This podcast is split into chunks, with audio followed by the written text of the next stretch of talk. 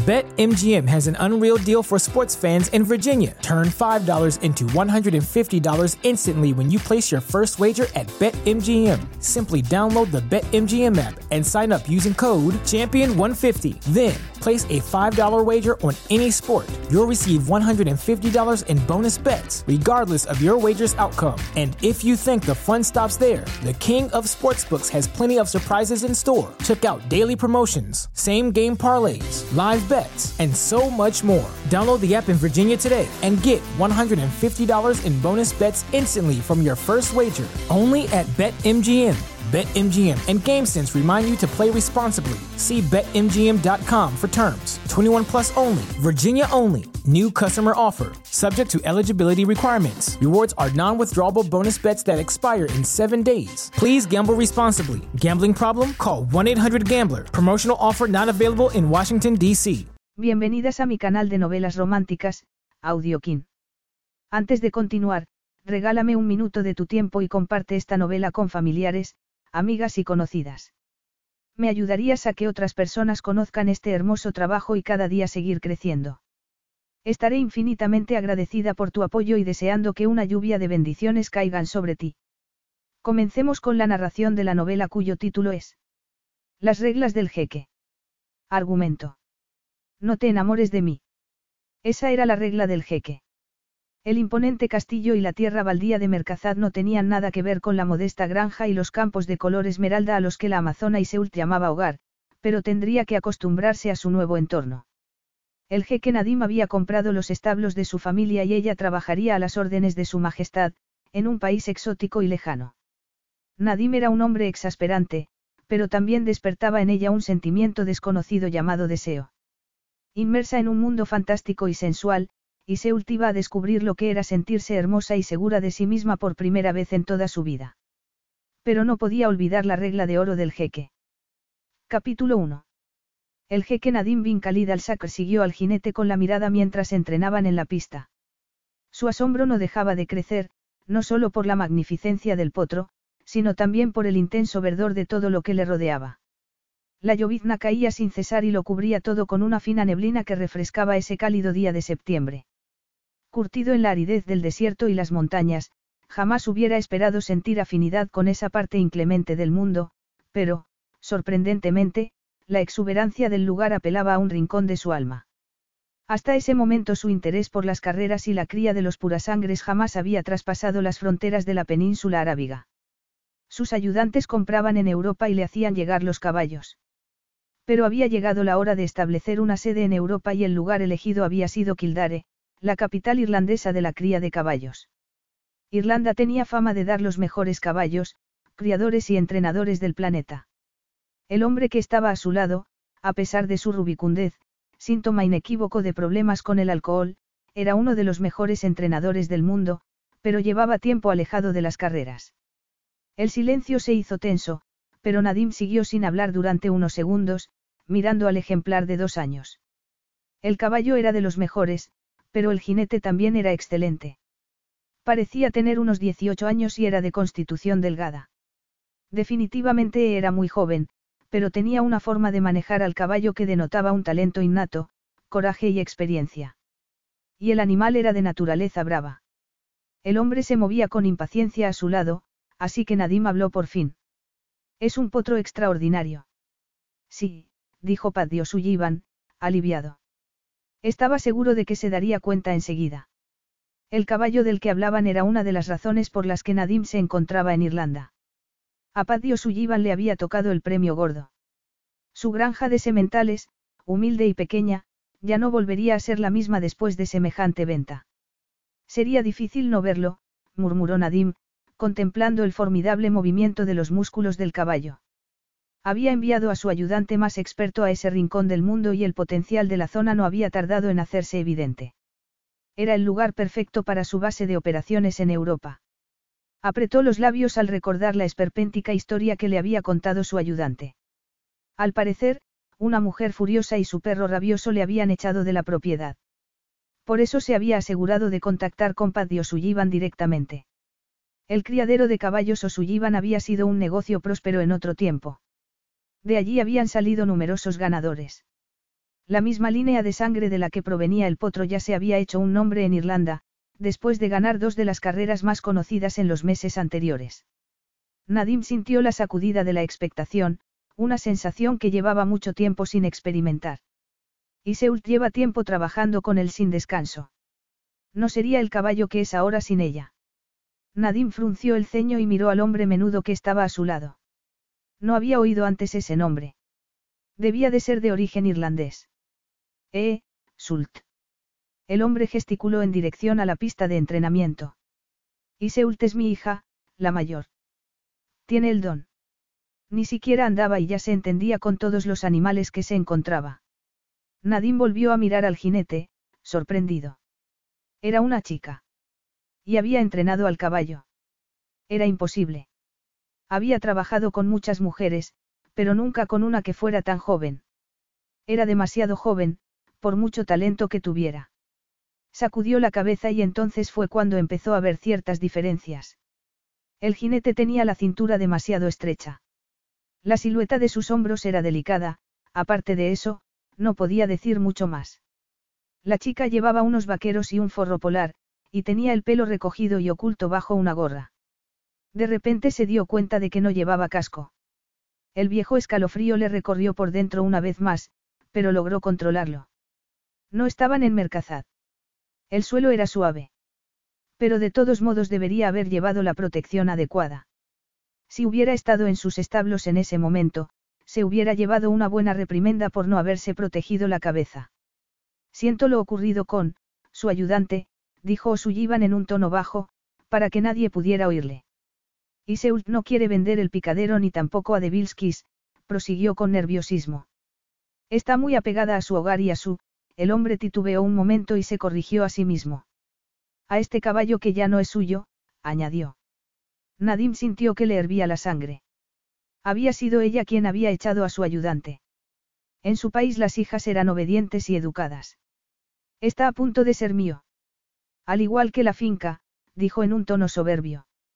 A menos que haya cambiado de opinión.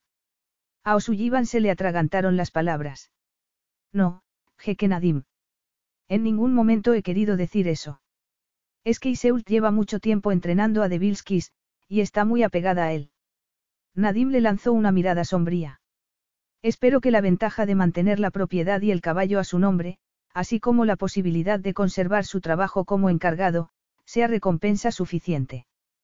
Que el banco le desahucie es una alternativa mucho peor. El irlandés se frotó las manos, temeroso. Por supuesto, jeque Nadim. No quería decir otra cosa. Es que Iseult, bueno, es un poco testaruda. Espero que no ofenda.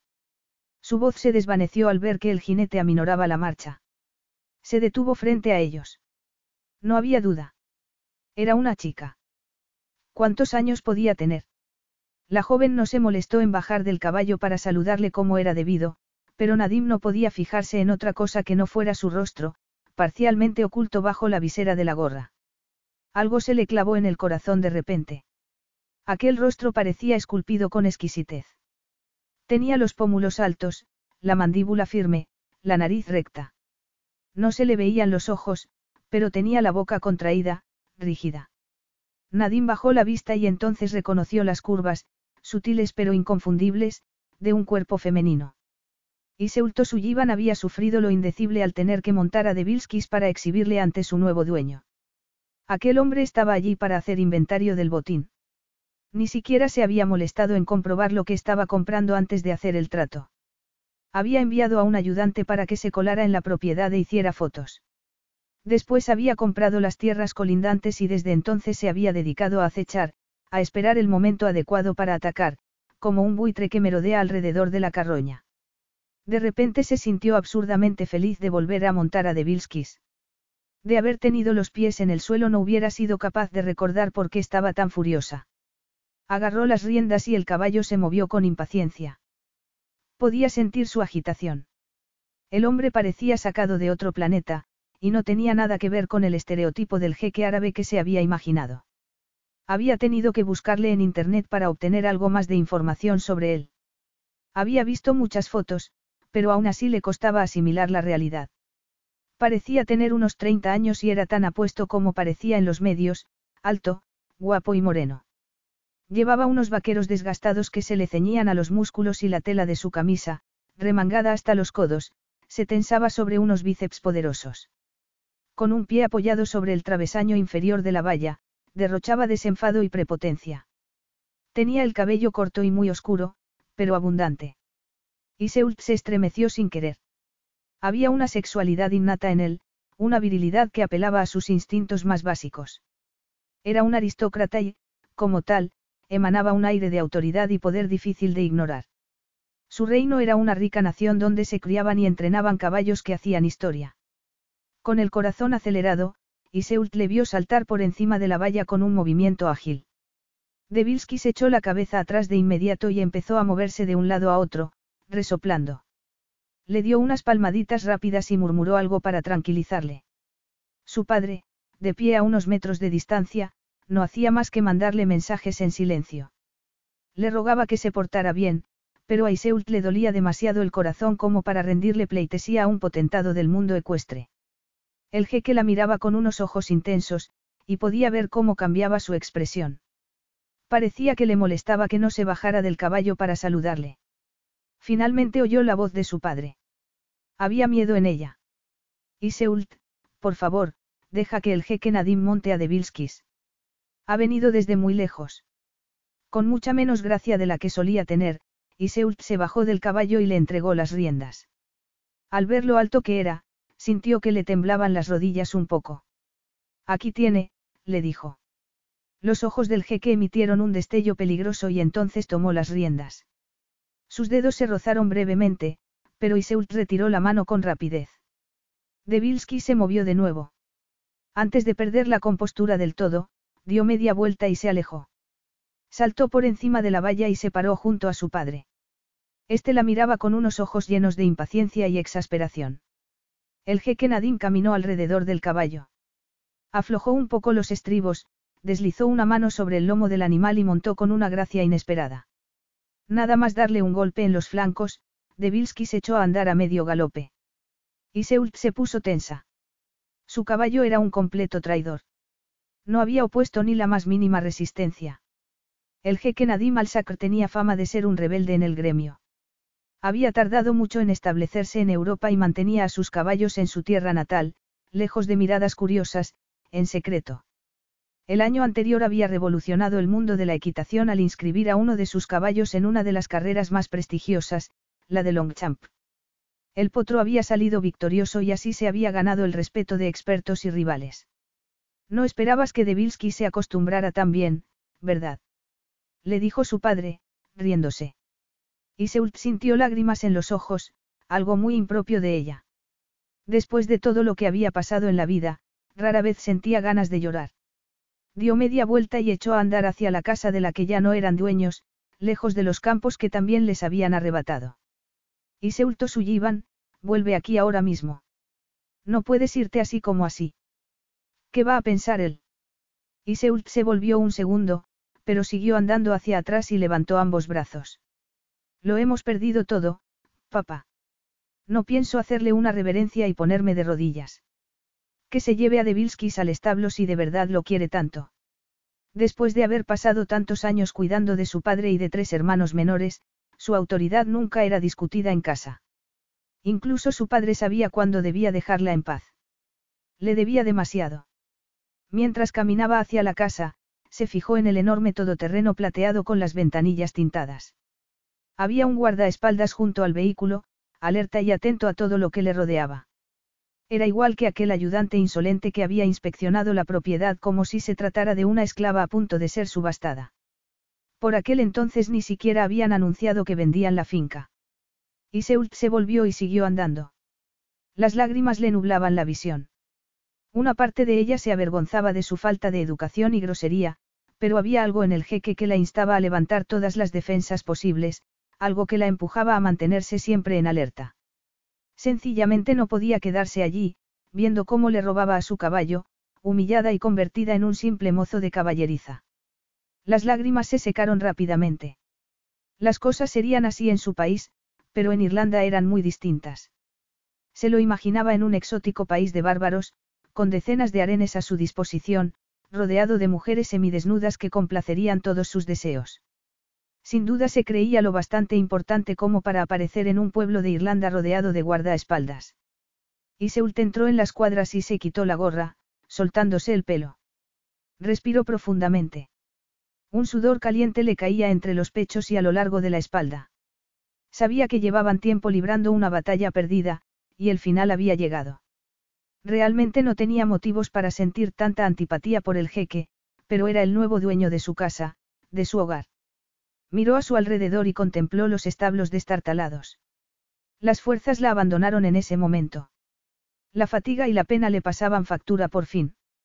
Apenas quedaban caballos. Y el picadero del final del camino también estaba vacío, la casa estaba a la derecha de los establos. En otra época había sido toda una casa de campo, reluciente y próspera, pero no era ni la sombra de lo que había sido. Había trabajado muy duro para mantenerlos a flote, pero todo les había salido al revés. Habían ganado dos carreras muy prestigiosas recientemente, pero ese dinero apenas había servido para pagar una mínima parte de las deudas que se habían acumulado tras muchos años de mala gestión. El único as bajo la manga que les quedaba era de Bilskis, y estaban a punto de perderlo. El jeque tenía intención de llevárselo a su país para hacerle correr y para crear una nueva línea de ganadores. Iba a llevarse lo mejor de la granja y les convertiría en una mera cadena de montaje ecuestre. Iseult no tenía inconveniente en ampliar el negocio, pero siempre había valorado por encima de todo el hecho de permanecer fiel a su propia identidad. Muchos habían vendido sus granjas a los árabes ricos y a los sindicatos, pero ya no había nada que les distinguiera de ellos. Llena de pena, Iseult se dirigió hacia el establo de Devilskis para prepararlo todo. Abrió una manguera y empezó a rociar la cuadra. Pensaba en su abuelo, en lo mucho que hubiera odiado vivir un día como ese. Había enfermado cuando ella tenía diez años, y le había seguido a todas partes hasta su muerte. Todo había salido a la luz entonces. Iseult ahuyentó los pensamientos tristes. Nada más demostrar su pedigrí, Devilskis había acaparado toda la atención, sobre todo porque llevaban mucho tiempo sin dar un caballo ganador. Todo el mundo sabía que estaban entre la espada y la pared, y que lo habían vendido todo excepto las yeguas más viejas para invertir en Devilskis. El revuelo mediático sin duda debió de llamar la atención del jeque. Se habían convertido en un jugoso plato para los carroñeros. Las lágrimas amenazaban con aflorar de nuevo y fue entonces cuando Iseult oyó el sonido de las herraduras al golpear el suelo. Se secó las lágrimas rápidamente y se dio la vuelta. El sol escogió ese momento para salir de su escondite entre los negros nubarrones y la hizo estremecerse. Se vio cegada momentáneamente. Lo único que veía era la negra silueta del jeque sobre los lomos de Devilskis, como un mal presagio. Durante una fracción de segundo, Nadim se quedó paralizado. La muchacha se había quitado la gorra. Era muy joven y su belleza quitaba el sentido. Su piel parecía de alabastro y tenía una larga cabellera, roja como el fuego. Pero eran sus ojos lo que más le llamaba la atención, almendrados y del color del ámbar. Si ya ha terminado la inspección, me llevaré a Devilskis. Yo no soy parte del inventario de su nueva adquisición. Su voz era sorprendentemente grave, pero Nadim no reparó en ello en ese momento. Su mirada altiva y soberbia acababa de desatar su rabia. Se bajó del caballo rápidamente. Una vez más se había dejado embelesar por alguien que no era más que un mozo de caballerizas. Ignoró la mano que ella había extendido para tomar las riendas y la atravesó con una mirada fulminante. Corríjame si me equivoco, señorita Osullivan, pero me parece que usted y su padre son parte del inventario. En el contrato de compraventa se especifica que todo el personal mantendrá su puesto de trabajo para garantizar un buen proceso de cambio. Usted no es parte del personal. Soy algo más que un empleado. A lo mejor en el lugar de donde usted viene están acostumbrados a comprar y a vender personas, pero en este país ya hemos superado esas prácticas tan ancestrales. Tenga cuidado, señorita Osullivan. Está yendo demasiado lejos. Su insolencia es intolerable. No me gusta tener empleados que contestan groseramente y utilizan perros de presa para intimidar. Iseult se sonrojó. Murphy no es un perro de presa. Simplemente es un poco protector. Su ayudante entró en una propiedad privada y yo estaba aquí sola. Usted ignoró una petición formal para venir a visitar la finca, aunque todo el mundo sabía que estaban a punto de ponerla en venta. Iseult no fue capaz de mirarle a los ojos. Tengo que recordarle que muy pronto seré el dueño de todo lo que ve a su alrededor, y que podría echarla de aquí para siempre. Algo brilló en esos ojos insondables. Incluso pudo haber dicho algo que sonaba como un juramento entre dientes. Iseult retrocedió y Nadim se detuvo. De repente tuvo el impulso de disculparse, pero reprimió las ganas. No recordaba la última vez que había tenido que disculparse por algo. Además, no tenía por qué rebajarse entablando una conversación con alguien como ella. Era una empleada más, una entre miles, repartidos por todo el planeta. Le entregó las riendas por fin. Devilskis viajará mañana. Asegúrese de que esté preparado. Capítulo 2. Un rato después, Iseult entró en casa por la puerta de atrás. Se quitó las botas de una patada y fue hacia la cocina. La señora O'Brien, el ama de llaves, parecía un tanto agobiada y Murphy no hacía más que interponerse en su camino. Iseult lo hizo salir y se volvió hacia ella. ¿Qué pasa? La mujer sopló para apartarse el pelo de la cara. Tu padre me ha dicho hace poco más de una hora que el jeque va a comer aquí, con él y con los abogados. Eso significa que tengo que cocinar para cinco. No recuerdo haber tenido que cocinar para tanta gente desde que los chicos se fueron a la universidad. Los, chicos, como ella les llamaba cariñosamente, eran sus hermanos menores, Paddy Jr. y los mellizos, Nessa y Eoin. Iseult sintió el aguijón de la ira nuevamente, pero agarró un delantal y se dispuso a ayudar a la señora O'Brien. La mujer se lo agradeció con una sonrisa. Más tarde, frente a la puerta del comedor, con una sopera en las manos, Iseult titubeó un momento. Al otro lado de la puerta se oía la voz profunda y sensual del jeque. Sensual cuando se había vuelto sensual. Apretó los dientes, esbozó su mejor sonrisa y entró. Se hizo el silencio en la sala. Evitando todo contacto visual, se dirigió hacia la mesa.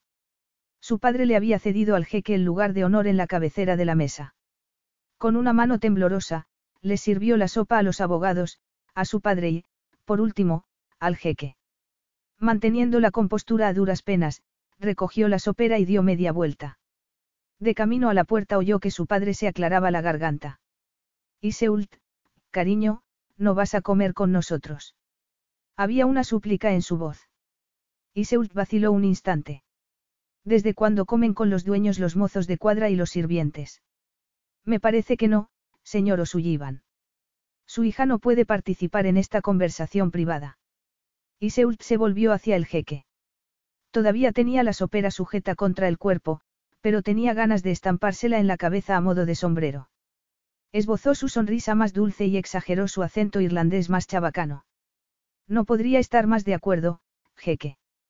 Sé muy bien cuál es mi sitio, y tengo un caballo que preparar para mañana, pero eso lo haré cuando termine de servir la comida. Por supuesto. Hizo una reverencia y dio media vuelta. Mientras caminaba hacia la puerta creyó oír una risita contenida. Parecía ser su propio abogado. Dejó que la señora O'Brien sirviera el resto de los platos, pero, cuando llegó el momento de sacar los cafés, no tuvo más remedio que volver a salir. El silencio, cargado de tensión, la envolvió al entrar en la sala. Podía sentir esa mirada afilada sobre la piel. No miró a nadie a la cara, pero sí se fijó en el rostro de su padre. Parecía algo enrojecido, miró el vaso que tenía al lado.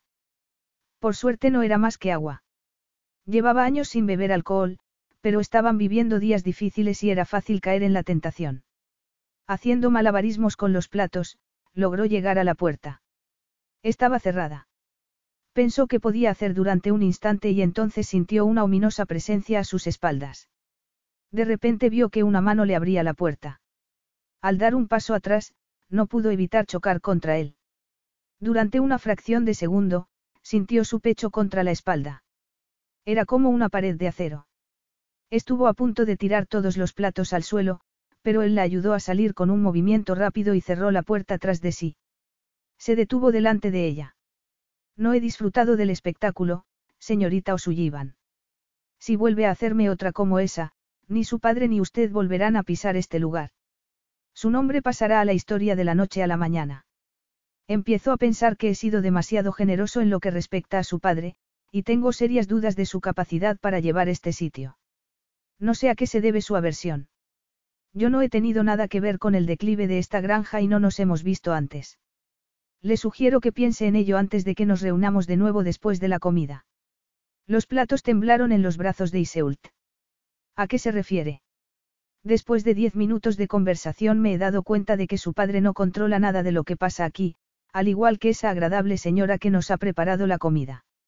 Al parecer, la he infravalorado un poco, señorita O'Sullivan. Me reuniré con usted dentro de una hora en el despacho de su padre y me explicará todo lo que tengo que saber. Pasó por su lado y volvió a entrar en el comedor. La puerta se cerró discretamente. Y Seult se quedó allí parada. El corazón se le salía del pecho. De pronto oyó a la señora O'Brien. La pobre mujer resoplaba mientras subía las escaleras, cargada con los postres y los cafés. Rápidamente, Iseult dejó los platos en una mesa cercana, le abrió la puerta y huyó hacia la cocina. Se puso sus viejas botas y salió al exterior. Respiró profundamente varias veces y se tocó las mejillas. Las tenía ardiendo. ¿Qué le estaba ocurriendo? El jeque tenía razón. No era culpa suya que se encontraran en esa situación. Se dirigió hacia los establos. Al oírla acercarse, Devilsky sacó la cabeza y relinchó. Iseult sonrió con tristeza y le acarició la nariz. Este es nuestro último día juntos, Devil. Mañana te vas, se le hizo un nudo en la garganta. Inevitablemente, sus pensamientos volvieron al jeque. Continuó acariciando al caballo y apretó los labios. Era un hombre duro, implacable, indescifrable, y sin embargo, apelaba a su parte más femenina y secreta. Verle en carne y hueso le había despertado algo desconocido, algo que jamás hubiera esperado sentir a esas alturas. Después de perder a su madre a la edad de 12 años, se había acostumbrado a la vida de los hombres y no había vuelto a tener una figura femenina en la que fijarse. Una vez había intentado ser una chica, pero la humillación había sido demasiado grande como para volver a intentarlo de nuevo. Y Seult masculló un juramento. ¿Por qué tenía que acordarse de eso? Se negaba a reconocer que un perfecto desconocido pudiera haber desenterrado esos recuerdos dolorosos. Además, era imposible que un hombre como ese fuera a fijarse en alguien como ella. Había visto fotos de las mujeres con las que salía en Internet.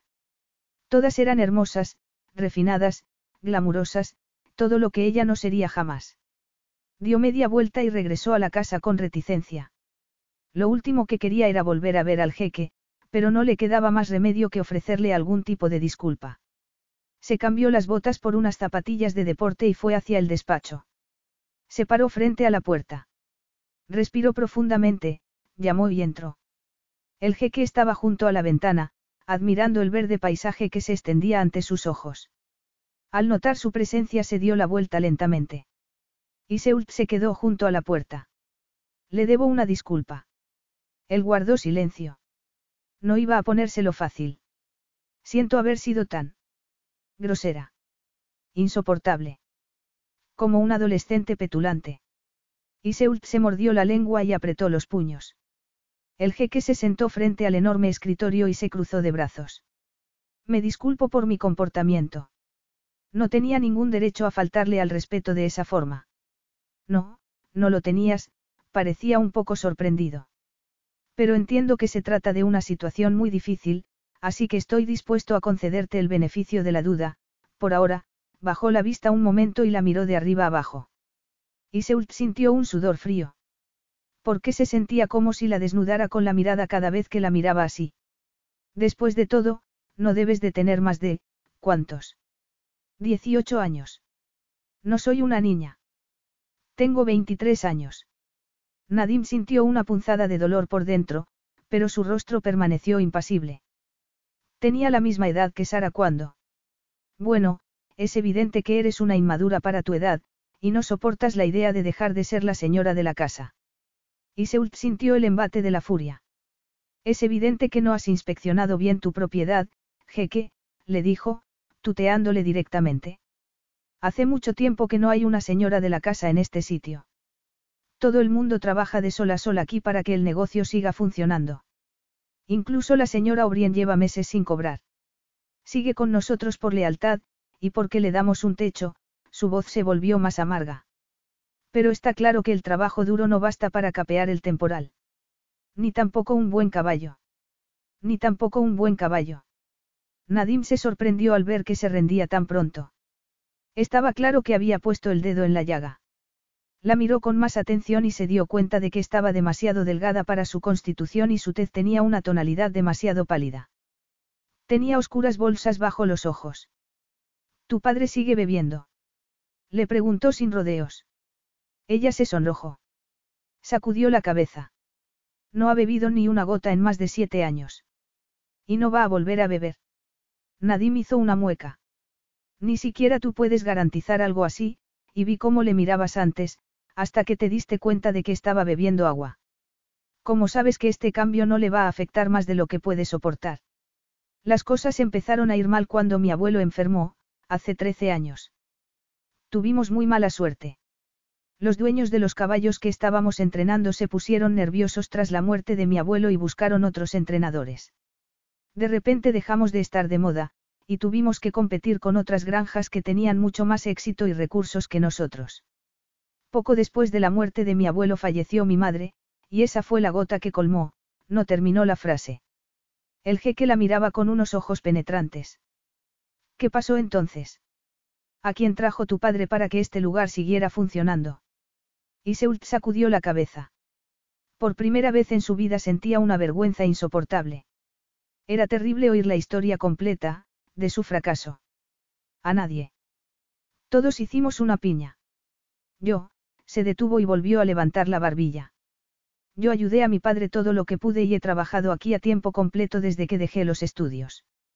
El rostro del jeque no tenía expresión alguna, pero Iseult podía ver la tensión en sus músculos. ¿Y tus hermanos? Tengo dos hermanos y una hermana. Están en la universidad en Dublín. Me ayudaban cuando podían. ¿Y de Vilskis? ¿Le entrenaste tú? Con mi padre. Ambos lo hicimos. ¿Cómo sabes que no le has entrenado demasiado? ¿Cómo sabes que no ha empezado a despuntar demasiado pronto? Y Seult sintió el latigazo del orgullo. ¿Crees que despunta demasiado pronto? Al montarle hoy no te diste cuenta de que esas carreras que ha ganado solo son el comienzo. Su seguridad era sorprendente. Te veo muy segura de ti misma. Porque conozco a los caballos, y conozco a Devilskis. Todavía no ha demostrado todo su potencial. Es un pura sangre auténtico, de linaje. Es hijo de Hauke y de Seilas Whis, descendiente directa de Reina de Tara. Nadine conocía el linaje de Devilskis de principio a fin. Si lo que cuentas es verdad, sabes lo que estás diciendo, no. Y Seulta sintió. Podría llegar a ser un caballo muy especial. Más que especial.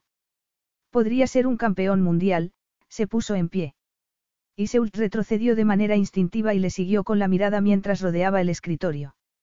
Tras sentarse en la alta silla de cuero que había pertenecido a su abuelo, le hizo señas para que tomara asiento al otro lado de la mesa. Los papeles están firmados, Iseult, le dijo, hojeando los documentos. Ahora soy el dueño de todo, la atravesó con la mirada. Soy tu dueño. ¿Y qué? Es un efecto dominó. Esta va a ser mi base de operaciones en Europa, y va a necesitar mucho trabajo. Como ya debes de saber, he comprado la tierra aledaña. Y Seulta sintió. Ya he contratado a un nuevo gerente que también se va a hacer cargo de la pista de entrenamiento. Y Seult contuvo el aliento.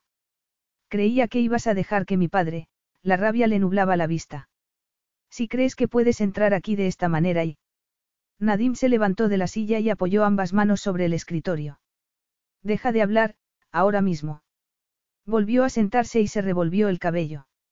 Su cuerpo irradiaba impaciencia. Eres increíblemente impertinente. Nadie me habla de esa forma. Nadie.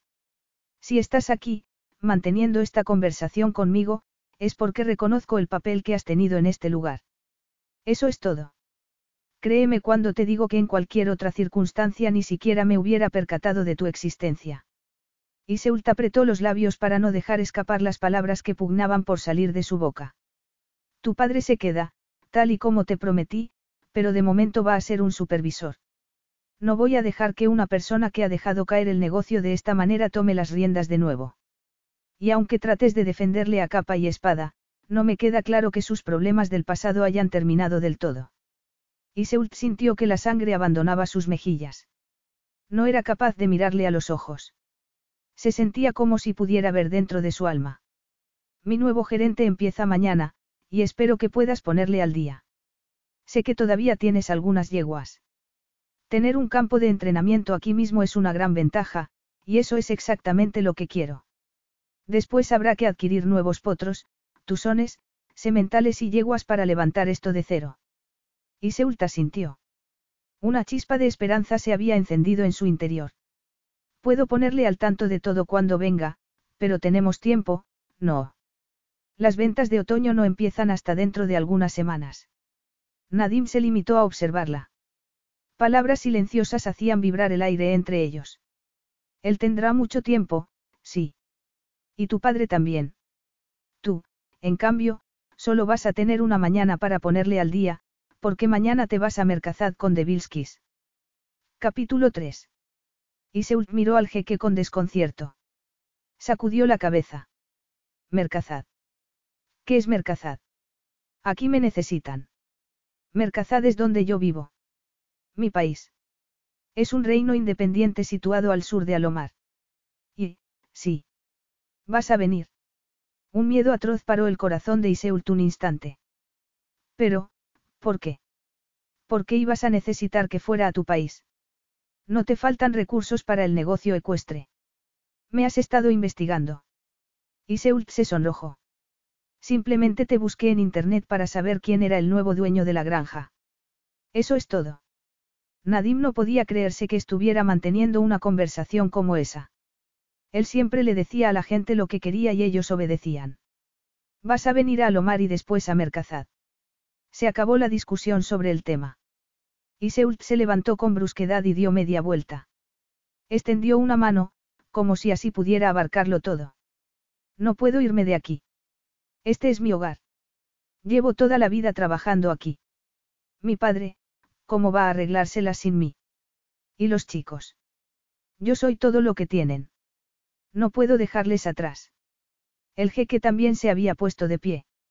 Todo su cuerpo estaba tenso, atenazado por la rabia. ¿Quiénes? Son los chicos. No me digas que tienes un montón de hijos y que tu padre olvidó mencionarlo. No, no tengo hijos. Estoy hablando de mis hermanos. Desde que murió mi madre, solo me han tenido a mí. Nadim rodeó el escritorio parcialmente. Verla alejarse le enfurecía aún más. Se obligó a mirarla a la cara e ignoró el deseo que crecía en su interior. El efecto que tenía sobre él no dejaba de sorprenderle. Dijiste que todos estaban en la universidad. Sí, pero los mellizos solo tienen 18 años. Nunca han estado lejos de casa. Su casa no se va a ir a ninguna parte. He sido muy generoso dejando que tu familia se quede aquí. No, pero si no estoy aquí, ellos. Mientras pronunciaba las palabras se dio cuenta de lo patéticas que eran. Cuando tenía 18 años, ya le había dado la vuelta al mundo dos veces. Se miró al jeque a la cara. Había arrogancia en su expresión. Vienes de un sitio muy distinto. No es tan distinto. Estudié en Inglaterra, y no en una tienda de campaña en mitad del desierto, como te imaginas. Pero aún así me marché en cuanto supe lo que era ser independiente. Tus hermanos ya son mayores y no eres su madre. Y Seult se sonrojó. Reprimió las ganas de decirle que era como si lo hubiera sido. Sé muy bien cómo es. Yo perdí a mis padres cuando era muy joven y tuve que asumir toda la responsabilidad de llevar un país, aparte de cuidar de mi hermano. A tus hermanos les vendrá bien saber que no siempre vas a estar ahí para ellos, y a tu padre también le vendrá bien asumir su papel y tomar la batuta. Él estará aquí si le necesitan. Pero ¿qué voy a hacer yo en Mercazad? Trabajarás para mí. Al principio trabajarás en los establos, pero con el tiempo quizás te deje participar en el entrenamiento de Devilskis, una vez esté seguro de tus habilidades.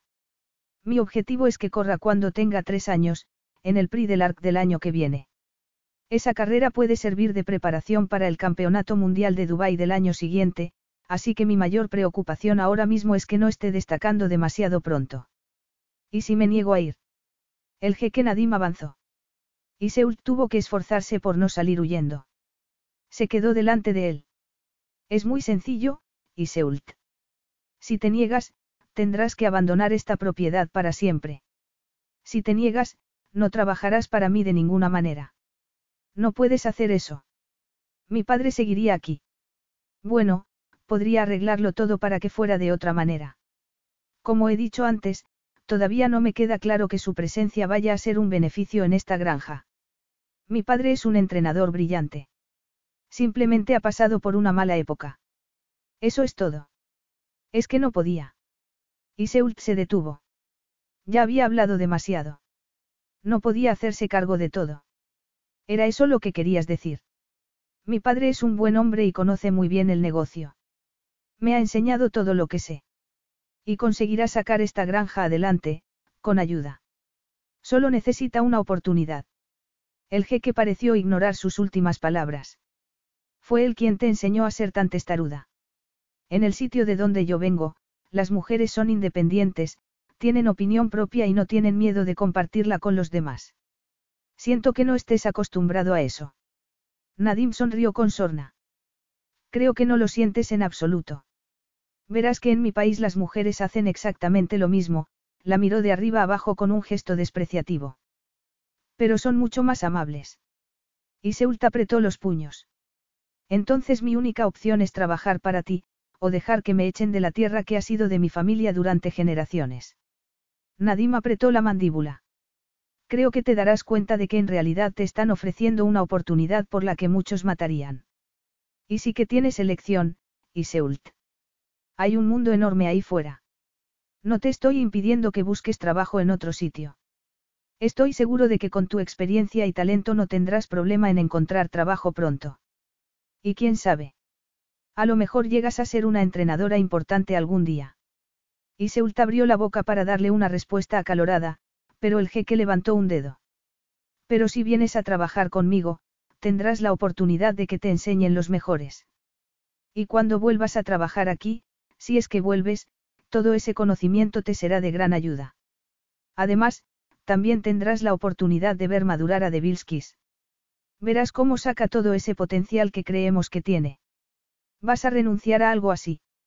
Iseult guardó silencio unos segundos. La realidad se imponía sin piedad. No podía dejar escapar una oportunidad como esa. Devilskis era el último descendiente de una línea de sangre que le había dado un nombre a la granja en otra época. Era el legado de su padre. Habían tenido que vender el resto de ejemplares para sobrevivir.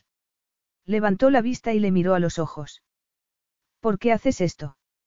Quiero decir que, ¿por qué no nos despides a todos sin más? Los ojos del jeque emitieron un destello peligroso. Era evidente que no estaba acostumbrado a que cuestionaran sus decisiones. ¿Por qué sé lo que se siente cuando todo lo que tienes está en peligro? Sé que esta es una comunidad pequeña, y no quiero empezar con mal pie. No quiero que los vecinos tengan reparos en hacer negocios conmigo, por lealtad hacia tu padre. Además, tampoco tiene sentido echar a tu padre o al ama de llaves, si ellos conocen a fondo estas tierras. Creo que tenerles aquí es algo mucho más valioso que el salario que voy a pagarles. Su rostro se endureció. Y Seult se estremeció. Pero, habiendo dicho eso, también soy consciente de que será conveniente traer personal a largo plazo, así que, ¿qué decides? Mi paciencia se está agotando. ¿Cuánto tiempo quieres que me quede en Mercazad? Te quedarás todo el tiempo que sea necesario. Muy bien. Viajaré a Alomar contigo y con Devilskis mañana. El jeque Nadim esbozó una sonrisa burlona no vas a viajar conmigo. Yo me marcho en cuanto llegue el nuevo gerente mañana por la mañana. Vas a viajar con el caballo. Y espero que llegue en las mismas condiciones en que está ahora.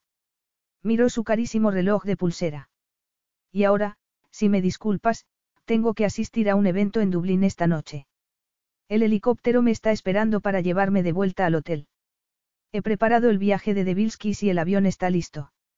Uno de mis veterinarios se encontrará contigo por la mañana y te acompañará durante el viaje. Espero que lo tengas todo listo para viajar mañana.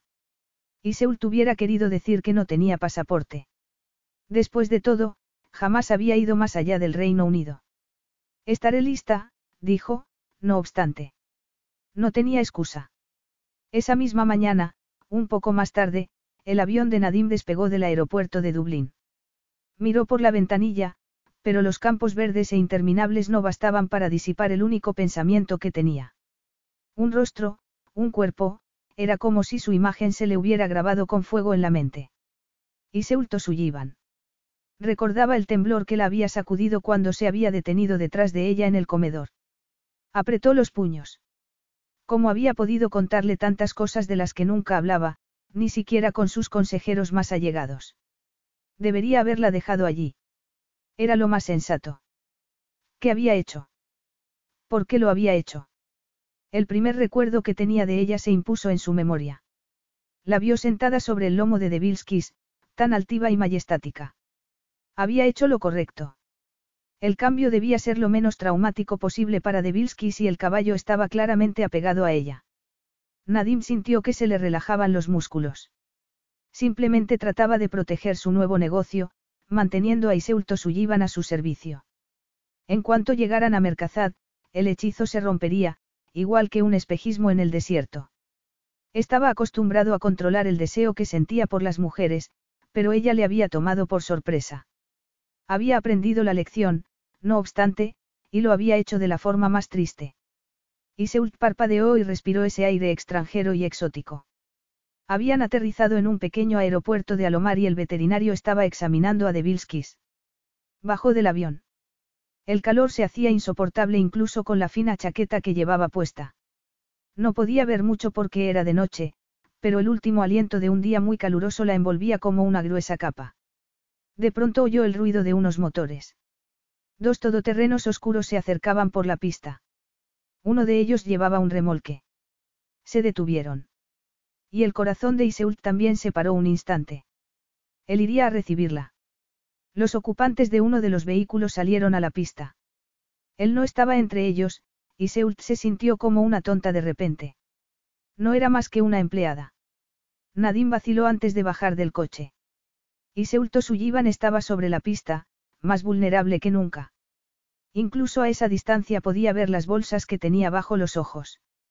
Llevaba el pelo recogido en una coleta despeinada. Se había convencido de que era perfectamente normal ir a recibirla al aeropuerto, pero la encargada de los establos, Jamila, no le había concedido el beneficio de la duda. La mirada que le había dedicado al verle salir hablaba por sí sola. No era necesario que le recordara que jamás había hecho algo así, sobre todo porque siempre era ella quien iba a recoger a los caballos a su llegada a Lomar. Iseult veía cómo se acercaban los hombres uniformados y cada vez se sentía más sola. Estaba en una tierra desconocida, rodeada de gente extraña. ¿Y si no hablaban inglés? ¿Y si no la esperaban? De repente sintió un cosquilleo en la nuca y oyó que se abría la puerta del otro vehículo a sus espaldas. Se giró, y entonces le vio. Iba vestido de negro y parecía más exótico y peligroso que nunca. Fue hacia ella. Espero que hayas tenido un buen viaje. Y Seult se limitó a sentir con la cabeza. Él les hizo señas a los hombres uniformados, que se habían detenido a una distancia prudencial. Estos hombres son de inmigración. Comprobarán tu documentación y te darán el visado de trabajo que he preparado para ti. Y Seult murmuró algo con la esperanza de que fuera inteligible. La cabeza le daba demasiadas vueltas. Aquello no era lo que esperaba y resultaba muy inquietante saber que ese hombre le había organizado la vida en un plazo de 36 horas. La antipatía y la desconfianza habían dado paso a algo indefinido, un temor innombrable. En un tiempo récord, los hombres le devolvieron el pasaporte con una sonrisa. El jeque Nadim estaba con el veterinario, ayudándole a bajar a Devilskis por la rampa. Al verla acercarse, la miró. ¿Cómo ha pasado el viaje? Se miró al veterinario, buscando una confirmación. El hombre asintió con la cabeza. Muy bien. Eso son buenas noticias, dijo Nadim. A veces si un caballo no pasa bien el viaje, es un síntoma de problemas. Juntos metieron a Devilskis en el remolque para caballos más lujoso que Iseult había visto jamás y, tras haberse despedido del veterinario, Nadim trasladó su equipaje al todoterreno. Cuando salieron de la pista, Iseult se fijó en los vehículos escolta. Uno de ellos iba delante y el otro detrás. Llevaban banderitas a ambos lados del capó para señalizar su carácter oficial. No esperaba verte en la pista. Nadim le lanzó una mirada superficial. Tuve una reunión con el sultán de Alomar, pero él tuvo que marcharse de repente, así que decidí volver a casa esta noche. Tengo una reunión en Mercazad por la mañana y no puedo perdérmela. Iseult se retorció las manos sobre el regazo. Tendrás tiempo para instalarte y descansar una vez lleguemos a los establos. No espero que empieces a trabajar directamente. Iseult le miró. Contempló su precioso perfil. Todo ha sido un poco precipitado, esto no es exactamente lo que esperaba. Él inclinó la cabeza. La encargada de los mozos se llama Jamila. Te lo enseñará todo por la mañana y te explicará cómo funcionan las cosas por aquí. Será ella quien decida las funciones que vas a desempeñar. Al ver que guardaba silencio, la miró con burla. No esperabas que contratara a una mujer para ese puesto, no. Y Seult se sonrojó. No es muy común. Incluso en Irlanda es más fácil encontrar caballerizas en las que solo trabajan hombres. Pues ya verás que en Mercazad las mujeres desempeñan toda clase de trabajos, aunque en los pueblos la actitud es un poco más conservadora y tradicional. Tratamos de conservar las costumbres. Es una pena que la forma de vida nómada tradicional de los beduinos se esté convirtiendo en algo del pasado. Los guerreros beduinos son los ancestros de mi pueblo. Mercazad siempre ha sido un punto estratégico defensivo. Iseult sintió una curiosidad repentina, pero le daba vergüenza preguntar, así que se limitó a preguntarle cuánto faltaba para llegar a Mercazad. No tardaremos mucho. Normalmente llevaríamos a los caballos a Barani, la capital de Alomar, pero el viaje duraría dos horas más. A veces usamos ese aeropuerto, porque está más cerca de la frontera con Mercazad. Estamos construyendo un pequeño aeropuerto al norte de Mercazad, pero no estará listo hasta dentro de un año. Oh, y Seult guardó silencio y contempló la oscuridad impenetrable. Se preguntó qué habría ahí fuera. Era el desierto. Había visto el mar mientras sobrevolaban el país, así que no debían de estar lejos de la costa. La noche anterior había leído algo sobre Mercazad en Internet. Era un país diminuto, delimitado por una cordillera que servía de frontera natural con Alomar. Había sido gobernado por el padre de Nadim hasta su muerte, 20 años antes.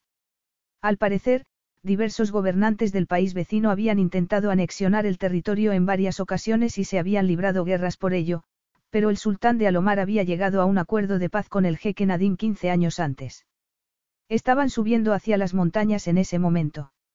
Una vez hayamos pasado las montañas, la altitud bajará. El país se asienta en el valle que está entre las montañas. Probablemente te sorprenda cuando lo veas, si lo que esperas es un desierto. Tenemos nuestro propio ecosistema, gracias a la topografía, y somos la única región que tiene monzón. Acabamos de salir de él, así que la vegetación está en todo su esplendor. Poco después, Iseult empezó a notar que descendían y un rato más tarde comenzó a ver las primeras luces de la ciudad. De repente recordó las imágenes que salían en la televisión de Las Vegas, un mar de luces en medio del desierto. No había rascacielos, ni edificios con más de dos o tres plantas, pero todo brillaba. Era tarde.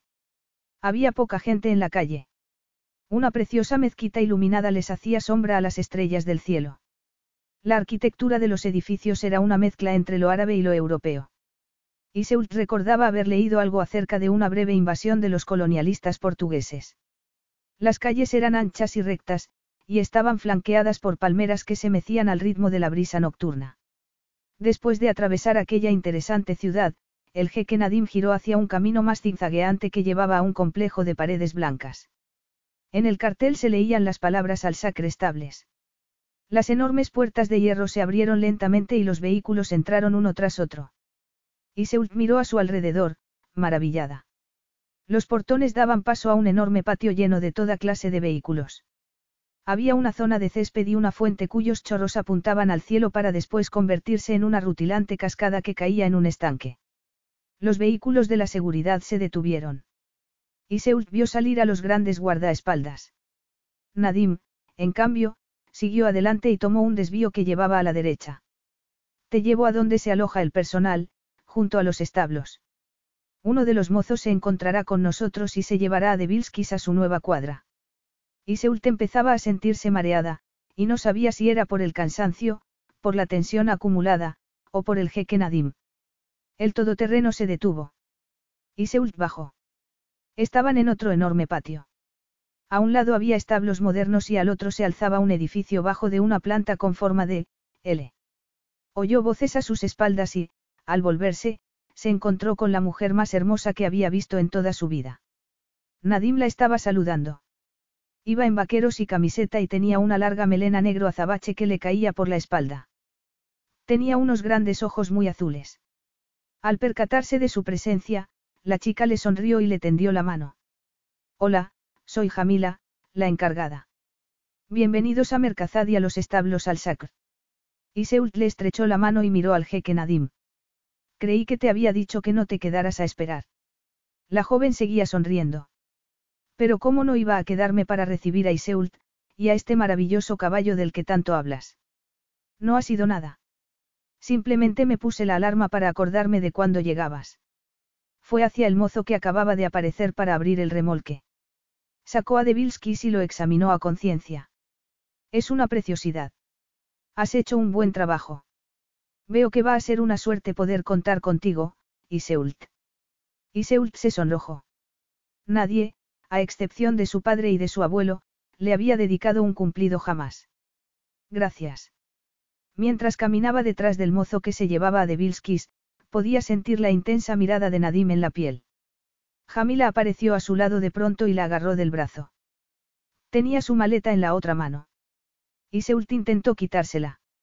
Vamos. Debes de estar agotada después de haber cruzado medio mundo. Te enseñaré tu habitación y luego podrás descansar un poco. Ya habrá tiempo para enseñártelo todo mañana. Y Seult trató de bromear un poco. Sí. La vuelta al mundo en unas horas. Por el rabillo del ojo vio que el jeque Nadim le hacía un gesto a Jamila. Ella asintió con la cabeza. La comunicación era fácil entre ellos. Era evidente que había mucha confianza. Y Seult se sintió incómoda de repente. Estaba claro que Nadim había hecho algo inusual al haber ido a buscarla al aeropuerto, y debía de estar deseando marcharse. Parecía que ni siquiera se iba a molestar en darle las buenas noches. El todoterreno del remolque abandonó el patio y Jamila condujo a Iseult al edificio con forma de L. Sacó la llave y abrió una puerta situada en el extremo más alejado. Iseult entró y dejó la maleta en el suelo. La planta baja era un espacio abierto, con cocina y una sala de estar amueblada en tonos blancos y neutros. En la planta superior estaba el dormitorio y el baño. Todo era lujoso, pero discreto. Jamila le estaba explicando unas cuantas cosas. Todos son iguales en este bloque. Yo estoy en el del otro extremo, más cerca de los establos. Ahí tengo el despacho también. Tenemos habitaciones más grandes para las parejas, y también tenemos casas, para los empleados que tengan familia. Están cerca de aquí. Espero que te encuentres a gusto. Y Seult se dio la vuelta, sorprendida de que Jamila hubiera malinterpretado su silencio. Claro que sí. Es un sitio precioso. No sabía con qué iba a encontrarme, pero desde luego no era nada tan lujoso como. Jamila esbozó una sonrisa. Nadine cuida muy bien a sus empleados. Esa es una de las razones por las que se le respeta tanto y por las que los trabajadores dan lo mejor de sí mismos. Tú, y se mordió el labio inferior. Le llamas Nadim, no tenemos que llamarle jeque. Jamila se echó a reír. No. Eso no lo soporta, le lanzó una mirada seria, pero sus ojos traviesos la delataban. Nadine prefiere un toque más informal, pero todos saben muy bien cuál es su lugar y le respetan como gobernante y líder de Mercazad. No te preocupes. Ya verás cómo es, la llevó a una ventana baja y señaló fuera. Desde aquí se ve el castillo. Ahí vive Nadim. Iseult miró fuera y tembló al ver a qué se refería. El castillo era más bien una fortaleza construida sobre una formación rocosa. Es del siglo XVI, y aunque ha sido reformado por dentro, el exterior permanece igual que cuando era una fortaleza de defensa. Dentro hay algunos de los mejores murales islámicos de la península arábiga. Expertos de todo el mundo vienen a estudiarlos, Jamila se puso erguida y sonrió. Te llevaré a verlo dentro de unos días, cuando ya te hayas adaptado un poco. Tú eres de aquí. Una sombra cruzó el rostro de Jamila durante una fracción de segundo. En parte.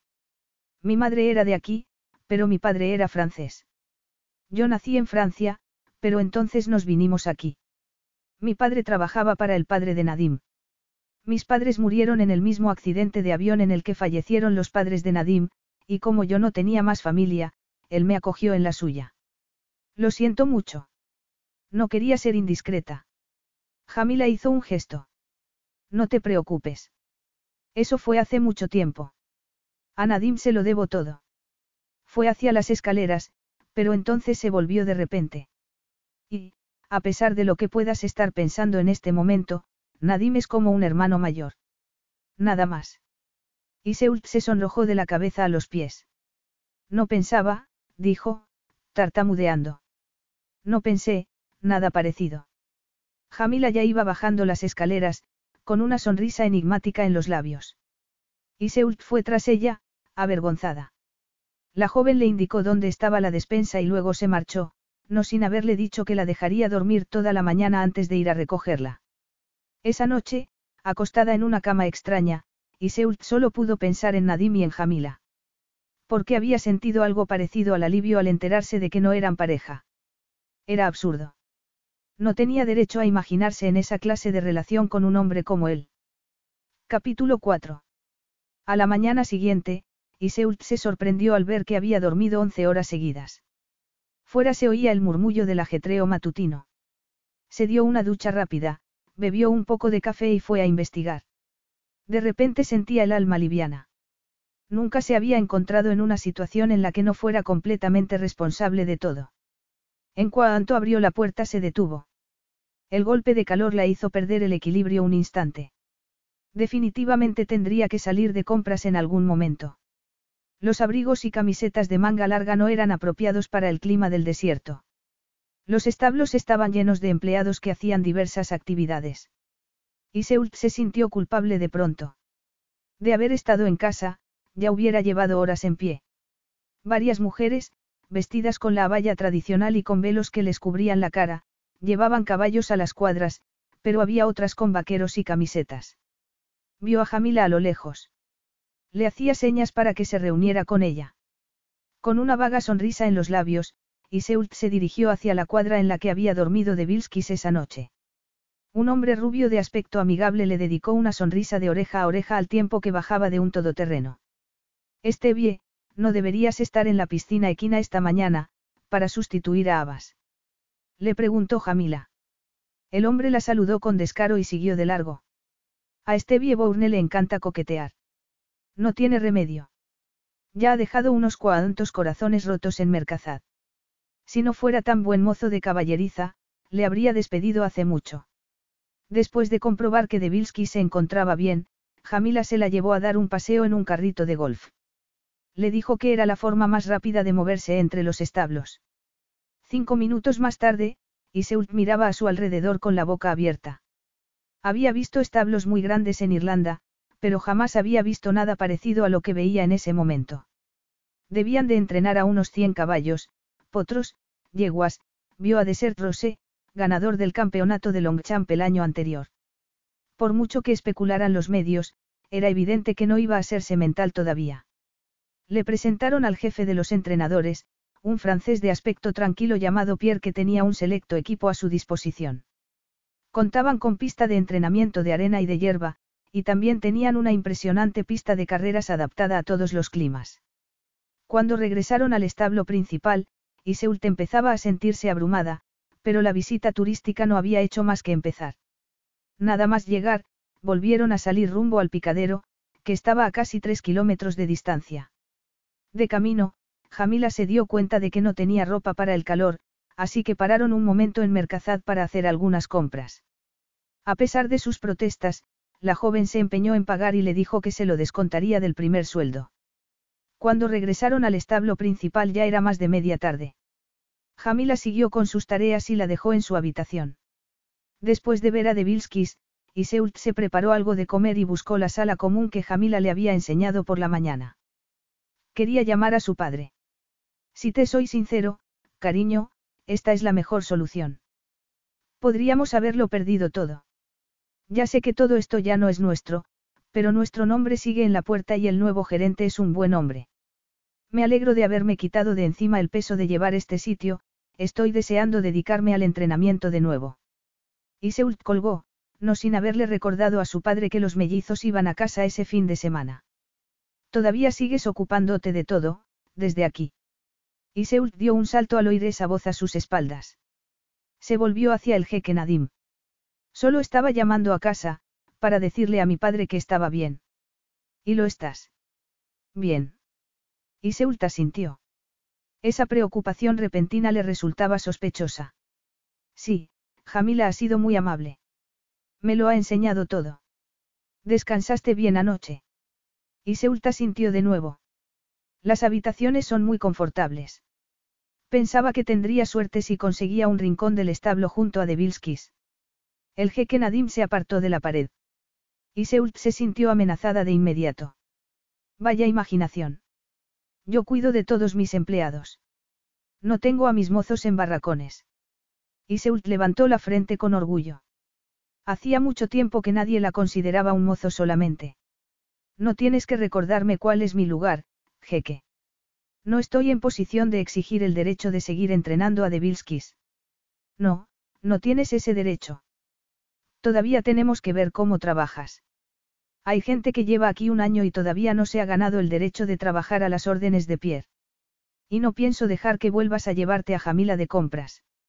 Está demasiado ocupada y es demasiado valiosa para el funcionamiento de este sitio. La injusticia de esa acusación la hizo contener el aliento. Yo ni siquiera quería irme de compras.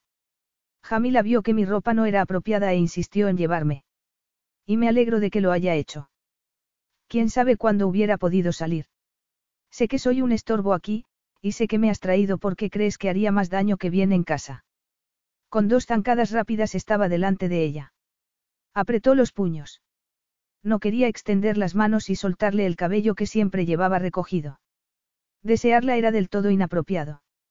Él no se acostaba con sus empleadas. Además, era muy distinta a la clase de mujer en la que solía fijarse. Soy Nadim. Nadie me llama jeque aquí. Y eres tan libre como cualquier otro de explorar Mercazad en tus días libres. Jamila tiene toda la información que necesitas para moverte por la ciudad, después de decir eso, dio media vuelta y se marchó. Y Seult se dejó caer sobre una silla. Durante una fracción de segundo había tenido la sensación de que iba a besarla. Se tocó los labios con las yemas de los dedos. Huyó a su habitación y se encerró allí. Lo único que podía esperar era que no volviera a visitarla de nuevo. Sus plegarias recibieron respuesta. No volvió a saber de Nadim en dos semanas. Se adaptó a la rutina de los establos con facilidad y durante una conversación le oyó decir a Jamila que el jeque estaba en Europa. Sin embargo, no volver a verle no la hizo sentir el alivio que esperaba en un principio. Por mucho que se esforzara, no era capaz de dejar de pensar en él. La gente le mencionaba todo el tiempo, con respeto y reverencia. Nadie tenía nada malo que decir de él. Empezó a preguntarse cómo era posible que apenas estuviera empezando a hacerse un nombre en el mundo de las carreras. Los establos y el picadero existían desde los tiempos de su padre. Jamila se había mostrado particularmente hermética cuando le había preguntado sobre el tema. Un día, al terminar su jornada en los establos, se dirigió hacia el campo de entrenamiento. Uno de los ayudantes de Pierre estaba supervisando el ejercicio de Devilskis. Al parecer, Pierre también se había ido a Europa durante unos días. Uno de los otros entrenadores, un hombre llamado Alain, se le acercó. Parecía algo agitado. A lo largo de la conversación quedó claro que estaba teniendo problemas para domar a un potro. ¿Puedo verlo? Le preguntó Iseult, sintiendo curiosidad. El entrenador se encogió de hombros con indiferencia. Adelante, le dijo. Esperaba tener buenas noticias para Pierre a su regreso, pero parece que a este solo podrán dominarlo Nadim o él. Iseult fue hacia la zona vallada. Nada más ver al animal, sintió una gran satisfacción. Podía trabajar con él. Sabía que podía. Tomó las bridas. Una pequeña multitud empezaba a formarse a sus espaldas, pero ella no se había dado cuenta. Se subió a la valla y se dedicó a observar al caballo durante un rato. Cuando creyó que había llegado el momento apropiado, se bajó y entró en el recinto. Empezó a caminar lentamente, en círculos, acercándose cada vez más al animal. Alain y el otro entrenador intercambiaban miradas de temor. En poco tiempo llegó a estar lo bastante cerca del caballo como para tocarle. Había una comunicación silenciosa entre ellos, pero no sabía de dónde procedía. Susurró unas palabras dulces que solía usar su abuelo, viejas palabras en gaélico. Con una paciencia infinita, le pasó la brida por la cabeza y le colocó la embocadura. De repente se dio cuenta de que el murmullo de la gente había cesado. Levantó la vista y vio que se habían dispersado. Solo quedaba una persona. Nadim. Su rostro parecía más sombrío que nunca. El corazón de Iseult se volvió loco, como si acabara de recibir una descarga de adrenalina. Tragó en seco. Le quitó la brida al caballo, le dio una palmadita en el cuello y regresó junto a la valla con las piernas temblorosas. En cuanto atravesó la puerta y cerró, Nadim fue hacia ella y la agarró del brazo. Espera un segundo. Ni siquiera me estás dando la oportunidad de... Él la hizo callar con una mirada sombría. No digas ni una palabra. Al despacho de Jamila ahora mismo. La hizo entrar en el todoterreno con brusquedad y arrancó, rumbo al edificio principal. La tensión se mascaba en el ambiente. Iseult no dijo ni una palabra durante el viaje. Cuando se detuvieron, bajó del vehículo rápidamente y entró en el despacho de Jamila. Todas las miradas estaban puestas en ella. Jamila también estaba allí, pero Nadim la hizo salir con una escueta palabra en árabe.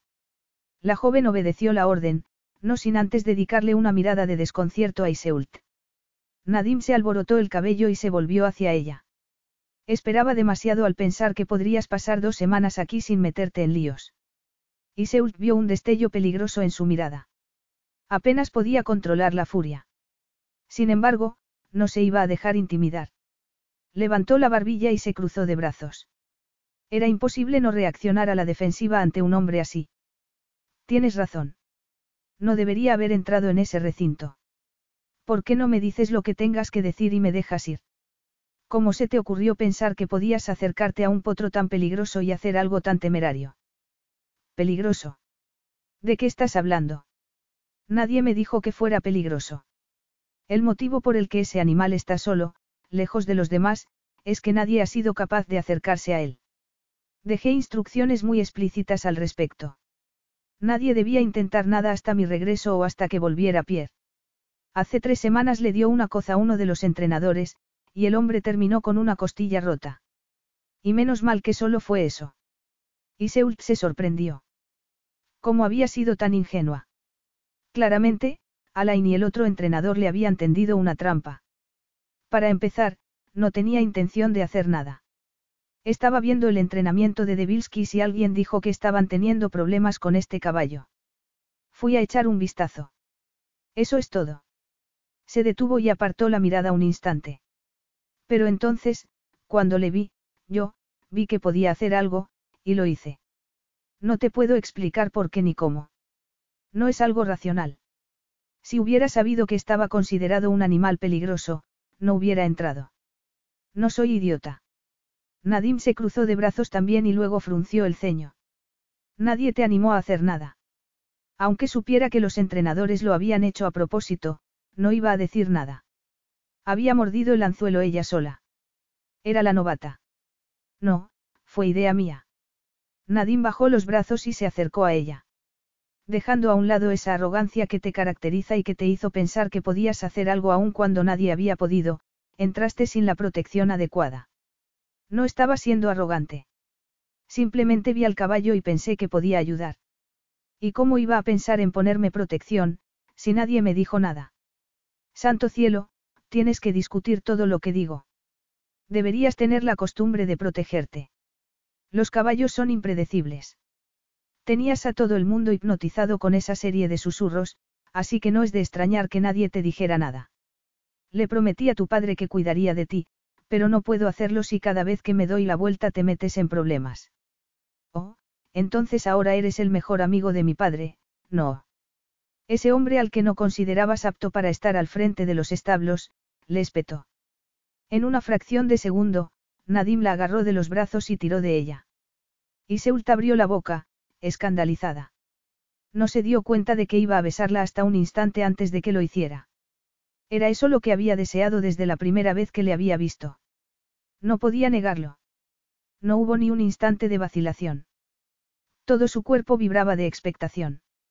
A Iseult nunca la habían besado, y mucho menos de esa forma. Se sentía como si ardiera desde dentro hacia afuera. De alguna manera se dio cuenta de que Nadim se había apoyado contra algo. Cada vez la atraía más y más, metiéndola entre sus muslos. Su miembro erecto se apretaba contra ella. Finalmente le soltó los brazos y la sujetó de la espalda. Las manos de Iseult fueron a parar a su cabeza de manera automática, se enredaron en su sedoso cabello. El momento se prolongó, suspendido en el tiempo y en el espacio. La joven abrió la boca, buscando más y más. Podía sentir cómo se le soltaba el pelo, cayendo sobre sus hombros al mismo tiempo. Nadine gruñó y buscó su lengua. Le tiró del cabello ligeramente y le echó la cabeza hacia atrás. Contuvo el aliento al sentir sus besos por la mandíbula, el cuello, él empezaba a subirle la camiseta. Estaba impaciente. Le abrió el sujetador y sus pechos le cayeron en las manos.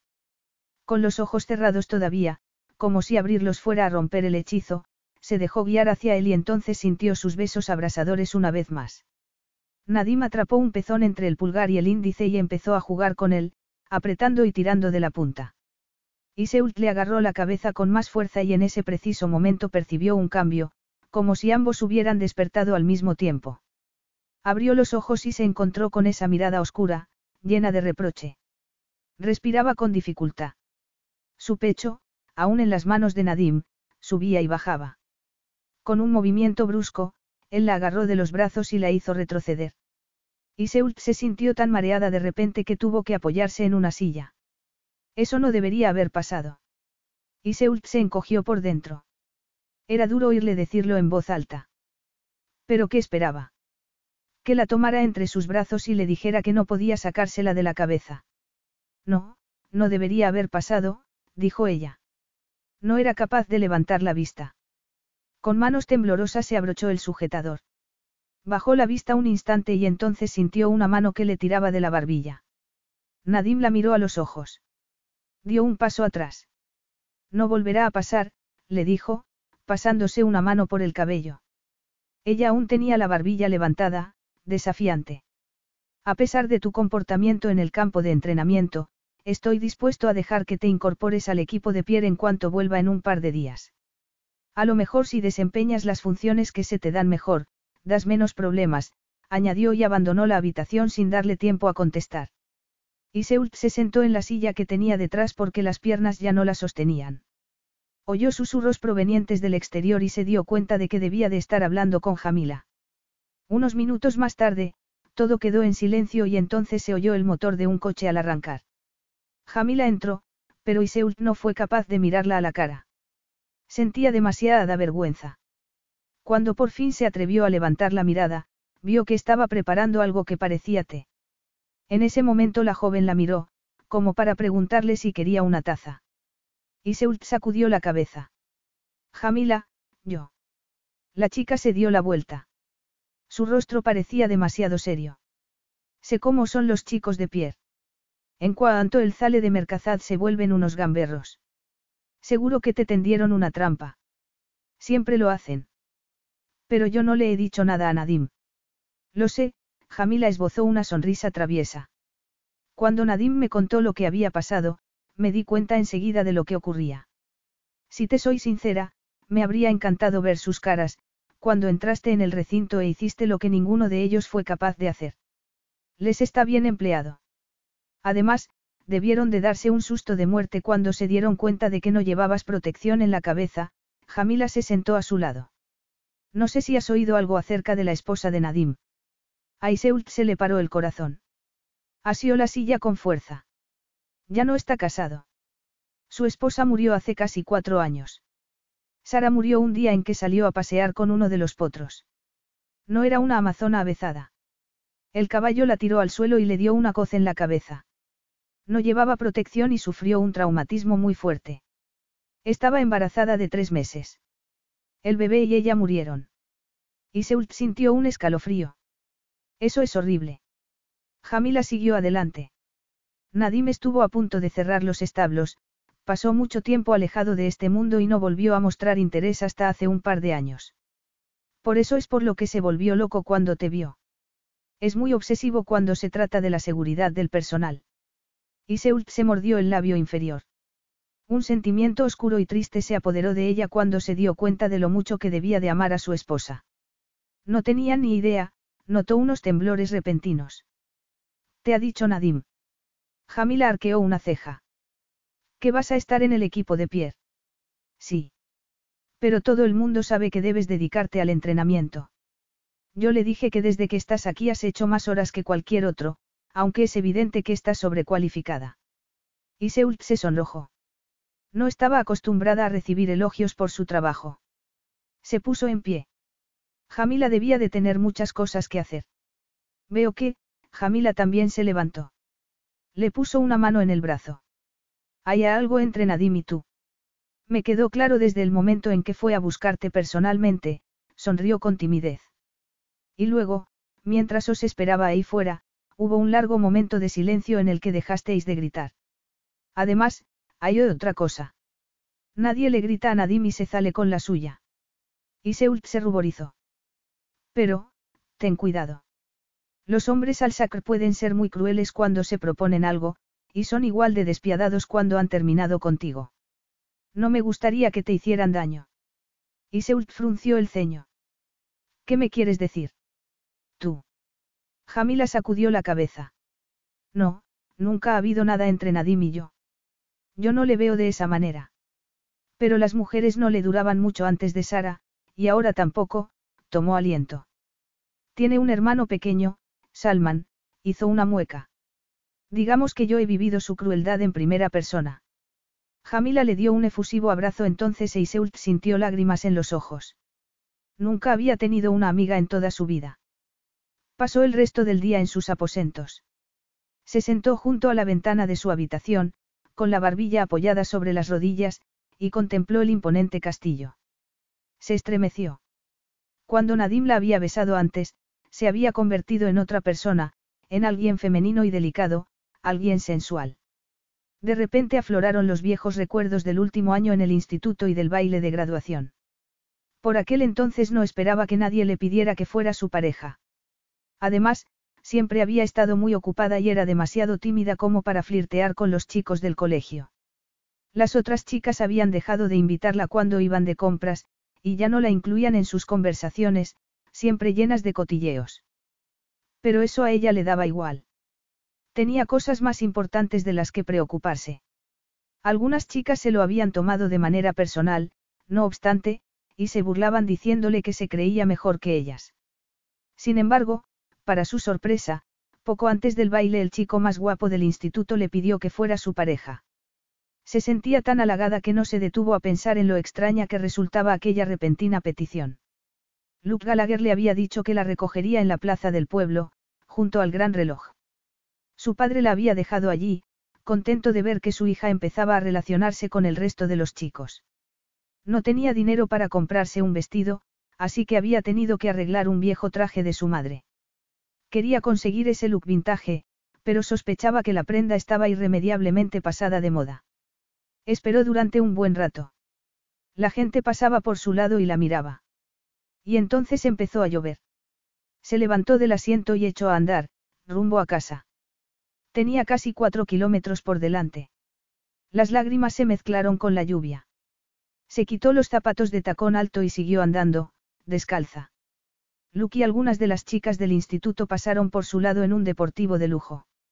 Hicieron sonar el claxon, riendo y bebiendo alcohol directamente de las botellas, pero Iseult mantuvo la vista al frente y siguió adelante. De pronto volvió a la realidad. Era evidente que Nadim la había encontrado atractiva durante unos segundos al menos, pero estaba claro que se arrepentía profundamente de haberla besado. El jeque no era de los que seducían a sus empleadas. Y Seult se sintió desgraciada y despreciable de repente. Capítulo 5. Nadim se echó hacia atrás. Estaba sentado en el comedor de la suite privada que ocupaba en el castillo. Con una mano sostenía un vaso de whisky, y hacía girar el líquido de color ámbar dentro del cristal una y otra vez. Le recordaba a los ojos de Iseult. Se bebió la bebida de un trago y agradeció la sensación de fuego que le quemaba la garganta. Algo llamó su atención de repente. Era la foto de su difunta esposa, que le observaba desde una mesa cercana. Se levantó y puso el retrato boca abajo. Le temblaba la mano. Nunca antes había hecho algo así, pero tampoco había tenido que enfrentarse a un deseo tan poderoso en la puerta de su casa. Sus aventuras siempre habían sido discretas, y habían tenido lugar muy lejos de Mercazad. La obsesión que sentía por Iseult era de lo más inoportuna. Ella era completamente distinta a las mujeres a las que solía tomar como amantes, y sabía que podía llegar a hacerle mucho daño. Agarró el vaso con fuerza al recordar el pánico que había sentido al verla dentro de ese recinto, sin casco, totalmente indefensa. Se había vuelto loco. Lo más sensato era enviarla de vuelta a casa. Cualquier cosa era mejor que soportar la tortura de su presencia. Justo en ese momento, Isam, su ayudante principal, entró en la habitación y le hizo una reverencia. Señor, la conferencia que pidió ya está preparada, en su despacho. Gracias. Salió detrás de su asistente.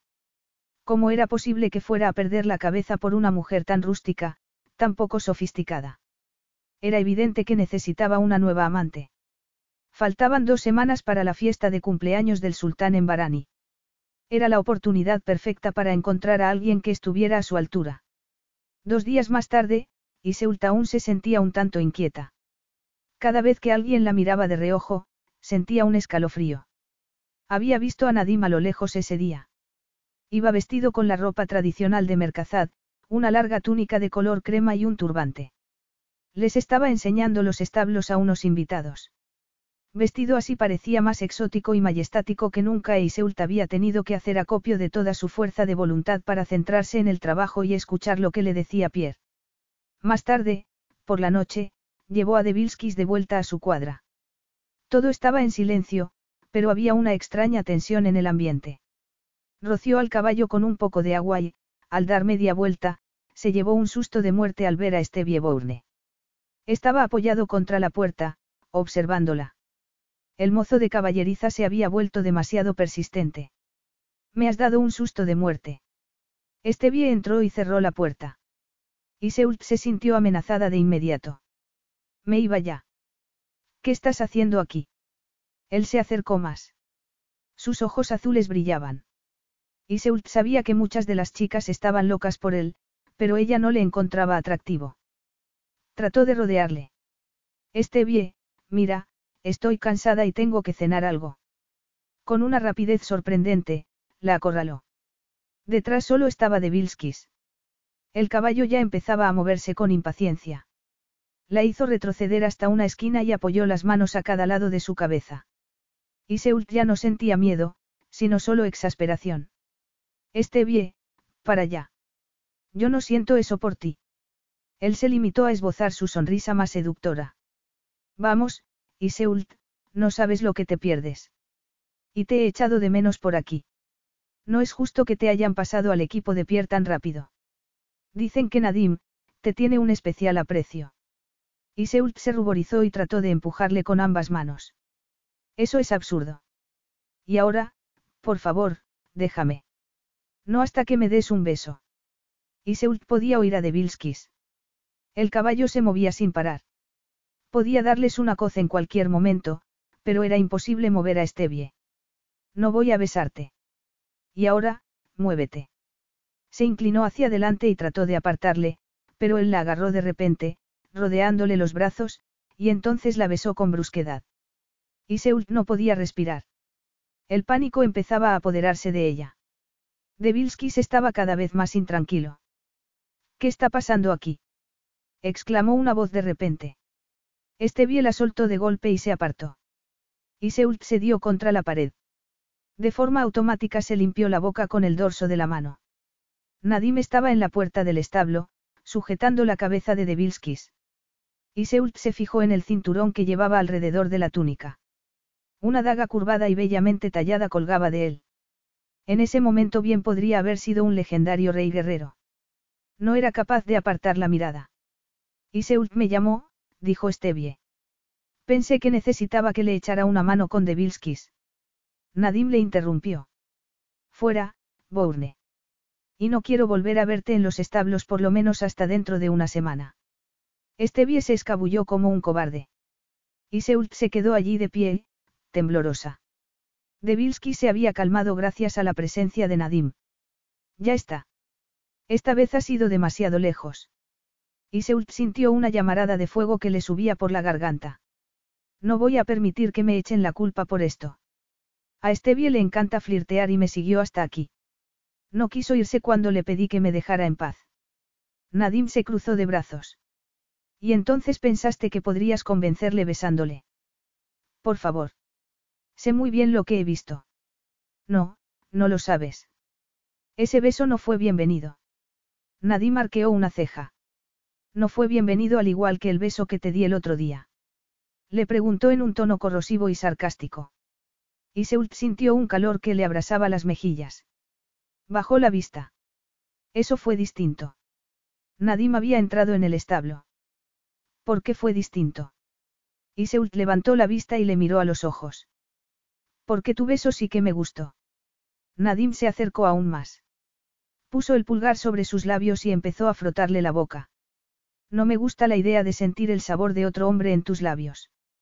Iseult trató de sacudir la cabeza, pero le pesaba demasiado. A mí tampoco. Presa de un impulso repentino, se puso de puntillas y le sujetó las mejillas. Se le aceleró el corazón y un fino sudor se deslizó por su piel. Reprimiendo un gruñido, Nadim bajó la cabeza y cubrió sus labios con un movimiento brusco. Apenas era capaz de mantener el control. Sus bocas se abrieron y sus lenguas se entrelazaron de la forma más íntima. Era como si Nadim la marcara, como si borrara toda huella del otro hombre. Deslizó las manos por su espalda hasta agarrarle el trasero y la empujó hacia él, haciéndola sentir el poder de su erección. Y se movía las caderas y se rozaba contra él. Era un baile femenino de seducción. De repente él le puso las manos sobre los hombros y la hizo apartarse. Quiero que vuelvas a tu habitación ahora mismo y que recojas tus cosas. Capítulo 6. Iseult se sintió como si acabaran de darle un puñetazo en el estómago. Un río de hielo corría por sus venas. Me mandas de vuelta a casa. ¿Qué quieres decir? ¿A dónde me mandas? Vas a venirte al castillo. Me ha quedado claro que no haces más que meterte en problemas. A lo mejor no te metes en tantos líos si tienes menos tiempo para flirtear con el personal. Dio media vuelta, pero Iseult le agarró de la ropa. Espera un momento. Nadim se dio la vuelta lentamente. ¿Por qué me vas a castigar a mí si fue Stevie el que vino a por mí? Nadim arqueó una ceja. Nada más besarle a él te me echaste encima, hizo una mueca. Me has demostrado que tienes un gusto bastante promiscuo e insaciable. Iseult le soltó. Le miró fijamente. Pero, ¿qué va a pensar la gente si me mudo al castillo? Nadim apretó la mandíbula. No tienes que preocuparte por eso. Pero voy a trabajar aquí. Tengo que ver a esta gente todos los días. Nadim se le acercó de nuevo. Nadie cuestiona lo que yo hago, ni las decisiones que tomo. Soy el jeque, y será mejor que lo tengas bien presente a partir de ahora. No voy a dejarte aquí a tu libre albedrío. Vendrás a trabajar todos los días y todas las noches volverás al castillo. Entonces voy a ser una especie de prisionera. Nadim esbozó una sonrisa burlona. Oh, no creo que vayas a sentirte como una prisionera cuando veas tu nueva habitación, Iseult. Y puedes irte cuando quieras. Nadie te va a detener. No, por supuesto que puedo irme. Solo me arriesgo a poner en peligro el futuro de mi familia. Él fue hacia la puerta. Se lo diré a Jamila. Ella te llevará una vez hagas la maleta. Iseult se detuvo ante el imponente jardín situado frente al castillo, abrumada. Las piedras que pisaba en ese momento tenían siglos de historia. Se sentía como si hubiera viajado miles de kilómetros para adentrarse en una fantasía árabe. Jamila rodeó el capó del coche, la agarró del brazo y la condujo hacia el interior de la fortaleza. En cuanto accedieron por el portón principal, todo se llenó de luz. Estaban en un patio central del que salían innumerables pasillos y pasadizos, flanqueados por enormes columnas. El patio albergaba un pequeño jardín, lleno de árboles pequeños y plantas. En el centro había un estanque con una pequeña cascada. Una joven, completamente tapada con la valla ya tradicional, se dirigía hacia ellas. Tenía los ojos más increíbles que Iseult había visto en toda su vida. Esta es Lina. Será tu doncella durante todo el tiempo que estés aquí. Te enseñará dónde está tu habitación. Iseult se volvió y miró a Jamila, boquiabierta. Estás en otro mundo ahora mismo, Iseult. Iseult no fue capaz de decir nada. Jamila miró el reloj.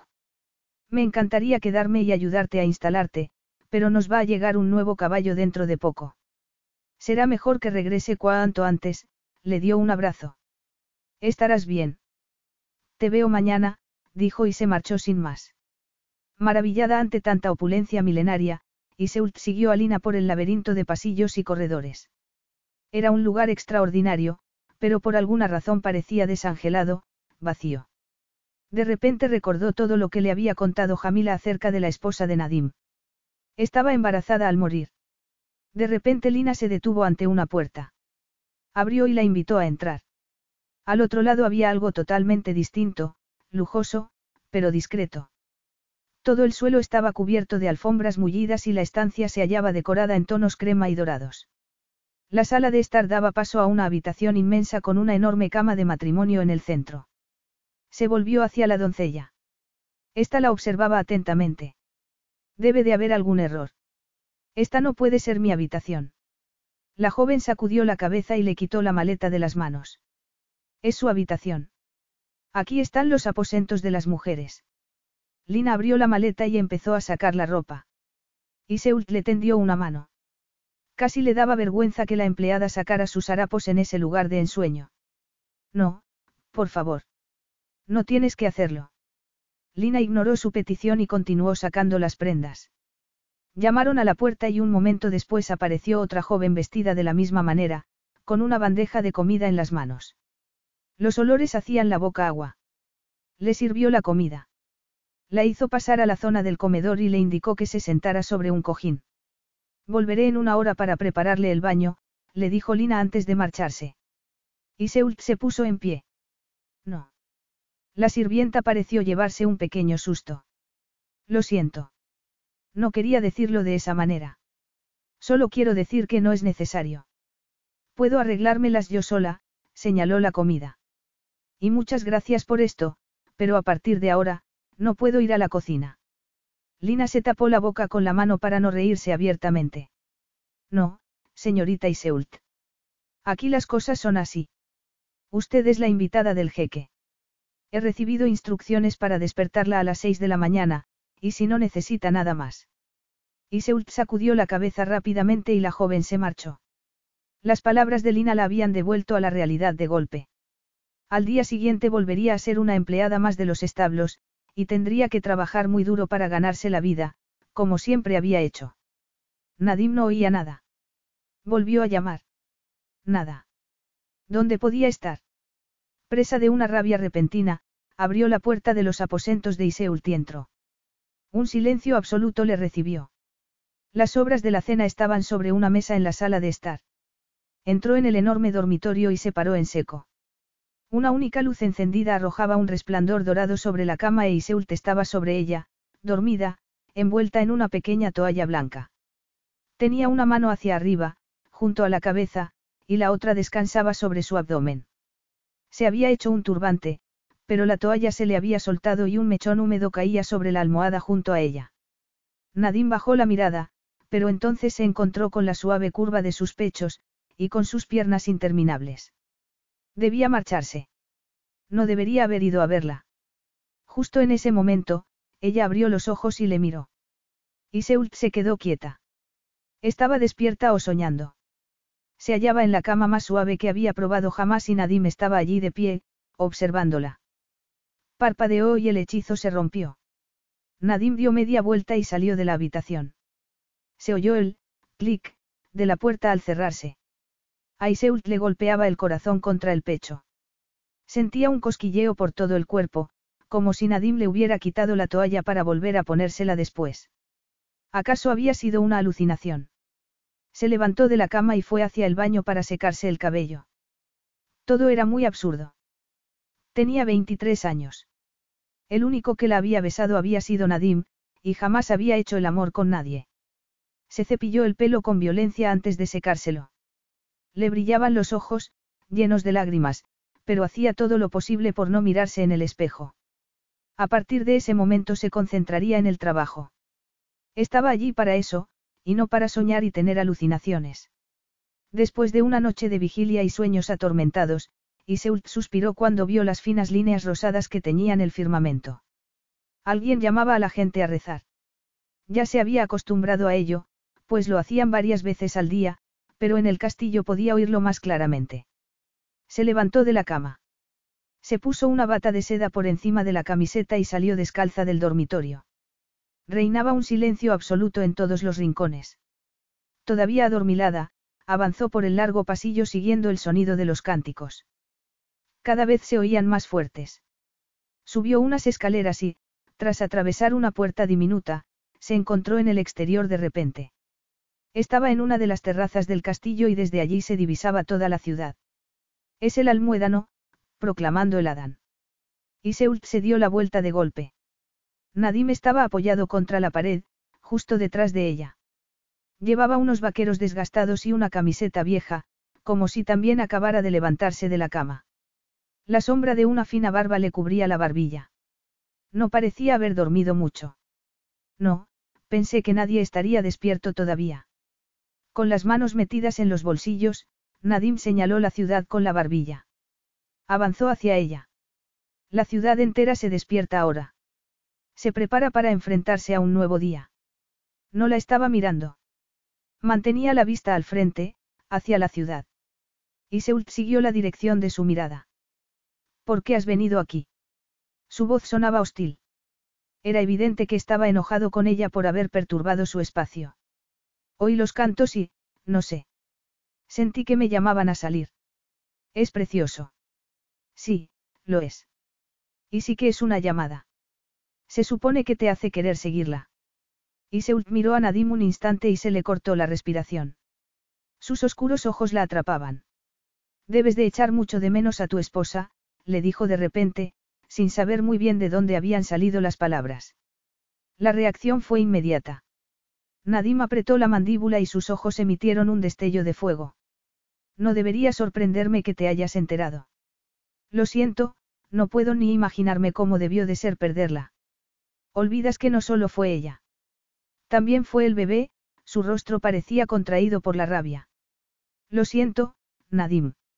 No quería, no quería hacerte pensar. Él se rió con amargura. No te preocupes. No necesito que me recuerdes algo que está grabado a fuego en mi memoria. Por fin miró hacia otro lado. Y Seult sintió que se le escapaba el aliento. Se le encogía el corazón al ver su rostro de dolor. Debías de amarla mucho. Él la miró de reojo. Su cara no revelaba nada, pero sus labios esbozaron una sonrisa cínica. Ese es el problema. Yo no quería a mi esposa. Fue un matrimonio de conveniencia. Pero ella sí que me quería a mí, esperaba más de lo que podía darle, sonrió con amargura. ¿Te sorprende, Iseult? ¿Crees que somos unos bárbaros aquí por concertar matrimonios de esa forma? También podríamos enamorarnos para divorciarnos dos años más tarde, como hacen los occidentales. Iseult sacudió la cabeza. Le pitaban los oídos. Esto es normal aquí, Iseult. Yo soy el jeque. Y se espera de mí que haga un buen matrimonio, un matrimonio práctico, conveniente. No se trata de enamorarse. La gente se casa todos los días, por muchas razones distintas. El amor rara vez entra en la ecuación. Esperar amor es esperar demasiado. Pero tu esposa sí lo esperaba, a lo mejor no podía evitarlo. Nadim la taladró con la mirada. Debería haber sido más lista.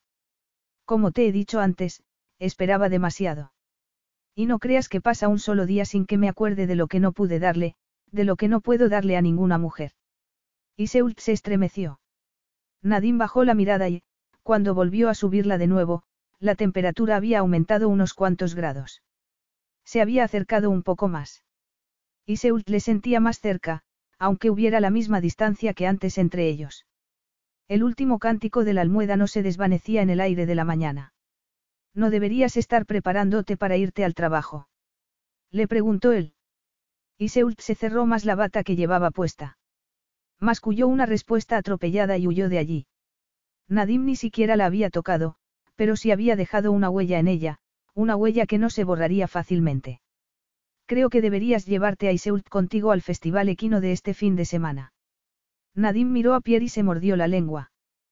¿Por qué lo dices? El francés le miró. Nunca he visto a nadie con su talento, Nadim.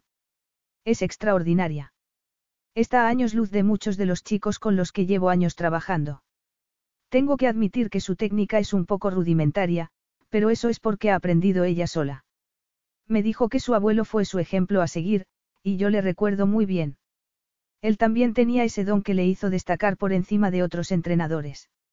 Desafortunadamente murió cuando ella todavía era muy joven, así que se perdió una buena parte de sus enseñanzas.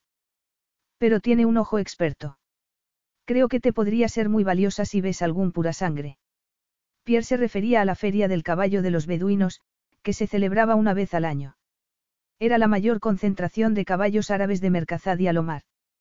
Tenía lugar en una meseta situada entre las montañas de la frontera y comprendía varias actividades, compraventa de caballos, carreras y eventos sociales.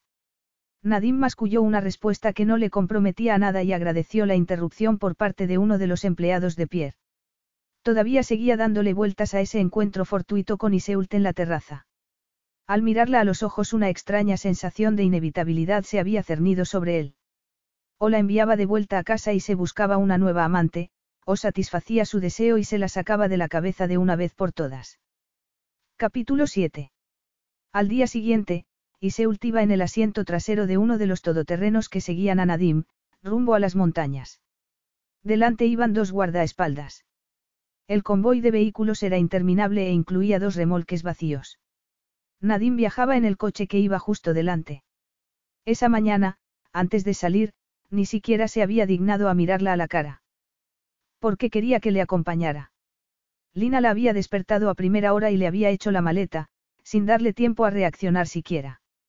Fueron cuesta arriba durante todo el camino y finalmente se detuvieron. Uno de los guardaespaldas bajó del coche y le abrió la puerta. Nadim la esperaba a unos metros de distancia. La miró un instante y entonces apartó la vista. Iseult se puso tensa de inmediato. Irguió los hombros y caminó hasta él. Varios de los coches seguían su camino. Titubeante, se detuvo a su lado y siguió la dirección de su mirada. La ciudad de Mercazad se extendía a sus pies, rutilante y majestuosa, rodeada de montañas. Pero en medio de aquella aridez había pequeños oasis de color y más cerca se divisaba una flamante cascada que caía por la falda de una montaña. Era como una visión de la mítica Sangrila. Es, sobrecogedor.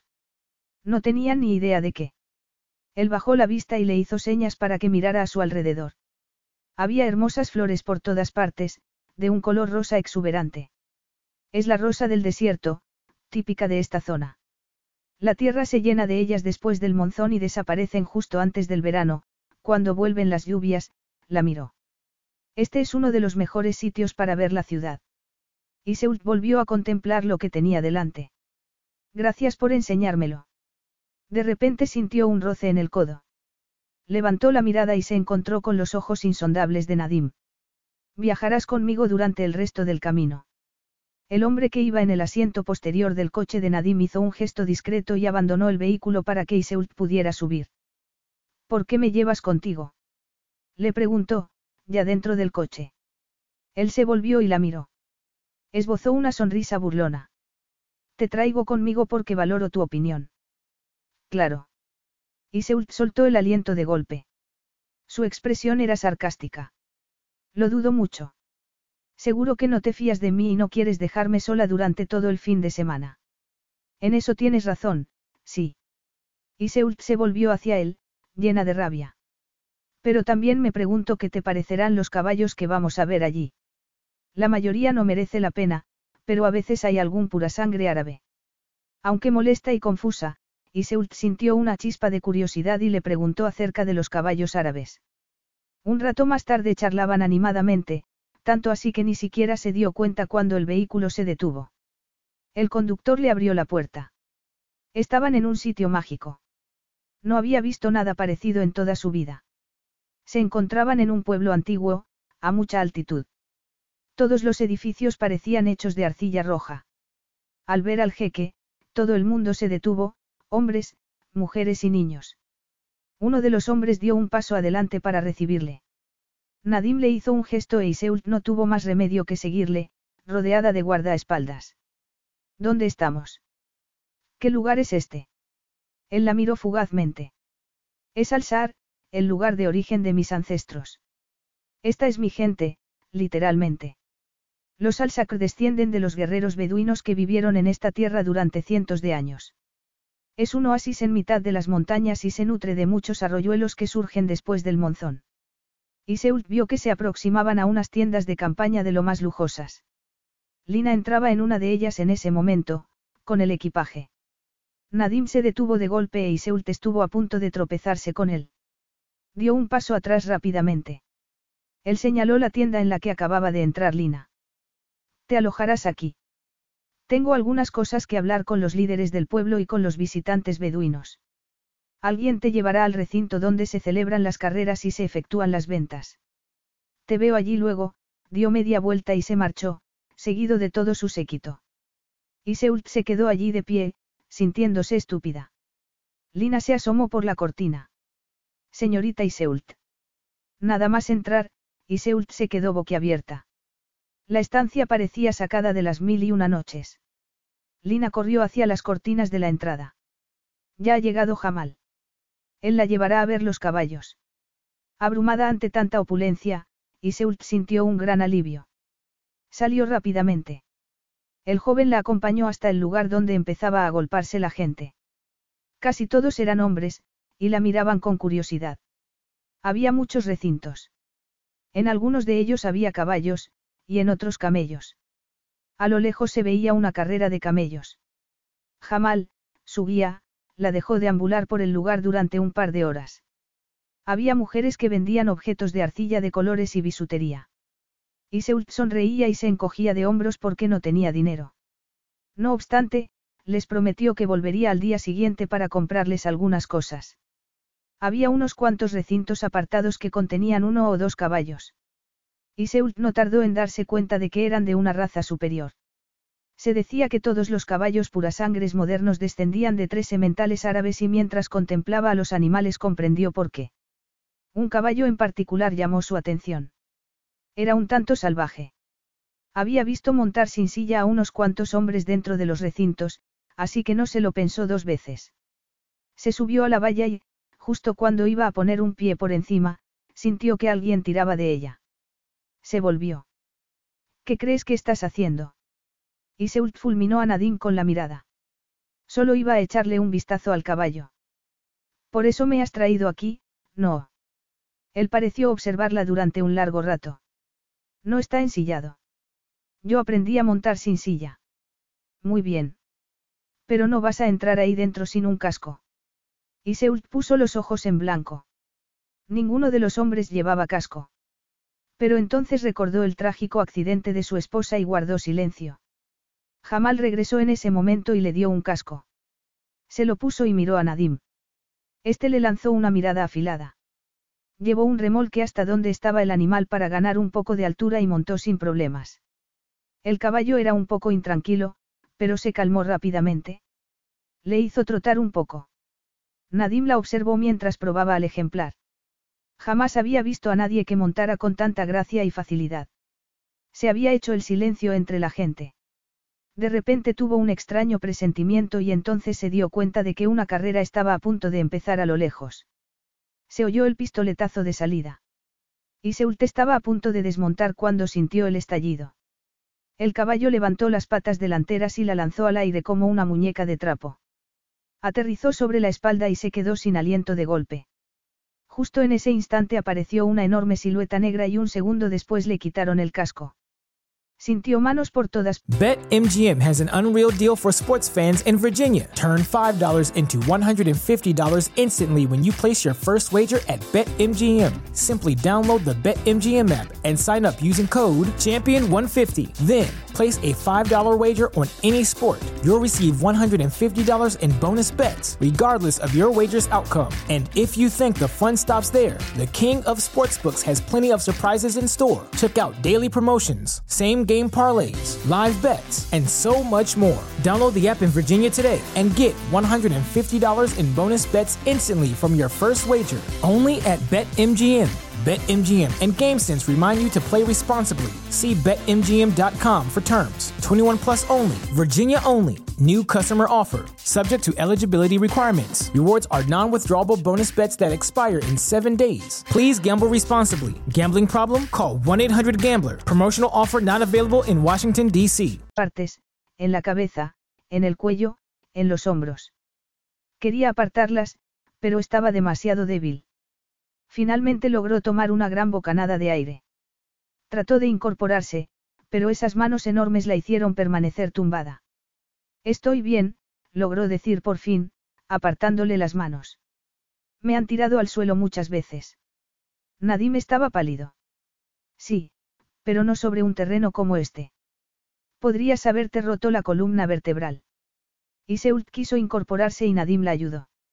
Le miró a los ojos. Todavía tenía las manos sobre sus brazos. Lo siento, dijo, sintiéndose culpable de repente. Esto es completamente distinto, le dijo él, como si pudiera leerle el pensamiento. Llena de remordimientos, Iseult trató de ponerse en pie como pudo. Era evidente que todo era muy distinto. Aunque no amara a su esposa, debía de tenerle mucho aprecio. Además, estaba embarazada. Ella, en cambio, no era más que un estorbo. Antes de saber qué estaba pasando, sintió que él la tomaba en brazos. Seguro que tu segundo nombre es, peligro. Y Seult sintió ganas de llorar de pronto, pero parpadeó rápidamente. Tenía un nudo en la garganta. No podía protestar, ni tampoco pedirle que la dejara en el suelo de nuevo. Él la llevó hasta el todoterreno y la colocó en el asiento trasero. No tienes por qué hacer esto. Puedo volver andando. No está lejos de aquí, dijo, poniendo una mano sobre la manivela de la puerta. ¿Quieres estarte quieta? gritó Nadim de repente. Le puso un brazo alrededor del abdomen para impedir que saliera. Iseult volvió a sentir ganas de llorar, pero apretó los dientes. El vehículo empezaba a moverse y solo deseaba que Nadim apartara el brazo. Miró por la ventanilla para no tener que verle. Un momento más tarde oyó un profundo suspiro. Sintió que retiraba el brazo, pero entonces notó su mano en la barbilla, obligándola a mirarle a la cara. Se le llenaron los ojos de lágrimas. No pudo evitarlo. Nadim masculló un juramento y le dio un pañuelo. Lo siento. No quería hacerte llorar. Estás herida. Iseult sacudió la cabeza y se tragó las lágrimas. No, solo estoy un poco magullada, creo. En la espalda. A ver. La empujó hacia adelante y le levantó la camiseta. ¿Qué haces? Le preguntó, pero él no le prestó atención. La examinó un instante y luego murmuró algo casi ininteligible. Debía de tener unos cuantos moratones ya. No debí traerte aquí, y mucho menos dejarte montar ese caballo. Me pareció demasiado intranquilo. Estoy bien, en serio. Me salen moratones con facilidad, así que seguramente parece más de lo que es. No es nada que no cure un buen baño caliente. Y no hubiera sabido que era así de intranquilo si nadie lo hubiera montado. Nadim le lanzó una mirada seria. Sí, pero no tenías por qué ser tú. Para eso están esos chicos. Están bien preparados y son capaces de manejar a caballos como ese. Y Seult se mordió la lengua. El todoterreno se detuvo. Lina los esperaba con impaciencia. Se había enterado ya de la caída. Abrió la puerta del coche e hizo una mueca al verla moverse con dificultad. Nadim le dio instrucciones en su lengua natal. Lina te cuidará y les echará un vistazo a esos moratones. Deberías descansar esta tarde, dijo y se alejó bruscamente. Iseult quería protestar. Había un ambiente de expectación en el campamento y no quería perderse nada, pero era mejor no insistir. Muy bien, se limitó a decir. Lina no quiso irse a pesar de sus protestas. Se empeñó en prepararle un baño. Sumergirse en el agua tibia llena de aceites aromáticos y capullos de rosa fue toda una delicia para sus doloridos músculos. Con el pelo recogido en un moño sobre la cabeza, no podía sino admitir que jamás había experimentado algo tan decadente y sensual. De repente se sintió ridícula al pensar en sí misma de esa forma. Se incorporó. Quédese dentro, señorita Iseult. Tiene que dejar que los aceites le hagan efecto. Iseult volvió a sumergirse rápidamente. Muy bien. Pero solo si dejas de llamarme, señorita Iseult. Soy Iseult. Mientras miraba a Lina a los ojos sabía que sonreía. Se preguntó cómo sería su rostro. Muy bien, señorita Iseult. La dejó sola de nuevo y volvió a aparecer cuando la piel ya se le empezaba a arrugar. Llevaba una toalla en las manos. Iseult salió de la bañera y se envolvió en ella. Una vez se secó, la joven le untó la espalda con un ungüento especial. Le dejó una especie de bata sobre una silla cercana y le dio las buenas noches. Iseult se quitó la toalla y se puso la bata. Estaba hecha de seda y era demasiado delicada para alguien como ella. Un hilo de oro recorría todo el dobladillo, a juego con un cinturón ceñido por debajo del pecho. Al levantar la mirada vio su propio reflejo en el espejo. Apenas reconocía a esa mujer de cuello estilizado y grácil. Llevaba el pelo recogido sobre la cabeza y tenía unos ojos enormes y una boca carnosa y sonrosada. Estaba pálida. Su tez resplandecía. Casi era, hermosa. Se soltó el pelo y continuó mirando. Se había transformado en otra persona. Se había convertido en la mujer que se agitaba en su interior cuando Nadim la besaba. De repente oyó un ruido. Contuvo el aliento. Sabía que no era Lina. Se volvió y le vio. Llevaba un traje dorado y un turbante en la cabeza. Nadim trató de recordar por qué había ido a los aposentos de Iseult. A lo mejor era para asegurarse de que podía resistirse a sus encantos. ¿Qué tal la espalda? Le preguntó, sin atreverse a acercarse más. Ella parpadeó. De repente tenía frío. Estaba casi desnuda. Se tapó los pechos con las manos de forma automática. Bien, Lina me ha puesto un ungüento especial. Nadima sintió con la cabeza. Muy bien. Lina proviene de una familia de sanadores, así que estás en buenas manos. Pero mañana seguramente tendrás dolores. Iseult sacudió la cabeza. En serio, estoy bien. Seguro que tienes muchas cosas que hacer. Él asintió con brusquedad. Buenas noches entonces, Iseult. Se marchó sin más. Iseult se dejó caer sobre una silla, humillada. ¿Cómo no iba a tener otros compromisos? Seguía siendo esa chica de la que se habían burlado sus compañeros de instituto, la chica que había andado varios kilómetros bajo la lluvia para llegar a casa, y nunca sería otra cosa. Nunca sería la clase de mujer que podía tener a un hombre como Nadim. Provenían de mundos muy distintos y estaba claro que él sentía el peso de la responsabilidad hacia ella. Repentinamente furiosa, se arrancó la bata del cuerpo, desgarrándola. Con los ojos llenos de lágrimas se puso los pantalones y la camiseta con los que solía dormir. Se metió en esa cama suntuosa y añoró su hogar como nunca antes lo había añorado. Capítulo 8. Al día siguiente, Iseult se puso su uniforme de siempre, unos vaqueros, una camiseta y unas botas de montar. Estaba lista para empezar un nuevo día. Sus sentimientos por Nadine podían quedarse olvidados en un rincón. Sin esperar a recibir instrucciones, regresó al recinto de los caballos y buscó al que la había tirado al suelo el día anterior. Se puso un casco y lo volvió a montar. Nadim la observaba desde lejos. Sacudió la cabeza. Sabía que no le había visto todavía. De haberse percatado de su presencia, se hubiera puesto tensa. De repente se dio cuenta de que cualquier intento por controlar esa atracción sería en vano. Pensaba que podía esperar hasta la fiesta de cumpleaños del sultán de Alomar, que tendría lugar a la semana siguiente, pero la mera idea de mirar a otra mujer le resultaba inconcebible. Soltó el aliento. Le esperaba un largo día de reuniones y celebraciones en su honor. Sus ayudantes trataban de hablar con él, pero no les prestó atención hasta que vio desmontar a Iseult. Esa noche, Iseult volvió a sentir dolores a causa de la caída. Había sido consciente de la presencia de Nadim en la distancia a lo largo de todo el día, pero no se había acercado ni una sola vez.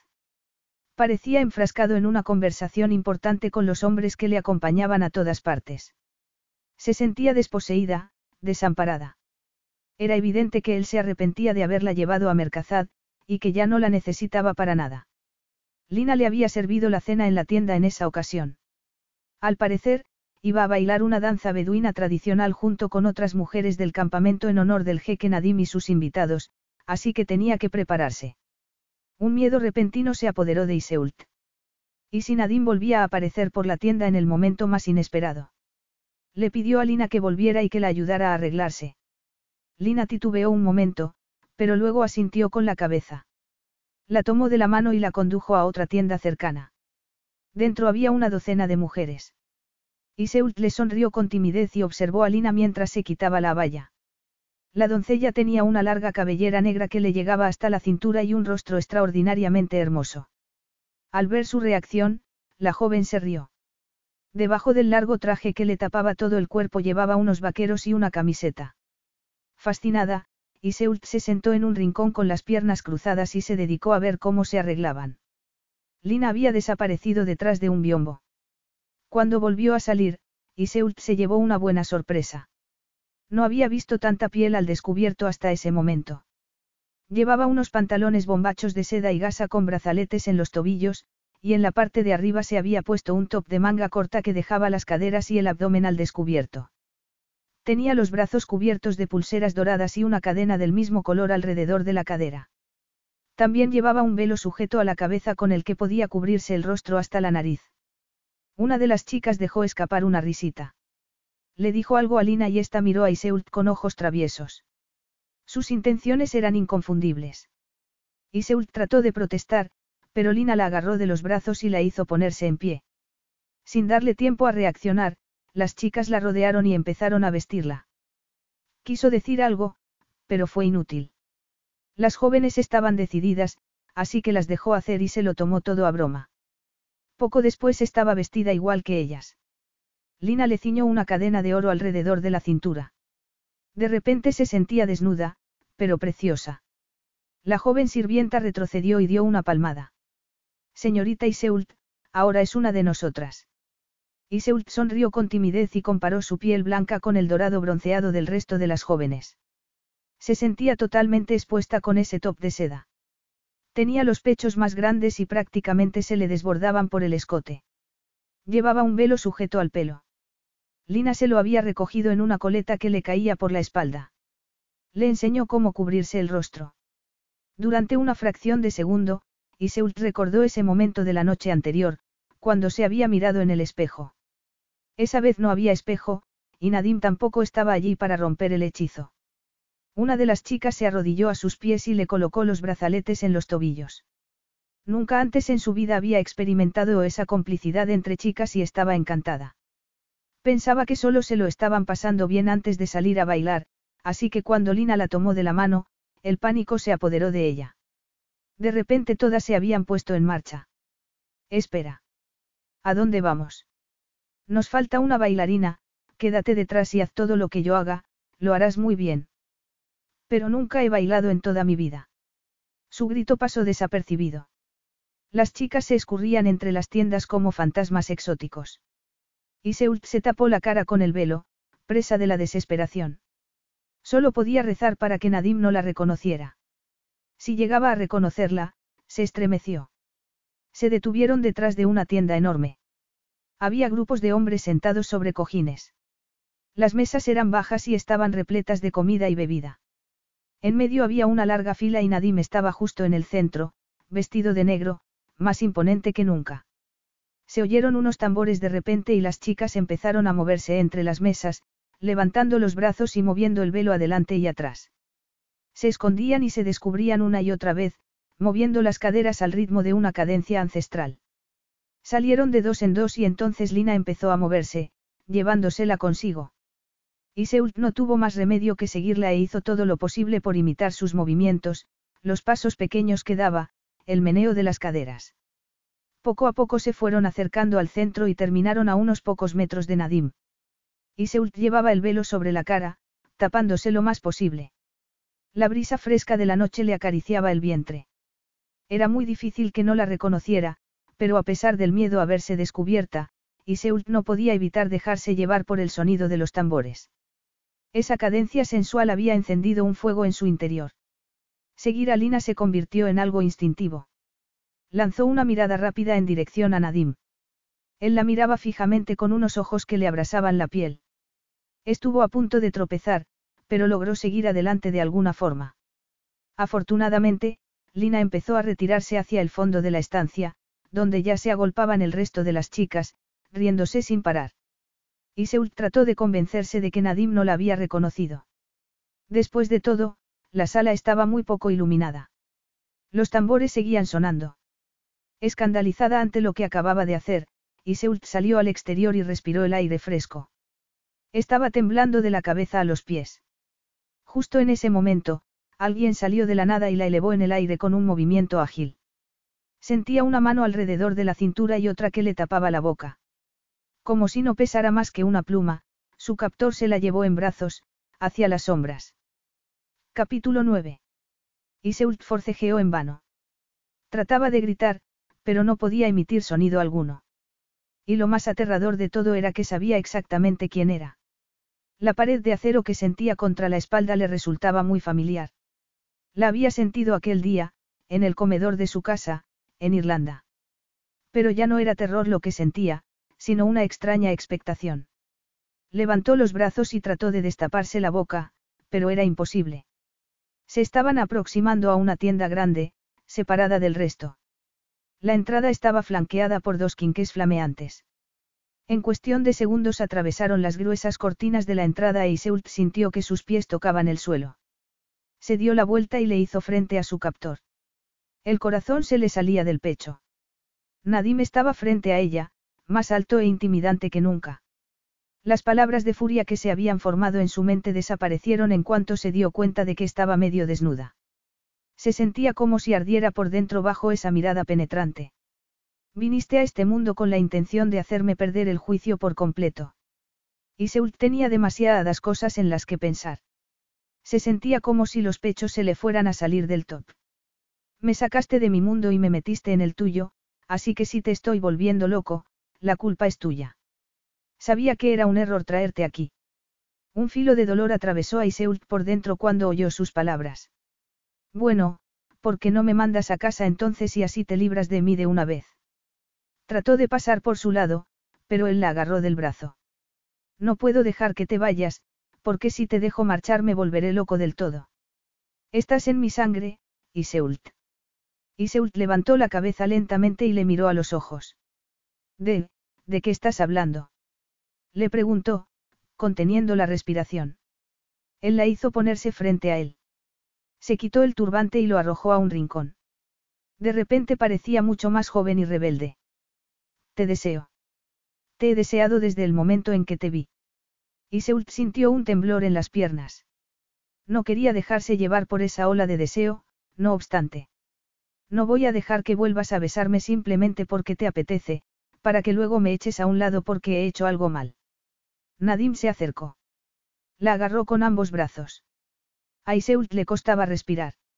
No pensaba con claridad. He tratado de mantenerme lejos de ti, pero ya no puedo hacerlo. Me está volviendo loco. Ni siquiera voy a preguntarte cómo terminaste bailando con Lina. Cada vez que me doy la vuelta haces algo inesperado. Cuando te vi aparecer delante de mí, vestida de esa manera, perdí la cabeza, necesito saberlo ahora. Tú también lo deseas. Iseult le miró a los ojos. Estaban a unos centímetros de distancia. Sus alientos se entremezclaban. El mundo real se desvanecía a su alrededor.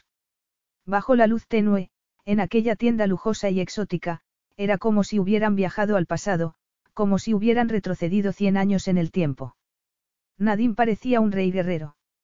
La miraba con un gesto serio, esperando una respuesta. Todo lo que había ocurrido entre ellos se estaba materializando en ese momento, e Iseult sabía lo que tenía que decir. Sí. La respuesta nació de lo más profundo de su ser y la inundó como una ola de calor. No era capaz de negar que le deseaba, de la misma manera que no podía vivir ni un segundo sin respirar. Sí, yo también lo deseo. Nadim la atrajo hacia sí hasta que sus cuerpos se tocaron. Los hombres al sacr pueden ser muy crueles cuando se proponen algo, y son igual de despiadados cuando han terminado contigo. Las palabras de Jamila salieron de la nada, pero no fue difícil ahuyentarlas. Nadim se acercaba cada vez más. Cuando sintió sus labios fue como si el paso del tiempo transcurriera más lento. La besaba con tanta delicadeza y esmero, explorando cuidadosamente cada rincón, jugaba con ella, la probaba, la mordía en el labio inferior y entonces volvía a besarla con una pasión apenas contenida. Ese fue el detonante para Iseult. Con un tímido gemido se acercó más a él y le rodeó el cuello con los brazos. Nadim, que no se fiaba del todo de sus palabras, la atrajo hacia sí aún más, acortando la distancia entre sus corazones palpitantes. Su lengua se adentró en la de ella. La pasión se encendió entre ellos. Y Seult notó que Nadim le apartaba el velo de la cara. Tenía las manos sobre sus caderas y la atraía hacia él cada vez más. Algo duro le presionaba el vientre. Al darse cuenta de lo que era, no pudo evitar bajar la vista un momento para mirar. Nadim la siguió con la mirada hasta llegar a la daga que llevaba sujeta al cinturón. Esbozó una sonrisa sexy. Creo que no la vamos a necesitar. Con la boca seca, Iseult le observó mientras se la quitaba. Estuvo a punto de tirarla a un lado, pero entonces se lo pensó mejor. La sacó de la funda e hizo girar a Iseult hasta ponerla de espaldas. Ella se estremeció ligeramente, expectante. Sintió cómo le apartaba el pelo hacia un lado y entonces le tiró del top. El gélido filo de la daga le rozó la piel durante un instante y entonces sintió que la prenda se soltaba. Conteniendo el aliento, Iseult se llevó las manos a los pechos y trató de sujetar el top en su sitio. La daga cayó al suelo y las manos de Nadim le abrieron el top. Un segundo más tarde sintió su aliento cálido sobre la piel mientras le daba besos desde el cuello hasta la espalda. Iseult echó la cabeza hacia adelante. Le latía sin control el corazón. Notó las manos de Nadim sobre las caderas y después sobre el abdomen. Sus labios volvieron a besarla en el cuello y en el hombro y entonces le bajó una manga del top. No tenía experiencia alguna, pero un instinto femenino se apoderó de ella en ese momento. Cuando Nadim la hizo darse la vuelta de nuevo, le miró a los ojos y se perdió en dos negras lagunas llenas de promesas de placer. Todas las dudas que pudieran quedarse disiparon. Mirándole a los ojos le dejó tirar de los lados rasgados del top. Confía en mí, le dijo él al ver que seguía cubriéndose los pechos con las manos. Las dejó caer y el top se abombó, permitiéndole quitárselo. Y Seult temblaba. Sentía los pechos pesados y doloridos, más sensibles que nunca. El top deshecho cayó al suelo. Nadim se sonrojó. Apretó la mandíbula. Estiró un brazo y abarcó uno de sus pechos con la mano. Ella reprimió un gemido. No era capaz de bajar la vista. No quería ver la oscuridad de su piel contra la palidez de la suya propia. Eres tan hermosa, le susurró Nadim, frotándole un pezón con la yema del dedo. Esa vez sí estuvo a punto de caerse. En un acto reflejo, le agarró de los brazos para mantener el equilibrio y el movimiento la hizo apretarse aún más contra su mano. Aunque se sujetara de él, ya no era capaz de mantenerse erguida. En un abrir y cerrar de ojos Nadim la tomó en sus brazos y la llevó hasta la cama. La tumbó con esmero, como si fuera una delicada muñeca de porcelana. Y no podía hacer otra cosa que mirarle mientras se quitaba la ropa.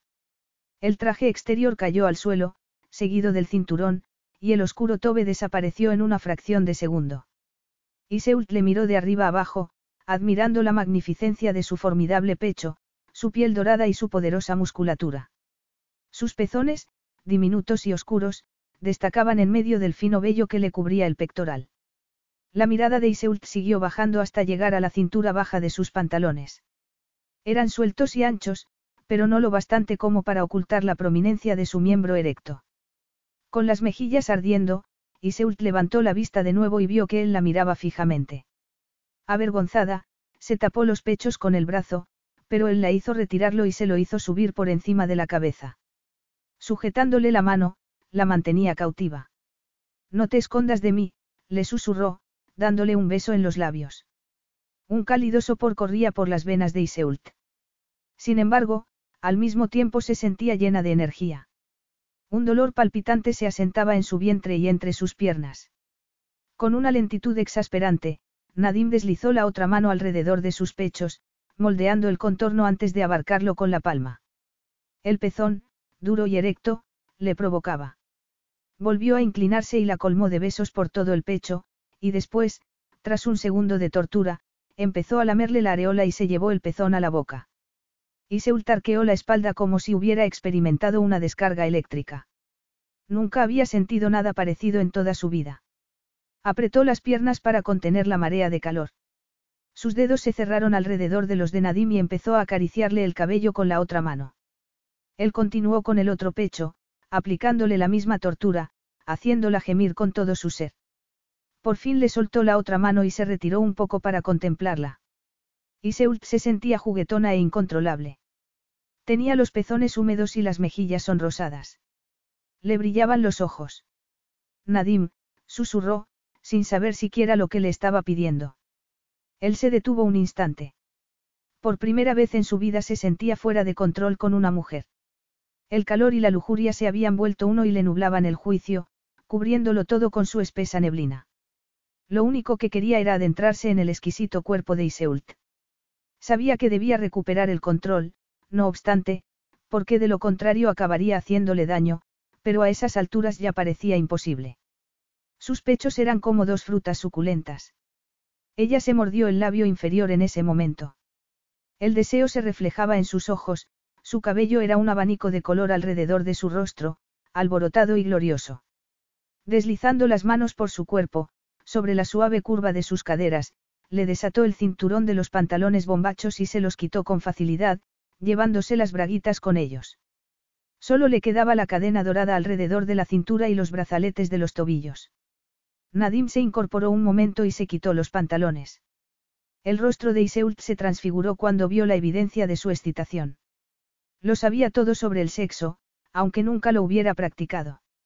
Sabía cuál era la realidad, pero ver a Nadim, completamente desnudo y excitado, la intimidaba más de lo que se atrevía a admitir. Si en algún momento tuvo intención de decirle que era virgen, se le quitaron las ganas en ese momento. Habían llegado demasiado lejos y no quería dar marcha atrás. Si él hubiera sabido que era virgen. Nadim se tumbó a su lado y tiró de ella. Y Seult podía oler la fragancia almizclada de su excitación. Podía sentir su duro miembro contra la piel y quería mover las caderas. De manera tentativa, deslizó una mano sobre su cintura estrecha y continuó subiendo hacia el torso. Su abdomen se contraía con cada respiración. Encontró uno de sus duros pezones y empezó a lamérselo por puro instinto, besándolo para después morderlo y tirar de él. El sabor de su piel era agradable. Nadim la agarró del pelo y le hizo echar la cabeza hacia atrás. Torso contra torso, se tocaron por todas partes. Con una mirada enigmática que Iseult no era capaz de descifrar, Nadim le dio un beso arrebatador y la atrajo hacia sí aún más. Sus brazos la rodeaban con mucha fuerza, aplastándole los pechos contra su poderoso pectoral. Iseult ni siquiera sabía dónde terminaba su propio cuerpo y dónde empezaba el de él. Una urgencia incontenible crecía entre sus piernas, en su vientre.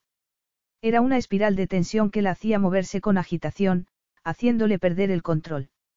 Él deslizó las manos por su espalda hasta llegar a su trasero y entonces la apretó contra su cuerpo. Iseult abrió las piernas de manera instintiva. Podía sentir la erección de Nadim, rozándose contra ellas. Sus corazones latían cada vez más rápido. Un sudor helado les cubría la piel. Iseult jamás había deseado algo con tanta avidez. Con un movimiento fácil, Nadim cambió de posición hasta que Iseult quedó acostada boca arriba. Se colocó entre sus piernas. Podía sentir su potencia masculina entre los muslos, pero él seguía sin moverse. Simplemente se limitó a inclinar la cabeza para besarla de nuevo, emborrachándola con sus besos. De pronto Iseult oyó el sonido de un plástico al romperse y le sintió retirarse un instante. Abrió los ojos, gimiendo con desesperación. Necesitaba algo en ese momento, algo que solo él podía darle. Le agarró de los bíceps y sintió cómo se contraían bajo su piel aterciopelada. Abrió las piernas un poco más y enroscó los muslos alrededor de sus caderas. Él bajó un poco y la tocó con un dedo en el lugar más íntimo. Siguió deslizándolo hacia arriba, a lo largo de los pliegues de su henchido sexo, y entonces comenzó a frotarla allí donde el ansia era más palpable. Y se ultarqueó la espalda y se apretó contra su mano. No podía respirar. No podía pensar con claridad. Le agarró de los brazos con tanta fuerza que creyó que iba a dejarle marcas. Nadim, por favor. ¿Qué? Le preguntó él mientras la frotaba. Su dedo entraba cada vez más. Podría jugar contigo durante toda la noche, pero ya no puedo esperar más. Sin darle tiempo a reaccionar, la penetró rápidamente, llenándola, dilatándola por dentro. Iseult contuvo el aliento y movió las caderas como si quisiera retroceder un instante. Nadim frunció el ceño. Iseult, eres. Ella le agarró de la cabeza y apretó las piernas alrededor de su cintura. No pares. Por favor, no pares, Nadim. Le vio librar lo que parecía una intensa batalla interior. Relájate, le oyó decir por fin. Esto puede dolerte un momento. Y Seult le miró a los ojos. Le estaba diciendo que confiaba en él. Nadim flexionó la cadera y entonces empujó de nuevo, causándole un dolor abrasador. Sus labios la cubrieron de inmediato. Comenzó a besarla con frenesí mientras empujaba más y más adentro. Pero el dolor se desvanecía por momentos y era sustituido por una deliciosa fricción. No quería dejarle escapar, así que empezó a mover las caderas en sincronía, pero entonces él volvió, empujando de nuevo, más adentro esa vez. Las piernas de Iseult estaban alrededor de su cintura, su pecho se arqueaba contra él y la cabeza le caía hacia atrás. Era evidente que trataba de comprender todas las sensaciones que la sacudían en ese momento. Nadim la agarró de la espalda y tiró de ella hacia adelante al tiempo que empujaba más adentro, con más fuerza. Iseult gimió. Sentía su aliento sobre la piel, su boca alrededor de un pezón. Su lengua la lamía sin tregua y sus labios la acariciaban mientras tomaba una cadencia regular, saliendo y entrando en su cuerpo. La intensidad de las sensaciones era abrumadora. Y Seult no podía hacer otra cosa que no fuera aferrarse a él. Él era su ancla, el centro de su universo y estaba a punto de caer por un precipicio a su lado. Sus embestidas se hicieron más prolongadas, más rápidas. Y Seult sintió que sus músculos se contraían. Se dirigía hacia algo desconocido, de repente todo explotó a su alrededor, y un placer carnal que apenas podía imaginar la hizo vibrar por dentro mientras Nadim la penetraba una y otra vez. Sus músculos se movían espasmódicamente a lo largo de su duro miembro. No podía articular palabra alguna. Lo que acababa de experimentar la había cambiado para siempre. Llevaba la marca de Nadim sobre la piel. Mientras le observaba, los ojos de Nadim se cerraron. Echó atrás la cabeza y las venas de su cuello resaltaron. Empujó una última vez, con mucha más fuerza que antes, y entonces se detuvo. El único sonido que se oía era el jadeo constante de su respiración entrecortada. Y Seult seguía flotando en el limbo cuando sintió que unos brazos fuertes la levantaban de la cama. Murmuró algo y sintió el aliento de Nadim junto a la oreja. Esa voz profunda resonaba por todo su cuerpo, recordándole lo que acababan de compartir. Su, te he preparado un baño. Seguro que te duelen los músculos. Y Seult sacudió la cabeza con esfuerzo. Ni siquiera era capaz de levantar la cabeza de su hombro. Parecía que estaba borracha. No, no me duele nada. Estoy feliz. Empezaba a salir de una espesa neblina cuando él la sumergió en un baño aromático y cálido. El agua le acariciaba los sentidos. Él quiso retirar los brazos, pero le detuvo. Gimió a modo de protesta y abrió los ojos por fin. Estaba en un baño muy grande y lujoso. Tenía el brazo de Nadim sujeto con una mano. Él se había puesto una bata. Se sentía completamente desorientada, y si un extraterrestre hubiera aparecido en ese momento para decirle que habían aterrizado en otro planeta, no le hubiera sorprendido en absoluto. Nadim le dio un beso en la boca, desencadenando una reacción en cadena. Quería pedirle que tomara el baño con ella, pero había algo en su hermética expresión que se lo impedía. No parecía ser el mismo hombre que un rato antes le había hecho el amor con idolatría. Retiró la mano. Nadim se puso en pie. Su altura resultaba intimidante por sí sola. Te he dejado un albornoz en una silla. Estaré fuera. Y Seult le vio marcharse. De repente se sentía como si le hubiera dado una bofetada en la cara, pero también sentía que le había dado el regalo más grande. Se metió en el agua de nuevo. Quería esconderse, borrar la vergüenza que se había apoderado de ella. Los miedos y las dudas empezaron a subir a la superficie. Lo había provocado ella. Había tergiversado las cosas para convencerse de que Nadim la deseaba de verdad. Se había arrojado a sus pies como una fan descontrolada. Se estremeció por dentro al recordar cómo la había tomado en brazos y se la había llevado a la tienda, como un pirata peligroso. Recuperó una pizca de confianza en sí misma en ese momento. Él le había dicho que la deseaba desde el momento en que la había visto, así que lo que había notado en Irlanda no había sido producto de su imaginación. Pero ¿por qué parecía tan distante de repente? La cabeza se le llenó de dudas, preguntas e inseguridad. Se incorporó un poco y comenzó a lavarse, pero entonces reparó en los moratones que ya empezaban a aparecer en su piel. También tenía rojeces por la barba de Nadim. Un calor repentino le subió por las piernas y se concentró bajo su vientre. Aún no podía tocar esa parte de su cuerpo. Nadim se detuvo ante las cortinas, a la entrada de su tienda. Era difícil de creer que solo hubiera pasado una hora desde ese momento en que su vida había dado un giro de 180 grados. Se oían risas y gritos procedentes del campamento, pero él solo podía recordar la lujuria cegadora que le había revivido por dentro. Al verla vestida de esa manera no la había reconocido, pero tampoco había sido capaz de apartar la mirada de ella. Era más voluptuosa que las otras y sus movimientos eran espontáneos e improvisados. Y Seult no ha conseguido embrujarme del todo, había pensado al sentir la reacción de su cuerpo. Pero el alivio no le iba a durar mucho tiempo. Finalmente, la joven misteriosa se acercó y entonces se dio cuenta. No podía ser nadie más que ella. Su piel, del color del alabastro más puro, resplandecía como si tuviera luz propia, y sus ojos, oscuros con reflejos dorados, la delataban por completo. Todos los hombres la miraban con ojos de lujuria y los celos se habían apoderado de él. Tuvo que hacer acopio de toda su fuerza de voluntad para esperar a que terminara el espectáculo antes de ir a buscarla. Algo inevitable tenía que pasar. Y pasó. La certeza le atravesó la conciencia como un afilado puñal. Ella era virgen. Y sin embargo le había hecho el amor con tanto arrojo y pasión que, de no haber notado esa resistencia inicial, no se hubiera dado cuenta. La única virgen con la que se había acostado había sido su esposa, sus pensamientos se detuvieron en ese punto. Un nudo de culpabilidad se estaba formando en su estómago. De pronto se dio cuenta de que el ruido del agua había cesado. Oyó unos pasos silenciosos a sus espaldas. Lleno de una extraña expectación, se dio la vuelta lentamente. Capítulo 10.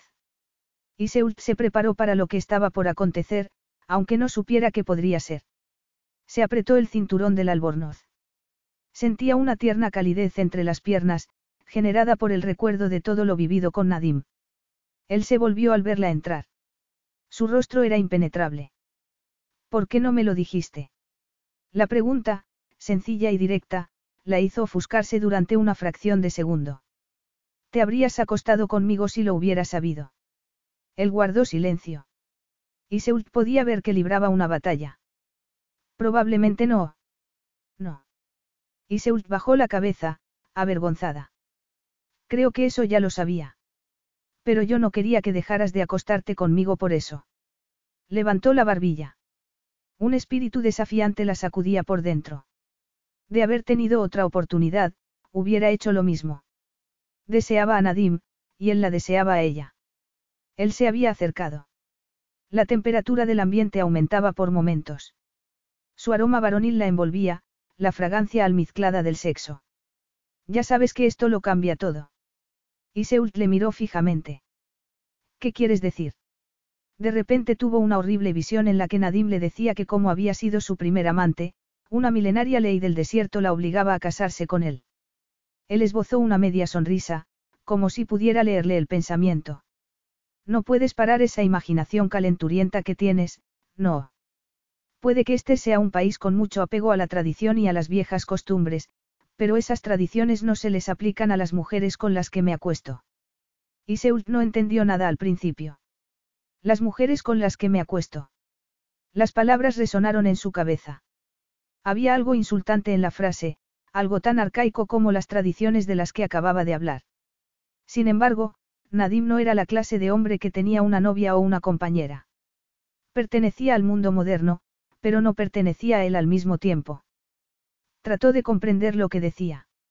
Me estás diciendo que simplemente porque me he acostado contigo esta vez, me he convertido en tu amante. Él se acercó. Y Seult apretó con fuerza el cinturón del albornoz. Eso es lo que estoy diciendo. No me basta con haberme acostado contigo una vez. En absoluto. Eres inocente, Iseult. Puedo enseñarte, puedo ayudarte a explorar tu sensualidad. Y Seult se ruborizó. ¿Cómo podía saber lo que estaba diciendo?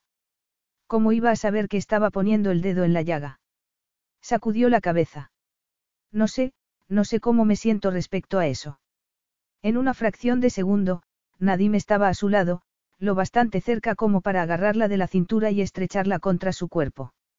Los albornoces eran tan finos que podía sentir su grueso miembro contra el muslo. De repente, la idea de no volver a tener la oportunidad de acostarse con él le resultaba inconcebible. Sus ojos la embelesaban. Te estoy ofreciendo todo lo que puedo dar, Iseult. Puedes ser mi amante y explorar esta atracción durante todo el tiempo que la sintamos. ¿Cómo iba a pensar teniéndole tan cerca? Era como si más allá de la tienda hubiera un reino mítico que la llamaba poderosamente, que la incitaba a rendirse. Él la había hecho despertar de un largo letargo. Gracias a él había vuelto a sentirse mujer. Pero no había nada más allá de esa mera atracción física. Si había alguien que podía hacerla sentir hermosa, ese era Nadim, pero él le había dejado claro que habría un final más tarde o más temprano. Muy bien, dijo finalmente. Se sentía como si estuviera saltando por un precipicio. Una extraña expresión cruzó el rostro de Nadim. Parecía cinismo. Y Seult se puso tensa. De pronto tenía la sensación de haber pasado a formar parte de esa larga lista de mujeres que nunca le habían dicho que no. Durante un segundo deseó haber sido más fuerte. Nadim la atrajo hacia sí. Su expresión había cambiado. Era puro deseo. La tomó de la mano y la condujo de vuelta a la cama, que todavía estaba revuelta tras el fragor amoroso. Se tumbó y la hizo acostarse a su lado. El albornoz se le abrió un poco, dejando al descubierto uno de sus pechos. Avergonzada, quiso cubrirse de inmediato, pero Nadim le agarró la mano. Le quitó la prenda de los hombros y le bajó las mangas. Iseult sintió un cosquilleo en la entrepierna al ver cómo la miraba. Sus pechos florecían bajo esa mirada. Se hinchaban y se endurecían. ¿Tienes hambre? Le preguntó antes de tocarla. Iseult guardó silencio. Tenía hambre, pero no de comida. Como si pudiera leerle el pensamiento, Nadim se echó a reír. Aprendes rápido, mi dulce Iseult. Ya habrá tiempo luego para la comida, supongo, le agarró el pecho y se llevó un pezón a los labios. Sintiéndose desesperadamente juguetona, Iseult se dejó llevar. Contuvo el aliento. Agarró las sábanas con fuerza.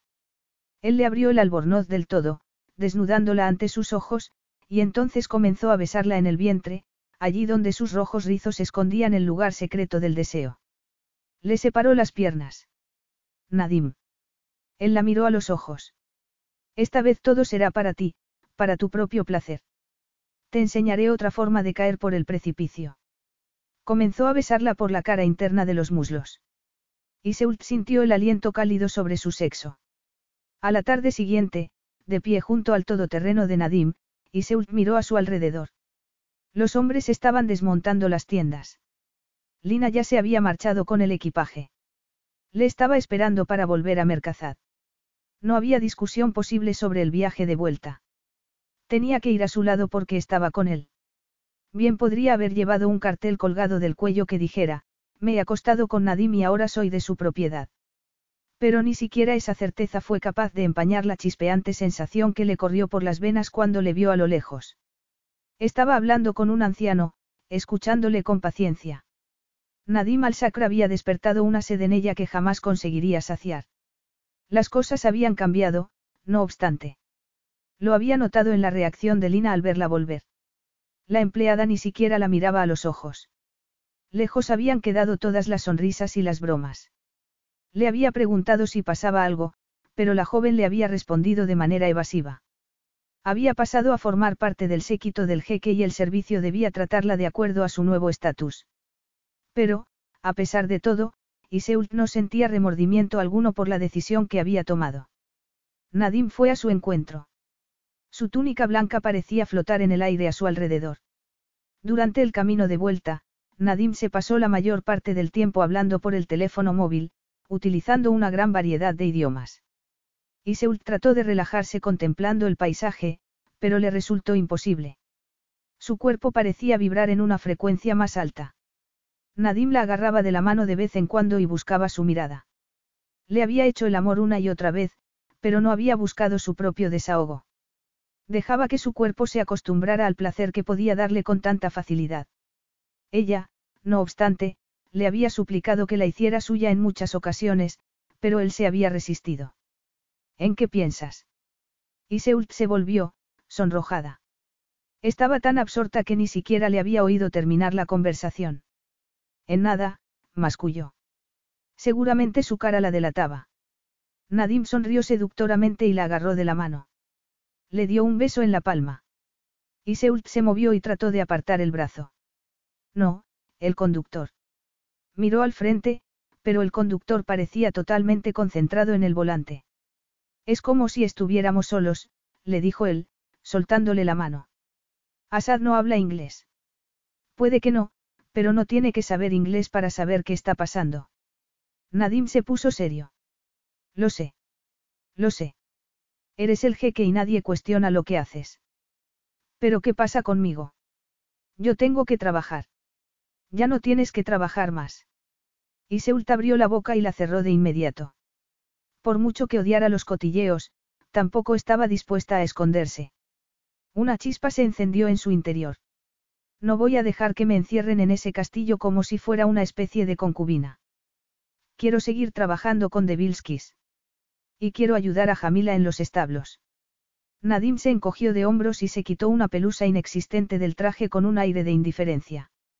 No tengo problema con que trabajes, siempre que estés en mi cama cuando yo quiera. Se acercó más a ella. Ahora eres mi amante, Iseult, y estarás en mi cama hasta que yo quiera. Iseult sintió la punzada de la rebeldía. ¿Y qué pasa conmigo? Yo no tengo nada que decir. Él sacudió la cabeza. En realidad, no, aviva. ¿Qué quiere decir eso? Le preguntó. Le había llamado de esa manera varias veces la noche anterior. Nadim hizo una mueca. Una oscura expresión atravesó su rostro. Significa, amada, le dijo finalmente con una reticencia evidente. Pero es una forma de hablar solamente, la agarró de la barbilla y su voz se endureció. Sé que el primer amante puede suscitar sentimientos, no te enamores de mí, Iseult. No soy responsable de tu corazón. Un dolor lacerante la atravesó como un relámpago. Sé cuidar de mí misma, le dijo, arremetiendo contra él sin pensar en lo que decía. No sería tan tonta como para entregarle mi corazón a alguien que ni siquiera amaba a su esposa. Los ojos de Nadine brillaron peligrosamente. La agarró con más fuerza. Muy bien. Entonces ambos sabemos qué terreno pisamos. Y Seult apartó la cara con brusquedad. Y de todos modos, ¿quién te dice que no vas a enamorarte tú de mí? Había algo tan vulnerable en ella, era como un cachorro que quería enfrentarse a un rival mucho más grande. Nadim sintió ganas de besarla hasta hacerla enloquecer. Quería desnudarla y hacerle el amor allí mismo. Maldijo al conductor. No sabía inglés, pero ella tenía razón. Sabía muy bien qué pasaba entre ellos. Yo no me voy a enamorar. Puedes estar segura de ello. El amor no tiene ningún sentido en mi vida. Pero algún día te casarás de nuevo. Sí, claro, le dijo, restándole importancia con un gesto. Pero esa vez me aseguraré de que la elegida no se haga ilusiones sentimentales. El presente es lo único que me importa, y y tú eres el presente. Cuando volvamos a Mercazad verás que Lina habrá cambiado tus cosas a una habitación más cercana a la mía. Me sacan de los aposentos de las sirvientas para meterme en el harén. Nadim sonrió. Algo así. Y se estremeció. Se preguntó cómo podía hacerle perder la cabeza de esa manera, aun cuando sabía muy bien lo cruel y despiadado que podía llegar a ser. ¿Acaso aborrecía la idea del amor a causa de la experiencia vivida con su esposa? Podía entender que el amor no fuera una prioridad para un monarca a la hora de contraer matrimonio. Alguien como él tenía que establecer un vínculo estratégico. El teléfono de Nadine volvió a sonar de nuevo en ese momento. Él contestó, liberándola de su intensa mirada durante unos segundos. Iseult agradeció el descanso, pero no pudo evitar mirarle de reojo y deleitarse una vez más con su majestático perfil, su mandíbula fuerte, su tez dorada, era muy fácil recordar cómo la había llevado a la cumbre del éxtasis en innumerables ocasiones, con sus manos y su boca. ¿Acaso era una idiota al dejarse llevar por esos recuerdos? Dos voces batallaban en su cabeza con respuestas contradictorias. Sabía que no tenía elección. Debía quedarse, a menos que quisiera poner en peligro la seguridad de la que disfrutaba su familia gracias a él. Además, en el fondo era consciente de que no era capaz de irse. Nadim se la había llevado en un viaje de los sentidos y no tenía la fuerza de voluntad necesaria para negarse a lo que más anhelaba. Jamila y el mismo Nadim no tenían que decirle que tuviera cuidado. Nunca se enamoraría de él. Unas horas más tarde, no obstante, le fue muy difícil mantener la decisión. Ya de vuelta en el castillo, Iseult miró a su alrededor. Su nueva habitación era todavía más suntuosa que la de antes, pero nada de eso importaba en ese momento. Nadim estaba en el umbral, vestido con el atuendo tradicional. El traje, largo y vaporoso, apenas contenía su poderoso físico. Dio unas pocas zancadas hasta la cama y cuando llegó junto a ella, ya estaba desnudo. A Iseult se le secó la boca al contemplar esa musculatura perfecta. Él retiró la sábana. Tengo que pensar en conseguirte algo de lencería sexy, le dijo, al ver que llevaba unos pantalones y una camiseta. Iseult se puso a la defensiva de inmediato. Estiró los brazos y trató de subir la sábana de nuevo. Pero Nadim se tumbó a su lado y la hizo detenerse. No soy una muñeca a la que puedes vestir a tu antojo. Resulta que estoy muy cómoda así como estoy. Manteniéndola cautiva con ambas manos, Nadim se inclinó y le dio un beso apasionado. Cuando terminó, Iseult ya estaba loca de deseo. Podrías ponerte un saco de patatas y aún seguiría perdiendo la cabeza por ti, pero también tienes que conocer la sensualidad de la seda y del encaje. Y creo que en eso puedo ayudarte. No necesito ni seda ni encaje. Solo te necesito a ti. Nadim le soltó las manos. Tiró de la camiseta hasta quitársela por la cabeza y se sentó un momento para admirar su belleza. Sus pechos, grandes y turgentes, tenían los pezones sonrosados. Yacía en la cama como una cortesana, con las manos por encima de la cabeza y el cabello extendido alrededor del rostro. De repente se mordió el labio inferior y se tapó los pechos con las manos. Nadim sintió un repentino placer, así que, para no delatarse, se inclinó hacia adelante y le apartó las manos. Y basta de sujetadores deportivos. Iseult respiró profundamente y cerró los ojos al sentir los labios de Nadim. Húmeda y caliente, esa boca la transportaba a un universo paralelo. Con una gran facilidad de movimiento, él le había quitado las braguitas. Estaba a su lado, completamente desnudo. De manera instintiva, Iseult agarró su miembro y comenzó a acariciarle. Por favor, Nadim, le dijo entre beso y beso. Quiero que me hagas el amor, como hiciste antes. Nadim retrocedió un momento. Deslizó una mano a lo largo de su abdomen y buscó su entrepierna. Ya no te duele. Y Seult se sorprendió al ver cuál era su preocupación. Era por eso por lo que se había estado conteniendo. Sacudió la cabeza y gimió suavemente al sentir que la penetraba con un dedo. Comenzó a mover las caderas, abandonándose al placer. Apenas oyó el sonido del envoltorio de plástico al abrirse, ni tampoco le oyó ponerse la protección. No la tumbó boca arriba sobre la cama, sino que la atrajo hacia sí hasta tenerla cara a cara. Después le levantó una pierna y la colocó por encima de su cadera, abriéndola aún más. Un segundo después, Iseult sintió la punta de su miembro erecto. Nadim la besó con frenesí y al mismo tiempo la penetró hasta el fondo. Iseult le rodeaba el cuello con ambas manos y tenía las piernas alrededor de sus caderas. Él estaba en su interior, a punto de empezar a moverse de nuevo. De repente se dio cuenta de que todo lo que se había dicho a sí misma era mentira. Él empezó a empujar, lenta y poderosamente. Comenzó a besarla a lo largo del cuello e Iseult ya no pudo pensar más. Le agarró un pecho y se lo llevó a los labios. Ella enredó las manos en su cabello y le sujetó con fervor, apretando las piernas alrededor de su cuerpo mientras su incansable trasero le daba el placer más exquisito. Después de una poderosa embestida, Iseult ya no pudo aguantar más. Sintió que explotaba en mil pedazos. Jamás había conocido nada parecido. Cuando la alarma del teléfono la despertó a la mañana siguiente, supo que estaba sola en la cama. Agarró la sábana y se cubrió. Se sentía saciada, presa de un pesado letargo, como si le hubieran inyectado una droga soporífera. La noche anterior, después de hacer el amor, Nadim la había acurrucado contra su pecho, y habían permanecido así durante un buen rato. Pero él se había marchado finalmente. Aquí te pillo, aquí te mato. Y Seult no pudo evitar recordar la popular expresión. Por mucho que se hubiera esforzado, jamás hubiera podido encontrar un contexto que la describiera mejor. Pero ¿qué esperaba?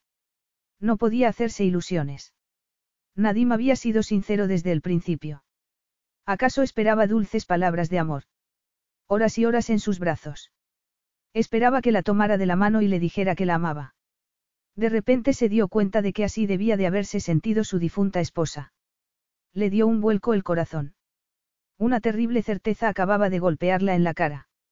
Nadim al-Sakr podía llegar a destruirla. Esa noche, Iseult sintió dolores por todo el cuerpo a causa de la tensión y el trabajo. Había mantenido la cabeza bien alta durante todo el día, pero estaba claro que todo el mundo estaba al tanto de su nuevo estatus en la vida del jeque. Se dirigían a ella con mucho respeto y cuidado, y solo podía esperar que se olvidaran de ello lo antes posible. Por suerte, Jamila continuó tratándola como siempre. Al llegar le dedicó una mirada un tanto enigmática, pero Iseult lo achacó todo al estrés que parecía tener. A última hora, cuando fue a buscarla para preguntarle qué ocurría, no la encontró en ningún sitio. Como el despacho estaba vacío, aprovechó para llamar a casa y hablar con su padre y sus hermanos. Hacía algunos días que no sabía nada de ellos. Al colgar el teléfono, respiró hondo y, justo en ese momento, se abrió la puerta.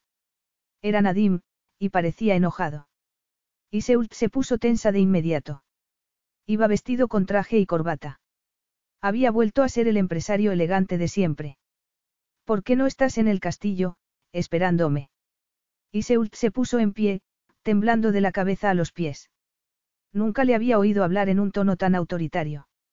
No sabía que tuviera que seguir un horario.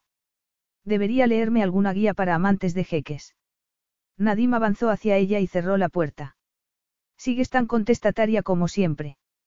Y yo que pensaba que la pasión serviría para domar un poco esa lengua que tienes. Y Seult se puso erguida. No soy un animal al que hay que domar, jeque. Que haya accedido a acostarme contigo como una idiota no significa que me hayan hecho una lobotomía durante el proceso. Por muy extraño que parezca, no era la ambición de mi vida convertirme en la amante de un jeque. Nadim echó la cabeza atrás y se echó a reír. Se acercó un poco más y la agarró de los brazos. Le brillaban los ojos. Ella se resistió. No te rías de mí. Nadim la miró con ojos serios de repente. Creo que por eso tienes tan buena mano con los caballos purasangres. Puedes sentir cómo luchan, cómo se resisten, y ellos saben que los entiendes. Era la primera vez que alguien ponía en palabras lo que el instinto le había dicho durante toda su vida. Creía que lo de, jeque, había quedado atrás. Y no has sido una tonta al acceder a acostarte conmigo, creo que fue una decisión muy sabia. En cualquier caso, no habrías podido negarte. No. No, no hubiera descansado hasta tenerte donde quería. Le tiró de la goma del pelo y se lo soltó. Podía sentir su mirada sobre los hombros, siguiendo el movimiento de su cabello. Estaba tan cerca que podía sentir la fuerza latente de su cuerpo. No creo que a Jamila le guste que hagamos el amor sobre su escritorio, no. Y Seult sacudió la cabeza. Una ola de calor la inundaba por dentro al imaginárselo sobre la mesa, a punto de hacerle el amor. Bueno, si no nos movemos pronto, eso es exactamente lo que va a pasar. Esta noche vamos a cenar juntos en mi habitación, y te he comprado algunos regalos. Al tomarla de la mano, vio una extraña mirada en sus ojos. Todavía sentía esa rabia que le había recorrido por dentro al ver que no había regresado a su habitación. Apenas había podido concentrarse durante las numerosas reuniones que había tenido ese día. Las imágenes y recuerdos de lo que habían compartido la noche anterior le asaltaban una y otra vez. Se moría por verla de nuevo y, al no encontrarla en sus aposentos, había salido corriendo rumbo a los establos. Y vendrá a buscarte dentro de una hora, le dijo, ya en la entrada del castillo. Y Seult dio media vuelta, pero él la llamó de nuevo. Su expresión era impenetrable y sus ojos parecían más negros que nunca. Me gustaría que llevaras el vestido dorado. Y Seult quiso decirle que no tenía un vestido dorado, pero él ya se alejaba. Cuando regresó a su habitación, se encontró con Lina, rodeada de bolsas, cajas y papel brillante. La empleada tenía el rostro descubierto, aunque todavía llevaba el velo. Le brillaban los ojos. Mire, señorita Iseult. Todo esto es para usted. Iseult se llevó una gran sorpresa.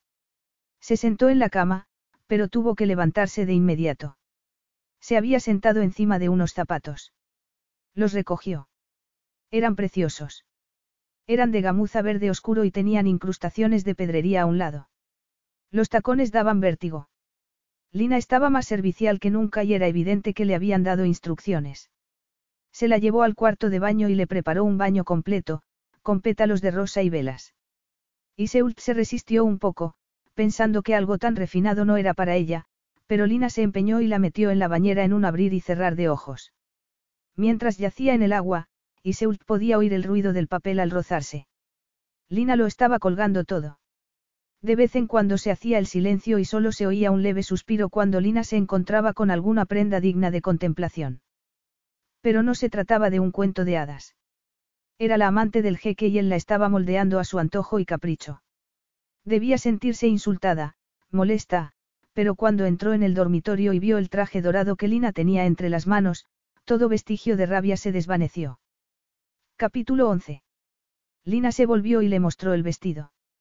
Era una túnica hecha de algo que parecía oro puro, con complicados bordados en el dobladillo en tonos plateados. Cuando Lina se acercó un poco más, pudo ver que el color resplandecía bajo la luz, exhibiendo todo un abanico de tonalidades de dorado. Sobre la cama había dos jirones de tela dorada que hacían las veces de lencería. Y Seult empezó a sudar. El miedo le recorrió la piel. Lina, no puedo ponerme esto, me pondré mis vaqueros.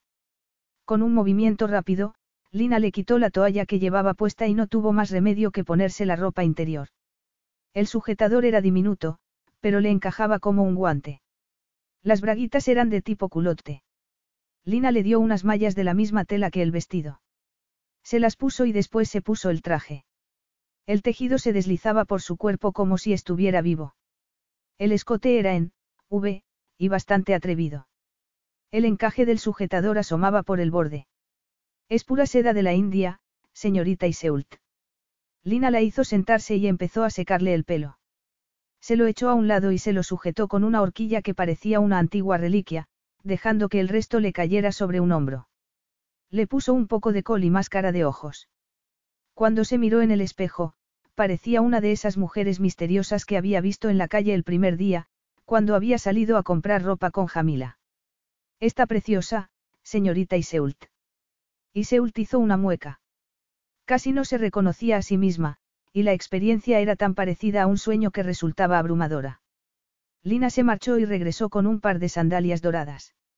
Iseult se puso en pie y se subió a ellas. Trató de abrochárselas, pero sus dedos eran demasiado torpes. Lina tuvo que agacharse para ayudarla. De repente llamaron a la puerta. Ese debe de ser Isam. Él la llevará a los aposentos del jeque. Iseult sintió ardor en las mejillas. Todo el mundo sabía lo que estaba ocurriendo. Lina casi la empujó por la puerta y no tuvo más remedio que seguir al empleado. Cuando llegaron a la habitación de Nadim, le latía el corazón alocadamente. A lo mejor no estaba allí. Quizás todo había sido un error. O tal vez se reiría de ella al ver que se había esforzado tanto por ser, hermosa. Pero Isam llamó, la puerta se abrió y allí estaba Nadim, impecable con una camisa blanca y unos pantalones negros. Era evidente que acababa de ducharse, pues todavía tenía el cabello un tanto mojado. Le dijo algo indescifrable a Isam y el empleado se retiró. Entonces la tomó de la mano y tiró de ella. Iseult miró a su alrededor, maravillada ante tanto lujo. Todo estaba decorado en tonos crema y dorado. Había flores por todas partes. Unas puertas enormes daban acceso al patio privado desde el que se divisaba todo el complejo. Las luces de Mercazad parpadeaban en la distancia. La soltó un instante, pero Iseult apenas se dio cuenta. Estaba embelesada con las vistas. Finalmente se dio la vuelta y le vio echar un brebaje de color miel en dos vasos de cristal. Un brindis, le dijo, dándole un vaso. Por ti, Iseult. Estás preciosa esta noche. Nada más oír sus palabras, Iseult sintió vergüenza. Se sonrojó y bebió un sorbo. Las burbujas bajaron por su garganta y la hicieron toser. Nadim sonrió y arqueó una ceja. Nunca antes has bebido champán. Claro que sí. No soy una completa paleta, sonrió también. Pero creo que el champán que he probado yo no era exactamente como este. Nadim se dejó hechizar por esa sonrisa encantadora. Esperaba que estuviera preciosa con el vestido dorado, pero la realidad era mucho más que eso. El tejido se adaptaba a sus curvas y acariciaba el contorno de sus pechos perfectos. Su cintura parecía más estrecha que nunca y sus caderas redondeadas le atraían poderosamente. Su cabellera pelirroja resplandecía como una llamarada y sus ojos parecían algo más oscuros. Iseult se alejó de repente, para mirar algo. Esta es tu esposa. Se dio cuenta de que no debería haber hecho la pregunta en cuanto las palabras salieron de su boca. La tensión se apoderó del ambiente. Miró a Nadim un instante y luego volvió a mirarla instantánea. La joven que aparecía en la foto era increíblemente hermosa, y le miraba con unos ojos de amor que partían el alma. Sí, dijo él, parcó en palabras. Esa es Sara. Lo siento. Debí guardarla. Y Seult ocultó el dolor que sentía. A pesar de todo lo que le había dicho, tenía que albergar algún sentimiento por su esposa. De lo contrario, jamás hubiera puesto esa foto en un marco. No digas tonterías, Nadim. Era tu esposa. Sería extraño que no tuvieras fotos por aquí. La única tontería es que estés tan lejos de mí. Ven aquí. Y Seult cerró la puerta con firmeza y fue a su encuentro. Eres tan mandón, no te lo han dicho nunca. Él sonrió entonces. Era una sonrisa auténtica, como si se hubiera relajado de repente. La agarró de la mano en cuanto estuvo lo bastante cerca. No, tú eres la única lo bastante temeraria como para insultar al jeque de Mercazad. Menos mal, diría yo. Todas esas reverencias y protocolos a seguir deben de hacerse insoportables. Ambos sonrieron e Iseult se sintió más tranquila de repente. Alguien llamó a la puerta con timidez y Nadim dijo algo en árabe. Un momento más tarde, la habitación estaba llena de empleados que llevaban platos llenos de exquisitos manjares. Nadim la condujo hacia la terraza de nuevo. Una mesa decorada con velas los esperaba. Con gran agilidad y economía de movimientos, los sirvientes pusieron todos los platos sobre la mesa. Y Sam se detuvo a su lado un momento y les preguntó si necesitaban algo más. Nadim sacudió la cabeza. El empleado dio media vuelta, pero Iseult le hizo detenerse. Sukran. Cuando se quedaron solos, se volvió hacia Nadim. ¿Qué pasa? Le preguntó al ver su cara de asombro. ¿Has estado aprendiendo árabe? Y Seult se encogió de hombros. Jamila me ha enseñado unas cuantas palabras. Era una locura sentir celos de Jamila porque le enseñara árabe, pero no podía evitarlo. Sirvió dos copas de vino. Bueno, si me lo permites, a lo mejor esta tarde puedo enseñarte algo acerca de la comida tradicional de Mercazad. Un par de horas más tarde, Iseult protestó, levantando una mano. Por favor, más comida no. Nunca he comido tanto en toda mi vida. Nadim dejó un suculento dátil sobre el plato. Verla disfrutar de todos esos manjares había despertado su libido. Iseult se echó hacia atrás y se dejó llevar por el delicioso sopor que la invadía por dentro. Jamás había pensado que una cena pudiera tener tantas posibilidades eróticas. Nadim había rechazado los cuchillos y tenedores y le había dado de comer con sus propias manos. Bolas de arroz con especias exquisitas, bocados de pez rey que se le deshacían entre los dedos, vino, dátiles enormes, llenos de jugo pegajoso. Nadim la miró durante unos segundos. Pensé que estabas demasiado delgada cuando te conocí. Entonces estás tratando de engordarme. Él se echó hacia adelante. Debió de ser duro para ti, ponerte al frente de todo, y mantenerlo en marcha. Y Seult parpadeó, sorprendida. La vergüenza la azotó de inmediato. Empezó a jugar con la taza de café vacía. No fue tan malo en realidad. Nadie marqueó una ceja. Sé que Jamila trabaja muy duro, y tiene a todo un equipo a su disposición. Sé lo difícil que es llevar un establo, aunque sea pequeño. Y encima de todo, tuviste que hacerte cargo de tu padre alcohólico. Y Seult se puso a la defensiva. Mi padre nunca fue agresivo. Solo, trataba de ahogar sus penas, literalmente, se encogió de hombros y miró hacia la rutilante ciudad. Y en cuanto a lo de estar al frente de todo, nunca tuve tiempo como para pararme a pensar en ello. Como quería desviar la atención de sí misma, recordó algo que él le había dicho en Irlanda. ¿Qué querías decir cuando me dijiste que sabías lo que se siente cuando todo lo que conoces está en peligro? Nadine guardó silencio durante unos segundos. Se levantó de la silla, tomó su copa de vino y fue a pararse junto a la balaustrada de piedra del balcón privado.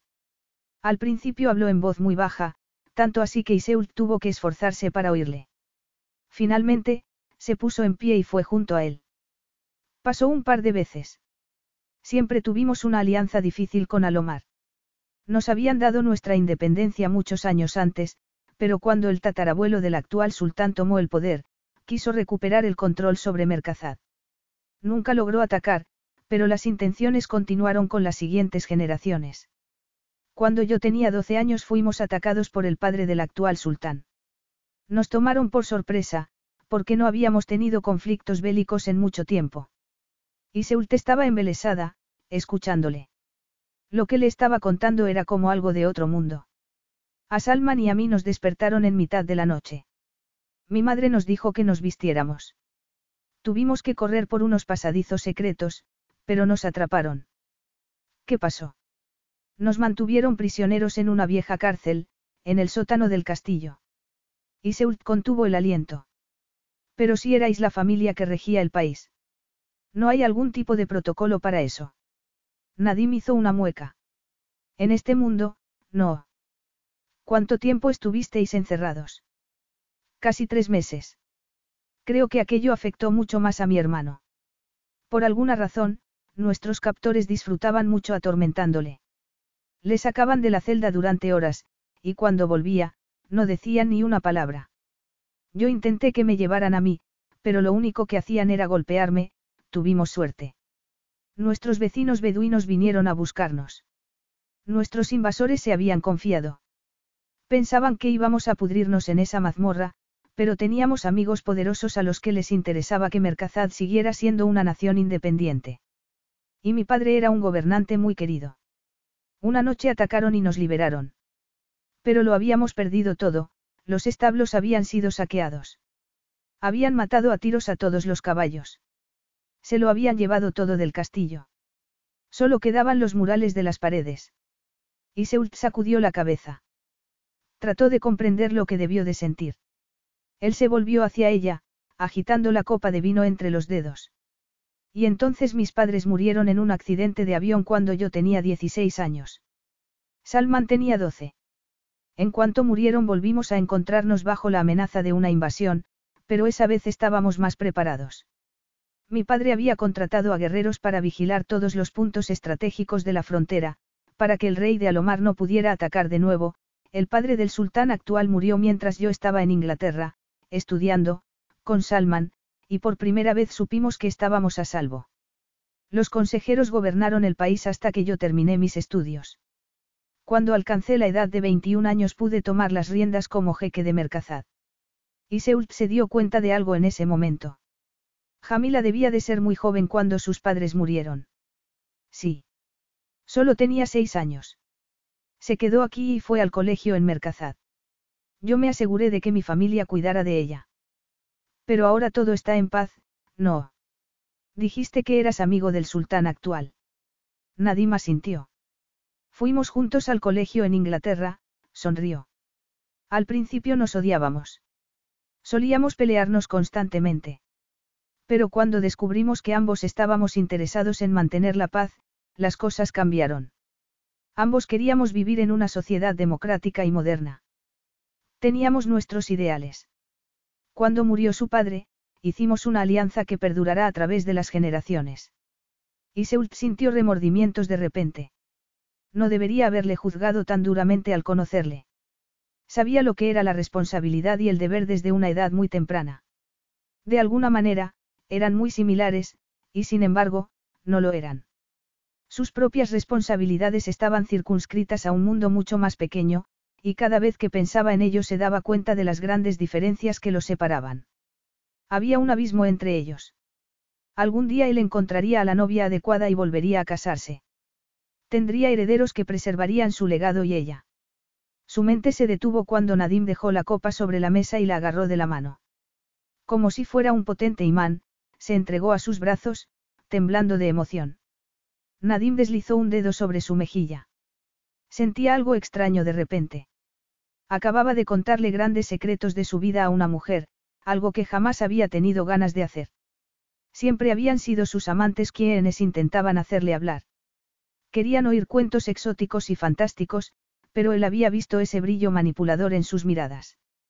La única mujer que lo había sabido todo había sido su esposa, Sara, porque había nacido en Mercazad y había vivido todo lo ocurrido en primera persona al ser la hija de uno de los más fieles aliados de su padre. Mientras pensaba en ellos, una repentina amargura se apoderó de él. Ese era uno de los motivos por los que había sido elegida. Pero Iseult, ¿qué era lo que le hacía sincerarse con ella? Tenía la mirada perdida en un punto lejano, y no lo soportaba. La agarró de la barbilla y la obligó a mirarle a los ojos. Ella apretó la mandíbula ligeramente. Lo que veía en sus ojos era algo serio y profundo, algo que suscitaba expectación y un dulce sentimiento al que no podía ponerle nombre. Para no seguir arrepintiéndose de todo lo que le había contado, y también para ahuyentar el pánico que lo dominaba al reconocer la expresión de sus ojos, la besó. Horas más tarde, ya sin ese glorioso vestido dorado, y se yacía sobre el cuerpo desnudo de Nadim. Le daba pequeños besos en el pecho. Él tenía la piel ligeramente húmeda. Sabía a almizcle y a sal. En cuestión de segundos lo habían olvidado todo. El deseo se había apoderado de ellos, borrándolo todo excepto los instintos más básicos. Sospechaba que él se arrepentía de haberle contado todo aquello, pero estaba demasiado cansada como para dejarse inquietar por esos pensamientos. Puso la mejilla sobre su pecho y sintió los pálpitos vigorosos de su corazón. Nunca se había sentido tan saciada en toda su vida, como si estuviera ebria y sobria al mismo tiempo, una extraña combinación. Sin saber muy bien lo que hacía, deslizó una mano sobre el pecho de Nadim, levantó la cabeza y la apoyó sobre el dorso. Sus ojos eran como dos lagunas oscuras, insondables, y estaba deseando sumergirse de nuevo en ellas. ¿Sabes una cosa? Te he visto con camiseta y vaqueros, con traje y corbata, y con el atuendo tradicional, sonrió y siguió bajando la mano, más allá de su abdomen. Pero creo que desnudo me gustas más, agarró su miembro y le hizo la caricia más íntima. Él se excitó de inmediato. La agarró de los brazos y rodó sobre sí mismo hasta tenerla debajo. Se metió entre sus piernas y la miró a los ojos. Haciendo un movimiento inconsciente, ella empezó a rozarle la cadera con la cara interna del muslo. Gruñendo, la agarró de la pierna y se acercó más a su rostro. Recuerda lo que te dije, Iseult, no te enamores de mí. Iseult trató de aguantar el golpe de dolor y en ese instante se dio cuenta de que ya era demasiado tarde. De alguna manera había ocurrido. Podía haber pasado unos minutos antes, en el balcón, mientras le contaba la turbulenta historia de su vida, o quizás mucho antes, cuando estaban en aquella tienda y le había hecho el amor por primera vez, o a lo mejor había sido aquel día, en Irlanda, cuando le había visto por primera vez. Sabía que no podía negarlo y esa sensación vulnerable la hizo hablar con sarcasmo. Siempre y cuando no te enamores tú de mí. Él sonrió, pero su sonrisa fue extraordinariamente triste. No hacía falta decirlo, pero lo llevaba escrito en la frente. No lo haré, parecía decirle. La besó de repente y ella le rodeó el cuello con los brazos. Sentía rabia y ternura al mismo tiempo. Capítulo 12. Me gustaría que vinieras a la fiesta de cumpleaños del sultán conmigo. Iseult le miró, perpleja. Estaba apoyado contra la puerta de la cuadra de Devilskis, espléndido con unos vaqueros desgastados y una camiseta. Se puso en pie, apoyando la mano sobre el caballo, como si solo él pudiera ayudarla a mantener los pies en el suelo. Pero, ¿dónde es? ¿Cuándo? La celebración empieza mañana en Barani, para la familia y amigos, pero la gran fiesta es el sábado por la noche. Lo más selecto de la sociedad se dejará ver por allí. Y las mujeres competirán por recibir las atenciones del sultán. Iseult sintió una extraña mezcla de expectación y horror ante la idea de semejante acontecimiento. Esbozó una sonrisa insegura. Tengo elección. Nadim también sonrió, pero era la sonrisa de un lobo. Claro que no. Simplemente quería que tuvieras la ilusión de que podías elegir. Si te niegas, entonces le diré a Lina que haga lo que sea necesario para dejarte sin fuerza de voluntad y te llevaré allí como sea. Bueno, en ese caso, me encantaría acompañarte. Se mordió el labio inferior. La broma daba paso a la vieja inseguridad de siempre. Una cosa era vestirse para Nadim, en privado, y otra muy distinta hacerlo en público. Pero, Nadim, Yo no, nunca he ido a ningún evento que no sea una boda familiar. No sabré qué decir o qué hacer. Tonterías, dijo Nadim con arrogancia. Estarás conmigo. Eso es todo lo que tienes que pensar. A la tarde siguiente, no obstante, Iseult sentía que tenía muchas cosas de las que preocuparse. Lina ya se había ido a Barani, junto con parte del séquito del jeque, y ellos estaban a punto de subir al helicóptero que los llevaría de vuelta a ese aeropuerto al que había llegado semanas antes. Sintiéndose cada vez más tensa e intranquila, no dijo ni una palabra durante todo el viaje. Se dedicó a contemplar el paisaje montañoso y solo miraba a Nadim de vez en cuando, cuando éste señalaba algo digno de mención. En la pista los esperaba un pequeño avión. La enorme diferencia que había entre aquel primer viaje y el que estaban haciendo en ese momento se hizo especialmente evidente entonces. El abismo que había entre ellos era insalvable. Provenían de mundos muy distintos. ¿Cuándo perdería el interés? Al cabo de una semana. Un mes. Cuando subieron a bordo, Nadim abrió el ordenador portátil y se puso a trabajar. Iseult se conformó con mirar por la ventanilla, contenta de no tener que conversar con él. El viaje no duró más que 30 minutos y la maraña rutilante que era Barani no tardó en aparecer ante sus ojos. Se divisaban inmensos rascacielos que resplandecían bajo el sol y más allá se veía el mar, una balsa profunda de intenso color azul. Se volvió hacia Nadim. Él había dejado el ordenador a un lado y la observaba en ese momento. No me había dado cuenta de que Barani era tan grande. Es toda una ciudad, nada más hablar, deseó no haberlo hecho. No quería parecer ignorante. Nadim se limitó a sentir. Sí. Tiene una población de casi un millón de habitantes. Es una metrópoli muy próspera. El turismo es una gran industria para el sultán, junto con los pozos de petróleo del desierto, y también tiene establos y regenta un picadero. Iseult sonrió. Hay rivalidad. Nadim se sonrió. En absoluto. Él sabe quién es el auténtico jinete. Iseult podía dar fe de ello. Después de todo lo que había visto, sabía que pocos criadores y entrenadores podían llegar a su nivel. Justo en ese momento el avión tocó tierra firme. Al desembarcar, Iseult vio que había tres limusinas esperándoles. El aire era caliente, seco, y sabía a la sal del mar, el atardecer teñía el cielo de morado, y los rascacielos que se veían en la distancia la hacían sentir como si acabaran de entrar en otro planeta. Mercazad era un mundo aparte. Después de un viaje rápido por la flamante autopista que atravesaba la masa de edificios, giraron por una esquina y tomaron lo que parecía un camino privado. Situada en el medio de la ciudad, la fortaleza se alzaba detrás de unos enormes muros. Era sobrecogedora, impresionante. Este es el Hussein Palace, la casa familiar del sultán Sadik. Iseult le miró, sorprendida. Vamos a quedarnos aquí. Nadima sintió. Era evidente que le divertía su reacción. Ella le hizo una mueca y volvió a mirar por la ventanilla. Estaban entrando en los jardines. Numerosos empleados, vestidos con impecables uniformes blancos, habían salido a recibirles. Nadim llevaba el atuendo tradicional. Lina le había dejado un traje de pantalón y chaqueta sobre la cama esa mañana y en ese momento se lo agradecía más que nunca. En cuanto salieron del coche, comenzó una ajetreada actividad a su alrededor. Sobre la entrada se alzaba un inmenso arco. El personal les hizo entrar en el complejo residencial. Atravesaron otro patio abierto y finalmente accedieron a un atrio fresco de puntal muy alto. Maravillada, Iseult vio entrar y salir a un pajarillo multicolor.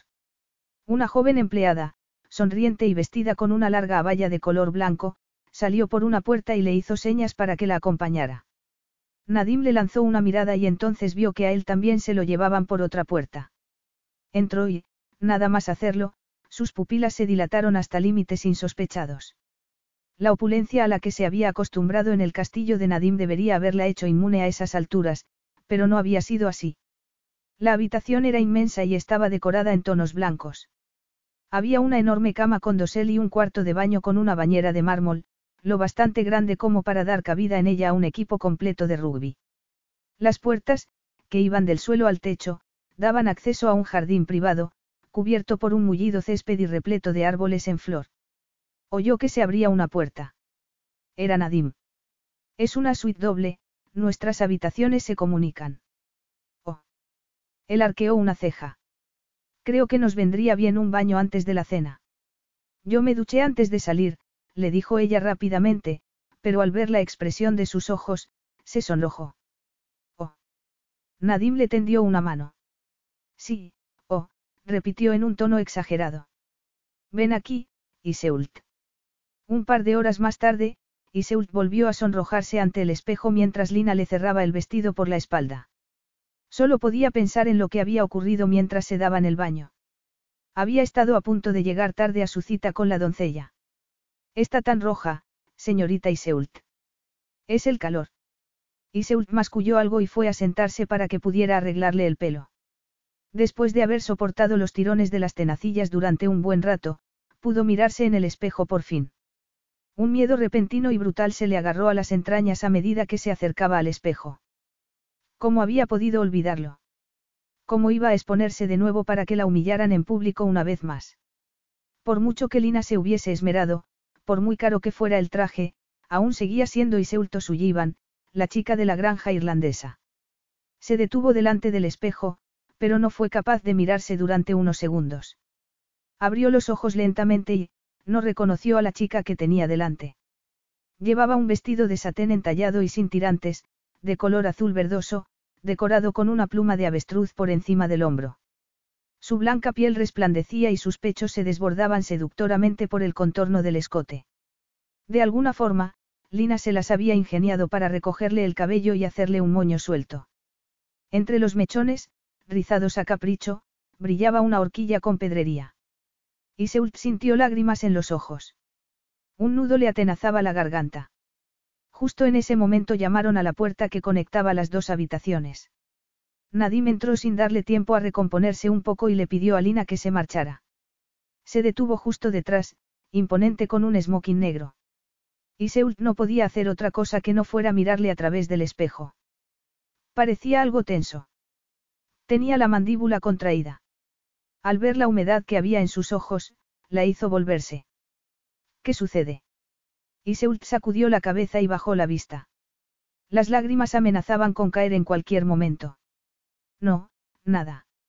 Es que, creo que no puedo hacer esto. No estoy hecha para esta clase de cosas. Él le levantó la barbilla. Estás hecha para mí, Iseult, y caminarás a mi lado. Eres preciosa. Es que no ves lo preciosa que eres. No soy preciosa. De verdad que no lo soy. Entraremos en esa habitación y verás, sentirás vergüenza. Durante una fracción de segundo, Nadine pensó que buscaba un cumplido, pero entonces vio que había auténtica angustia en sus ojos. Es evidente que alguien te ha hecho sentir que no eres hermosa. ¿Quién fue? Tu padre. Iseult lo negó con la cabeza.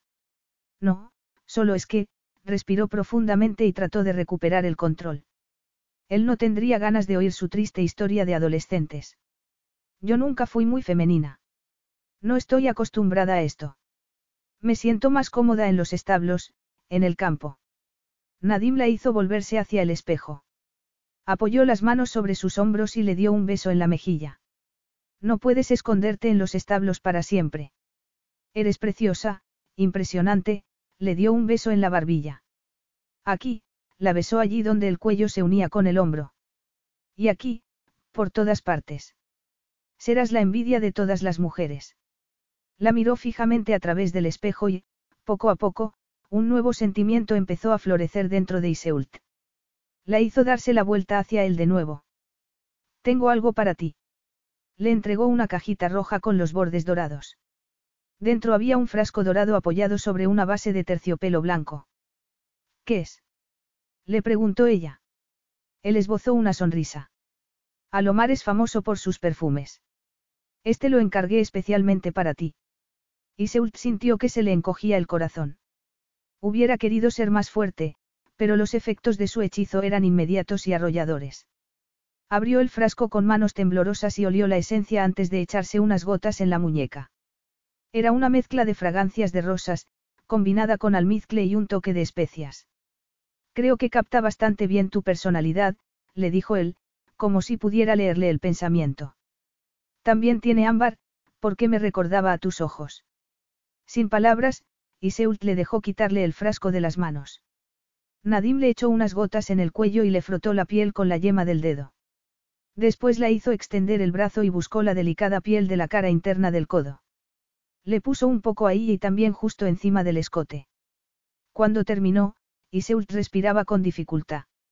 Nadim dejó a un lado el frasco y la tomó de la mano. Al llegar a la puerta, Iseult le hizo detenerse. Gracias por el perfume. No tenías que comprarme nada, pero me encanta. Nadim luchó por no sucumbir a esas palabras sin dobleces. Una vez más su agradecimiento sincero le recordaba lo distinta que era del resto de las mujeres. Le recordaba el riesgo que corría con ella, pero, aún así, no podía parar. Tiró de ella sin más. Llegamos tarde a la cena. Un par de horas más tarde, y Seult seguía maravillada ante tanta opulencia. Aquello no se parecía en nada a una reunión familiar. Sonrió con ironía. Habría unas 200 personas allí, y dos actores famosos por lo menos. Había tenido la oportunidad de conocer al sultán Sadik y Ben Kamal Hussein antes de la cena. Nadim y él estaban cortados por el mismo patrón. Eran altos, apuestos y de constitución fuerte. El monarca también llevaba smoking y sus ojos, extrañamente azules, destacaban de una forma inusual. Tenía un aire cínico, y las miradas que les lanzaba a las mujeres que se le acercaban la hacían sentir pena por ellas. Le observó desde lejos. Rodeado de aduladoras y adoradoras, el sultán estaba en su salsa. Se preguntó si también tendría una amante. Justo en ese momento se fijó en alguien que se acercaba. Jamila. Miró a Nadim. No sabía que Jamila fuera a estar aquí. Podríamos haber venido juntos. Nadim frunció el ceño. No sabía que tenía pensado venir. La joven llegó hasta ellos y se dieron un abrazo. Estaba más hermosa que nunca con un vestido azul oscuro y un drapeado de seda que le caía del escote. Se había recogido el pelo en un moño muy elegante, pero parecía nerviosa y estaba muy pálida. Iseult se preocupó de inmediato. Jamila, ¿qué sucede? Jamila sonrió con tensión. Nada. Mientras Iseult la observaba, no obstante, la joven pareció fijarse en alguien o en algo que estaba justo detrás de ellos. Iseult se dio la vuelta y vio a un joven muy alto y apuesto que iba directamente hacia ellos. De repente le reconoció, aunque no le hubiera visto en toda su vida. Nadim también se puso tenso. Iseult, me gustaría presentarte a mi hermano, Salman, dijo de repente, cuando el joven llegó hasta ellos. Iseult le estrechó la mano. El muchacho, sin embargo, apenas parecía prestarles atención. Solo parecía tener ojos para Jamila. La joven masculló algo ininteligible y se retiró de inmediato con una excusa. Salman la observó en silencio mientras se alejaba e Iseult pensó que jamás había visto a nadie tan atormentado en toda su vida. Había oído rumores en los establos. Al parecer, el hermano de Nadim era internacionalmente conocido como el jeque Playboy y casi nunca se dejaba ver por Mercazad. Parcó en palabras, Salman zanjó la conversación rápidamente e intentó marcharse también, pero Nadim le detuvo con brusquedad. ¿No crees que deberías dejarla en paz? Salman miró a su hermano. Sus ojos le lanzaron una clara advertencia. No te metas en esto, Nadim, dijo, y se marchó. Iseult respiró profundamente. De repente sentía que le temblaba todo el cuerpo. Durante una fracción de segundo se había visto a sí misma, en el futuro, después de que Nadim la hubiera abandonado en favor de su próxima amante, o esposa. La melancolía la acompañó durante el resto de la velada. Ni siquiera desapareció cuando Nadim le hizo el amor con frenesí. Horas más tarde, parada frente al muro del jardín privado desde el que se divisaba la flamante ciudad de Barani, no era capaz de pensar en otra cosa. Lo único que veía ante sus ojos era autodestrucción, inevitable si permanecía junto a Nadim. Además, cuanto más se adentrara en ese mundo de fantasía, más se engañaría a sí misma, creyendo que era esa clase de persona. Se conocía a sí misma lo bastante bien como para saber que no sería capaz de resistirse eternamente a ese mundo de cuento de hadas. Y la idea de ver a Nadim en compañía de otra mujer la desgarraba por dentro. De repente oyó un ruido, pero apenas tuvo tiempo de recuperar la compostura. Un segundo más tarde sintió el calor de un cuerpo desnudo y fuerte a su espalda. Unos brazos vigorosos le rodearon la cintura. Cerró los ojos y se inclinó hacia él.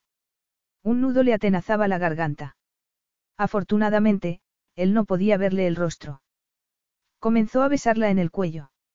Vuelve a la cama, le dijo, y la tomó de la mano para llevarla dentro. Iseult se dejó llevar, pero algo había cambiado en su interior. Aprovecharía el fin de semana en Barani y disfrutaría al máximo de la fantasía, pero en cuanto regresaran a Mercazad, terminaría con él para siempre. Capítulo 13. Tenemos que hablar. Esas tres palabras podían llenar de miedo los corazones de los hombres más duros. Iseult se miraba a sí misma en el espejo del cuarto de baño. Volvió a intentarlo. Mira, Nadim, tenemos que hablar, sobre nosotros. Hizo una mueca de dolor al ver su propio reflejo en el espejo. No importaba cómo lo dijera. Siempre sonaba como un diálogo sacado del guion de una telenovela. Justo en ese momento apareció Lina. El jeque Nadim la espera. Iseult ignoró la expresiva mirada que le dedicó la empleada al ver la ropa que llevaba puesta. Respiró profundamente y dio media vuelta. Fue hacia la suite palaciega de Nadim. Él la esperaba para cenar. Habían regresado de Barani dos días antes, y esa iba a ser la primera vez que iban a estar solos desde entonces. Cuanto más se acercaba a la puerta, más nerviosa se ponía. Era muy fácil dejarse llevar y disfrutar de otra noche de placeres idílicos, a lo mejor incluso podía esperar un par de semanas más. No podía hacerlo.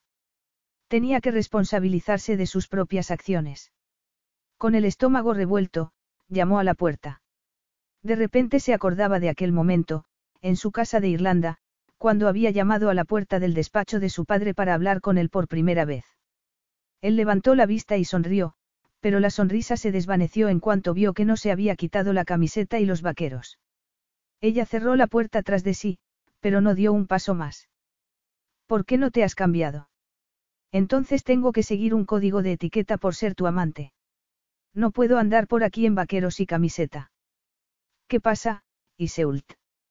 Lo que pasa es que esto se ha terminado. Ya no quiero ser tu amante. Nadine guardó silencio durante un interminable momento. Su mirada se volvió peligrosa. Era como si acabara de encerrarse detrás de un muro. Se metió las manos en los bolsillos. ¿De qué va esto, Iseult? ¿Quieres más? ¿Quieres sacarme algún tipo de compromiso? Viste algo este fin de semana y quieres seguir en ese mundo para siempre. Pensaba que eras distinta, pero a lo mejor fui un tanto ingenuo al pensar que no te dejarías corromper por lo que veías. Insultada, Iseult levantó una mano. No, ¿cómo puedes pensar eso? No lo sé, Iseult. Es un mundo muy tentador. Me estás diciendo que, de entre todas las mujeres que estaban allí el sábado, eras la única que es capaz de alejarse de todo eso y no desearlo después. O a lo mejor es que lo entendí todo mal. A lo mejor tratas de ver si tienes posibilidades con el sultán, no. Te puedo asegurar que estamos al mismo nivel en cuanto a fortunas. Antes de que Iseult pudiera contestar, la puerta se abrió de nuevo.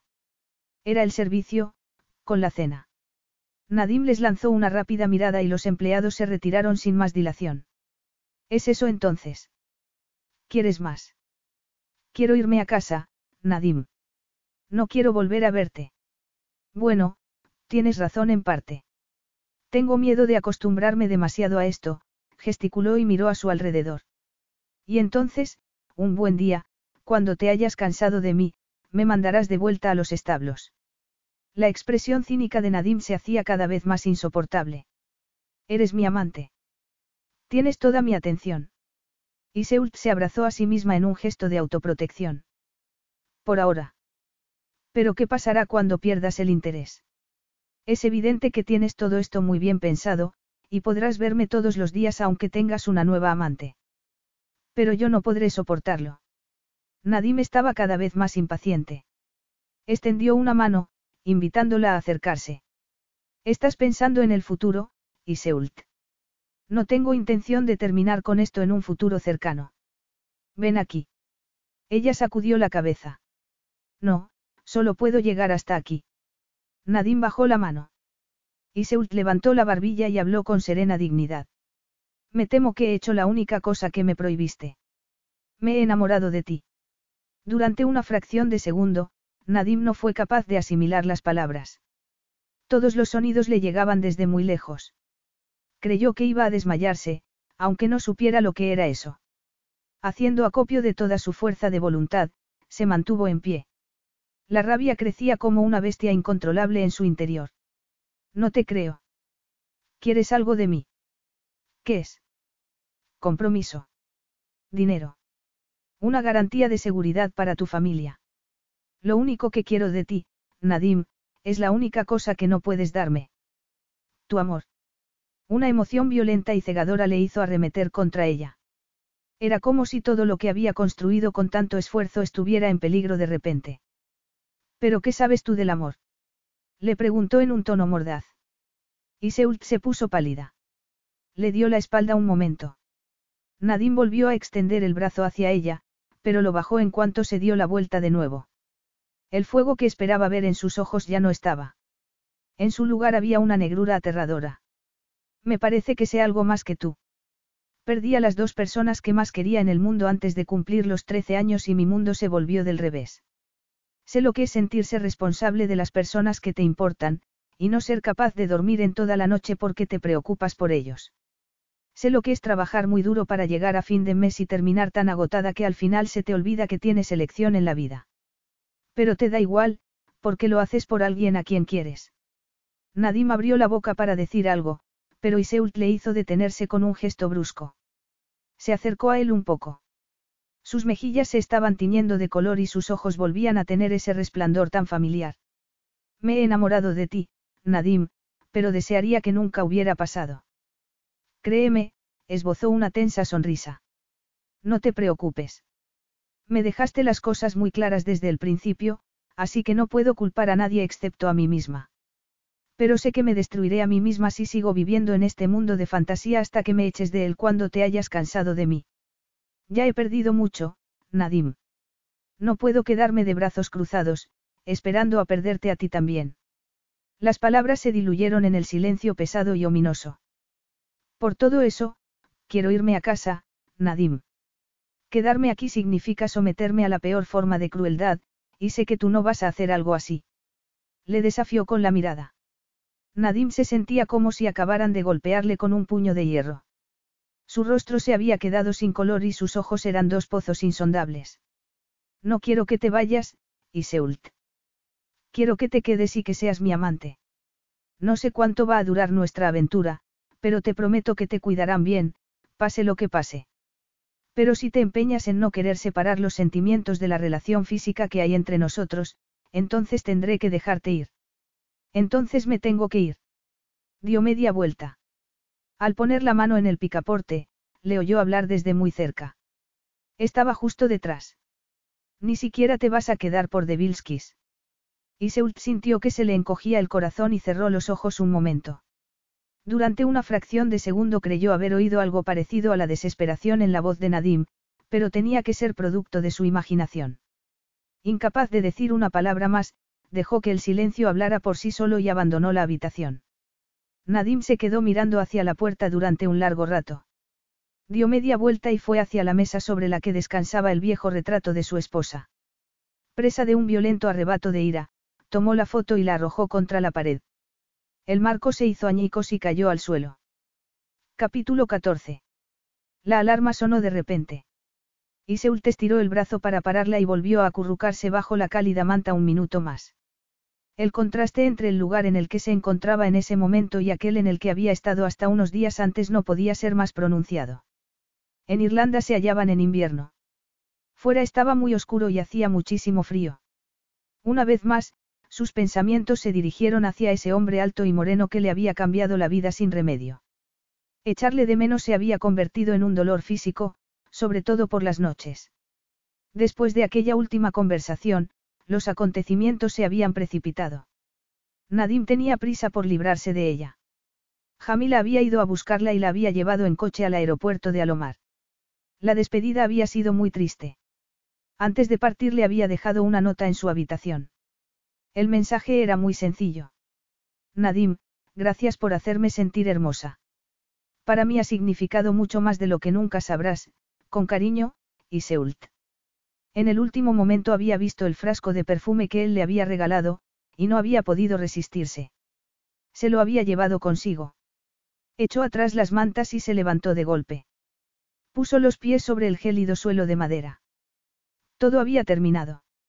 El cuento de hadas se había acabado. Ya de vuelta en casa, la señora O'Brien la había recibido con lágrimas de alegría, su padre le había dado un abrazo de oso y Murphy le había dedicado lo mejor de su jerigonza canina. La granja no tenía nada que ver con el lugar que había dejado unos meses antes, pero aún la necesitaban allí. Trabajaba desde las seis de la mañana hasta las nueve de la noche y así soportaba los momentos más tristes. Esa tarde el cielo se oscureció antes. Y Seult estaba frente a la pista de entrenamiento. Llevaba un grueso abrigo y se había puesto su gorra favorita, pero las inclemencias del clima eran difíciles de combatir. El último potro acababa de entrar en las cuadras. Se dio cuenta de que estaba exactamente en el mismo sitio donde Nadim había estado aquel día, cuando le había visto por primera vez. De pronto oyó el poderoso rugido de un motor a sus espaldas. No esperaban visitas a esas horas. Se dio la vuelta rápidamente y entonces se paró en seco. Se le heló la sangre en las venas. Era un todoterreno plateado con las ventanillas tintadas. La puerta se abrió. Nadim, dijo, pensando que estaba alucinando. Él llevaba unos vaqueros oscuros, una sudadera y una vieja chaqueta de cuero. Durante un momento fugaz, Iseult llegó a creer que estaba allí por ella, pero entonces recordó su frialdad, su indiferencia. Ni siquiera se había despedido. Dio un paso adelante y se tropezó. El corazón le latía sin control. ¿Quieres ver a mi padre o, o a Peter, el gerente? Peter ya se ha ido a casa, pero mi padre está en la franja. Si quieres subir. Él guardó silencio. Parecía más serio y siniestro que nunca con esa barba descuidada que le cubría la mandíbula. Y comenzó a impacientarse. Dio media vuelta y echó a andar por el camino que llevaba a la puerta de la casa. Y espera. Ella se detuvo, pero no se dio la vuelta. No podía hacerlo. No he venido a ver a tu padre, ni a Peter. He venido a verte a ti. Yo no quiero verte a ti, le dijo ella, sin darse la vuelta. Creo que estás de acuerdo conmigo en que las cosas ya están bien claras. Yo te dejé muy claros mis sentimientos. Se hizo el silencio durante un momento. Iba a seguir adelante, pero entonces le oyó hablar de nuevo. Desde que te vi por primera vez, sentí algo que jamás había sentido. Mis padres tuvieron un matrimonio de conveniencia, pero, aunque no se quisieran, sí se respetaban y sentían afecto el uno por el otro. Eso es lo único que yo quería y esperaba, si alguna vez me casaba, y nadie había sido capaz de hacerme cambiar de idea, ni siquiera mi esposa. Sara era una mujer buena, hermosa y amable, pero sabía que no me tenía del todo. Se subió a ese caballo aquel día aunque supiera que estaba embarazada, aunque los caballos le dieran mucho miedo, quería impresionarme. Y Seult se quedó quieta, escuchándole. Sus palabras le causaban un dolor inconmensurable en el pecho. Apenas podía respirar. Sara murió porque quería que yo me enamorara de ella. Mi respeto, mi lealtad y mi afecto no eran suficientes. Sin embargo, desde el momento en que te conocí, llegaste a un sitio al que Sara jamás se acercó. Y la culpabilidad que he sentido al darme cuenta de ello casi me mata. Y Seult se volvió lentamente. Él tenía una expresión desconocida en la mirada. Por primera vez parecía vulnerable. ¿Qué me estás diciendo? Él hizo una mueca. Te estoy diciendo que casi dejé que la culpabilidad dirigiera mi vida. Dejé que la culpabilidad me hiciera creer que no te amaba. Cada vez que te decía que no te enamoraras de mí, realmente me estaba diciendo a mí mismo que no podía enamorarme de ti, porque pensaba que no me lo merecía. Cuando nos acostábamos juntos, me sentía culpable, porque Sara nunca había disfrutado haciendo el amor conmigo. Me sentía culpable porque eras una persona maravillosa, llena de vida, valiente, preciosa. No tenía derecho a enamorarme si no había sido capaz de amar a mi esposa, y eso la había matado a ella, y a nuestro bebé. Y Seult corrió hacia él y le rodeó las mejillas con las manos. No eras culpable por tus sentimientos. Si fue un matrimonio preparado, lo más probable es que Sara tampoco te amase a ti, tú jamás le pediste que se subiera a ese caballo. Ella tomó las riendas de su propia vida, y de su hijo nonato. No fuiste tú. Nadim levantó una mano y la puso sobre una de las de ella. Le dio un beso en la palma. Su fina barba le arañaba la piel. Parecía tan cansado de repente, podía ver finas arrugas de expresión alrededor de su boca. Ahora lo sé. Creo que por fin he empezado a perdonarme por la muerte de Sara. En cuanto entraste en mi vida empecé a curarme, y cuando te alejaste quise que volvieras. Pero soy muy testarudo, y me convencí de que no tendrías agallas para cumplir tus palabras. Pensé que no serías capaz de dejar atrás todos los lujos, por mucho que dijeras lo contrario. Esbozó una sonrisa triste. Debería haber sabido que sí lo harías. Claro que te fuiste. ¿Cómo no ibas a hacerlo? Y yo estaba a punto de volverme loco de remate cuando me di cuenta de que tenía que venir a buscarte, fuera culpable o no. Le quitó la gorra y la lanzó al viento, por encima de la valla. Oye. Me gusta esa gorra. Nadim le rodeó las mejillas con las manos y la miró a los ojos. Iseult, ¿quieres volver a Mercazad conmigo y ser mi esposa? A Iseult le dio un vuelco el corazón. Se le llenaron los ojos de lágrimas. Quería gritar, sí, pero se mordió el labio inferior. No tienes que casarte con una mujer que sea apropiada para ti. Tú eres la única mujer apropiada para mí. Te quiero a ti, y a nadie más. Iseult tardó unos segundos en contestar. Entonces, sí, me casaré contigo, aunque no sé en qué me convertirá eso. Te convertirá en mi querida esposa. Serás mi jequesa, y estarás a mi lado, en lo bueno y en lo malo. Seremos los mejores amigos, amantes para siempre. Iseult sonrió. Me gusta cómo suena. Pero a lo mejor tienes que prepararme un poco para los eventos sociales. No son mi especialidad precisamente. Y también tengo una falta de autoestima crónica, pero estoy mejorando mucho. La mirada de Nadim se volvió arrogante un instante. Eres preciosa, y te lo diré mil veces al día hasta que te lo creas del todo. Y estarás conmigo siempre. Eso es todo lo que debe preocuparte.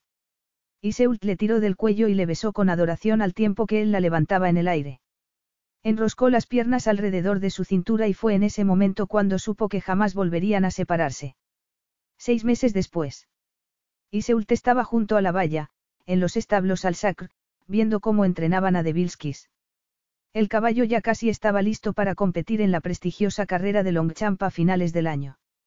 Su marido llegó en ese momento y le rodeó la cintura con los brazos. Ella echó atrás la cabeza y él le dio un beso en la mejilla. ¿A dónde fuiste esta tarde? Y Seult se volvió en sus brazos para poder mirarle a los ojos. Tuve que ir a la ciudad para ver al doctor Nadira. ¿Pasa algo? Ella sonrió y sacudió la cabeza. Le agarró la mano y se la puso sobre el vientre. Nada. Pero dentro de ocho meses padeceremos un insomnio severo, y sufriremos alguna que otra sobredosis de amor y alegría. Nadim la miró fijamente durante unos instantes e Iseult pudo verlo todo en su expresión, la dolorosa pérdida de su primer hijo, el vestigio de la culpabilidad, el miedo. Comenzó a acariciarle la mandíbula. Nos lo merecemos, Nadim. Tú te lo mereces. Y todo va a salir bien. Te lo prometo. Él la estrechó entre sus brazos y la besó con una pasión inesperada. De repente echó atrás la cabeza y se rió estruendosamente. Era un grito de pura felicidad. Y ella tenía razón. Todo iba a salir bien. Fin.